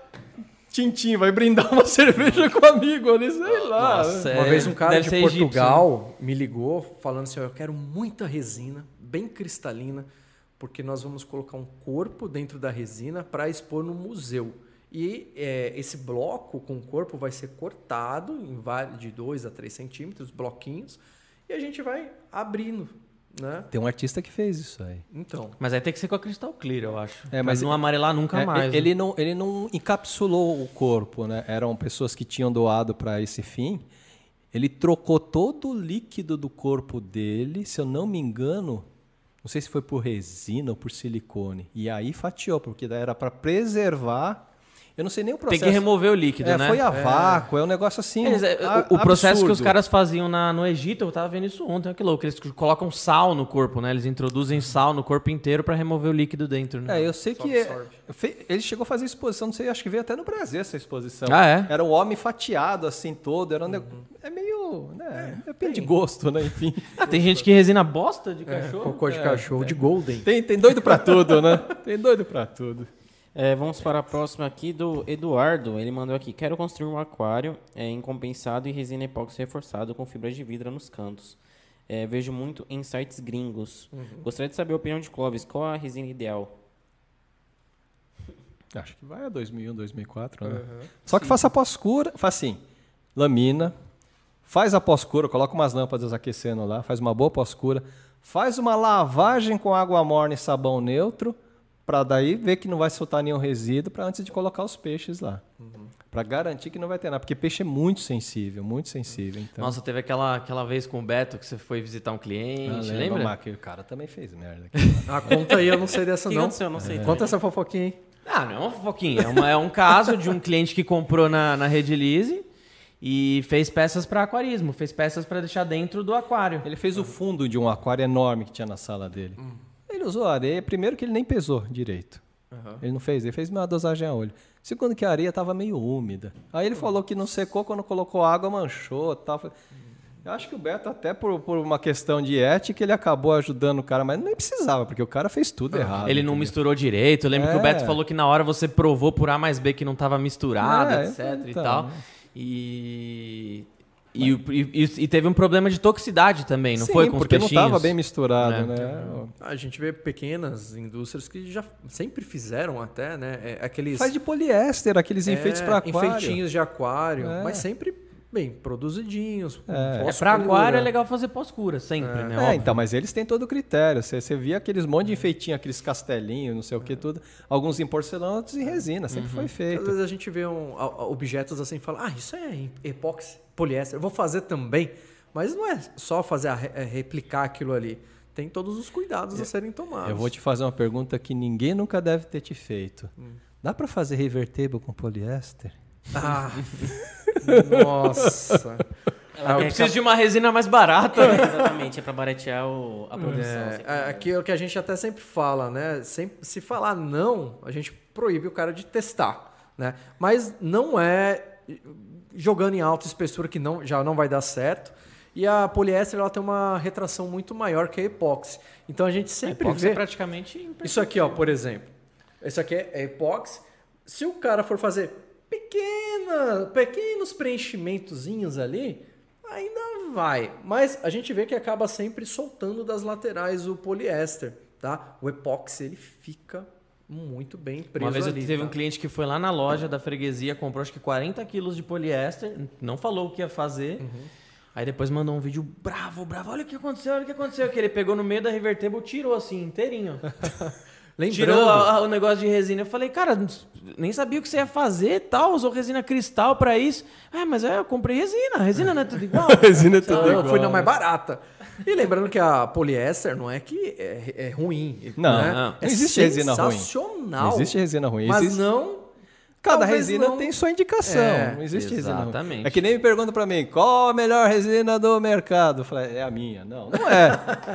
Existem resinas indicadas para cada aplicação. Então, às vezes, às vezes alguém gosta da resina de um, de um fornecedor, não gosta de outro, e é a mesma aplicação. E a mesma resina às É a vezes. mesma resina, às vezes. É. E lembrando que a poliéster ela é muito rígida. Por exemplo, se cair um objeto feito por ela, uma river table que é pesada, ela pode soltar as laterais da madeira, quebrar. a- Ela tem uma dureza mais vítrea. É, né, a gente poliéster. fez, não sei se chegou a ver esse vídeo que eu fiz com o Bedu, a gente fez uma river, Passou com o carro em passou cima? pro carro em cima. E- A madeira envergava junto com a resina.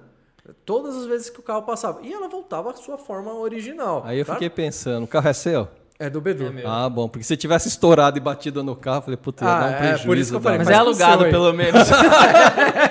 eu não tinha pensado nisso. Pô, podia ter dado um prejuízo ali no carro. mano. A epóxi tem uma resistência sensacional. Demais. Pô, o Clóvis tem um, tem um sistema que, inclusive, a gente tem na loja virtual que é fabricado para de, de juntas de dilatação. Sim. Que é o Epocrete, né? O Sim, bagulho é sinistro. Sensacional. Ah, se você for pensar, a gente esteve na Copa do Mundo do Brasil. Porque, Opa! É, porque a gente forneceu resina para umas empresas que fizeram é, recuperação estrutural no Maracanã e em Que alguns animal. outros estádios. Porque qual que era o grande negócio do Maracanã? O Maracanã, eles queriam melhorar, fazer aquele, né, aquele, Uhum. aquela parte, reformar tudo, só que ia aumentar a carga de peso no Maracanã. Uhum. E aí você tem as colunas. E como é que você aumenta a resistência das colunas? Você teria que aumentar a largura da coluna. Mas a coluna também, como ela, né, com a carga, ela, ela provavelmente romperia assim. Tá. Então, o que, que foi feito? Para não perder espaço no, no- local, foi feita uma bandagem de fibra de carbono com resina epóxi, fazendo todo o envolvimento da coluna. Aí Que depois animal. você passa a massa, ninguém está vendo aquilo lá, ninguém soube o que que aconteceu com aquela coluna. e você reforça a coluna.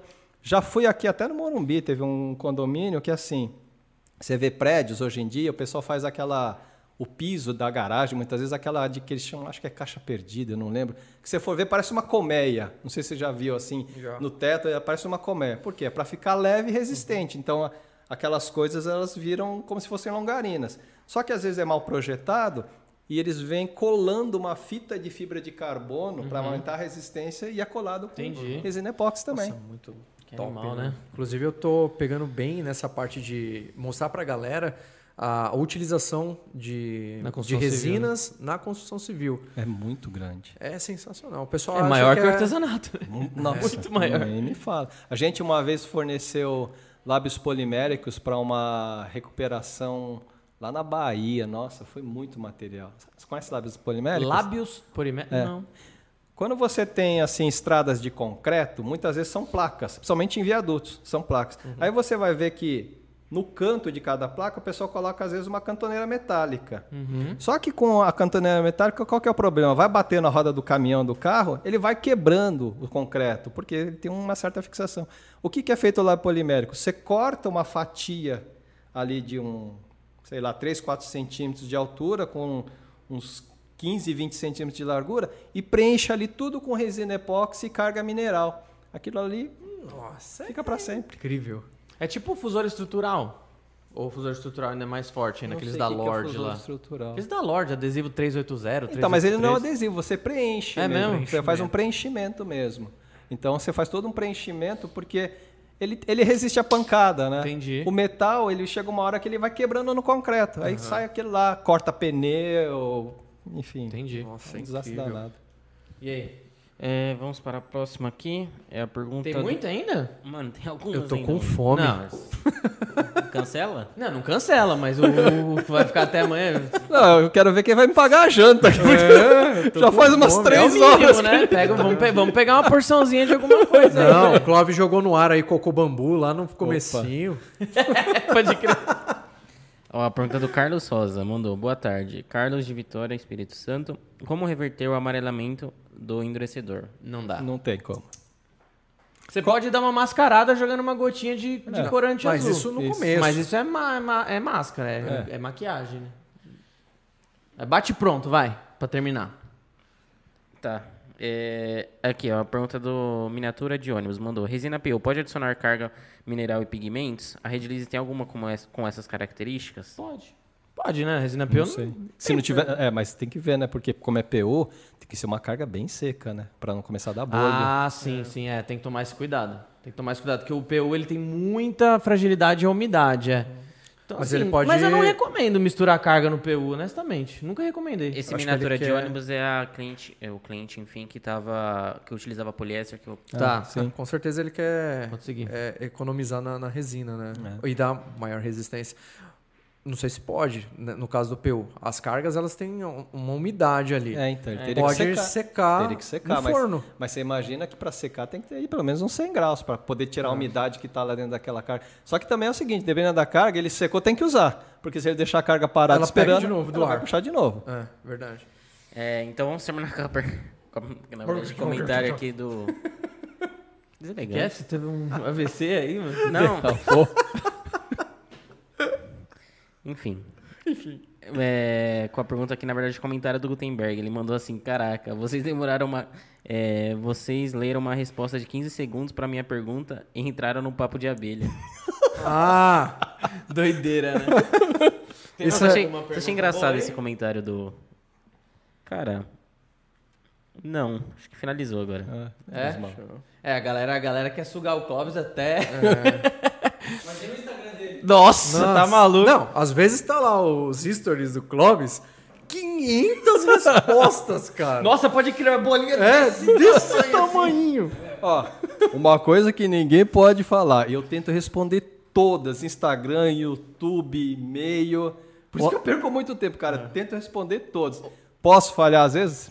Sou humano, mas. Difícil, né? Cara, respondo todas as E perguntas. você me mandam. responde dando. No WhatsApp também. Às vezes, pra não ter que ficar falando direto, eu vejo que você responde dando a fonte. Aí você já, pum, link. É porque a resposta às vezes é longa, é mais fácil ele ver o vídeo. É. Ali, ali tem aquele, não sei nem quantos segundos é do, do, do Stories lá, é pouco tempo pra Ah, falar. aqui, acho que é. Hoje em dia acho que aumentou, né? Bom, enfim. É, que seja, mas é mais fácil ele ver o vídeo é. que tá mais completo. Mas vamos fazer o seguinte, ó. Esse tá com quantos likes já? Uns 150? Tá com 140, mas deixa eu atualizar aqui só pra ter certeza. Vai- faz o seguinte, ó. Dá o like aí. Assim que bater 300 likes, a gente traz o Clovão de novo aí, mano. Ah, mano, parte 3, né? Tem que ser assim. nós Vamos trazer ele toda semana. aí. Meu Deus do céu. Ah, devia criar ideias, né? Você sabe que eu piro né, em tudo. Criar alguma coisa, de repente, do Clóvis, é, tirando perguntas, assim, aqui ao vivo. Assim, ó, a cada 15 dias, sei lá. sei 15 lá. dias? É que eu não sei se tem tanto assunto, vai repetir muito. Tem, cara. Pior Ah, não, você tem conteúdo pra caceta, velho. Sabe- Ô, é o segundo podcast longo que a gente faz e foi tudo assunto novo. Pra você aproveitar essa E ainda tem estrutura. muita Pô, coisa tá que eu queria perguntar. A gente tá com 3 horas e 20, velho. Porra, vamos, É, vamos, vamos cancelar, pegar um pãozinho de queijo pro Clovinho aqui, porque senão ele vai ficar. Mas sabe uma coisa que eu acho que seria interessante, falando até naquela brincadeira que eu fiz lá dos Jacovella Brothers, e até pegando um pouco da, da experiência do seu pai, que ele falou que... Ele é meu pai? Não, Não, eu. tava aí. Deus me livre. Tava aí. Não sei, não sei. Aí eu não sei. Eu sou mais velho que você. Não, o que eu digo é o seguinte, que nem seu pai realmente falou que essa parte toda de administração e empreendedorismo, ele daria né, um, um podcast para cada Total. assunto. Eu acho que eles deviam fazer uma série de para ajudar os empreendedores. É como, mas não precisa ser muito comprido, né? Séries curtas, né? Faz uma série da do Red Leads Podcast falando assim, ah, como que se faz tal coisa, como se faz tal coisa, como se faz tal coisa. E aí você também ajuda os seus clientes a se É, desenvolverem. é, o intuito do, do Release Podcast é isso, sabe? Para ir direto ao É, ponto. Fala, Sabe assim, ó, é isso, é assim, é isso, é assim, é assim. A isso, gente assim. conhece muita gente incrível aqui. Através do Release Podcast eu conheci o Clóvis pessoalmente de uma forma melhor, já conhecia antes, mas muito rapidamente. Sem contar o Clóvis, a gente já conheceu tanta gente incrível, né? E a ideia é justamente ajudar isso, né? Então a gente traz pessoas até que muitas vezes não tem nada a ver com resina. Ah, mas sempre tem, Mas né? Sempre Sempre É. tem uma relação, cara. Eu- não tem jeito. Eu acho que eu sou a favor de qualquer tipo de aprendizado. É. Tudo que você puder aprender te agrega. Eu comecei minha vida trabalhando numa barraca de tomate. Porra. Me agregou alguma coisa. Eu vi- Total. Eu, eu, eu viajei com meu pai como caixeiro viajante para venda de flores pelo Vale do Paraíba. Eu trabalhei como office boy, a maioria nem sabe o que é office boy hoje em dia, né? Comendo churrasquinho grego lá no centro, Nossa, entendeu? Que delícia, Olha, churrasquinho.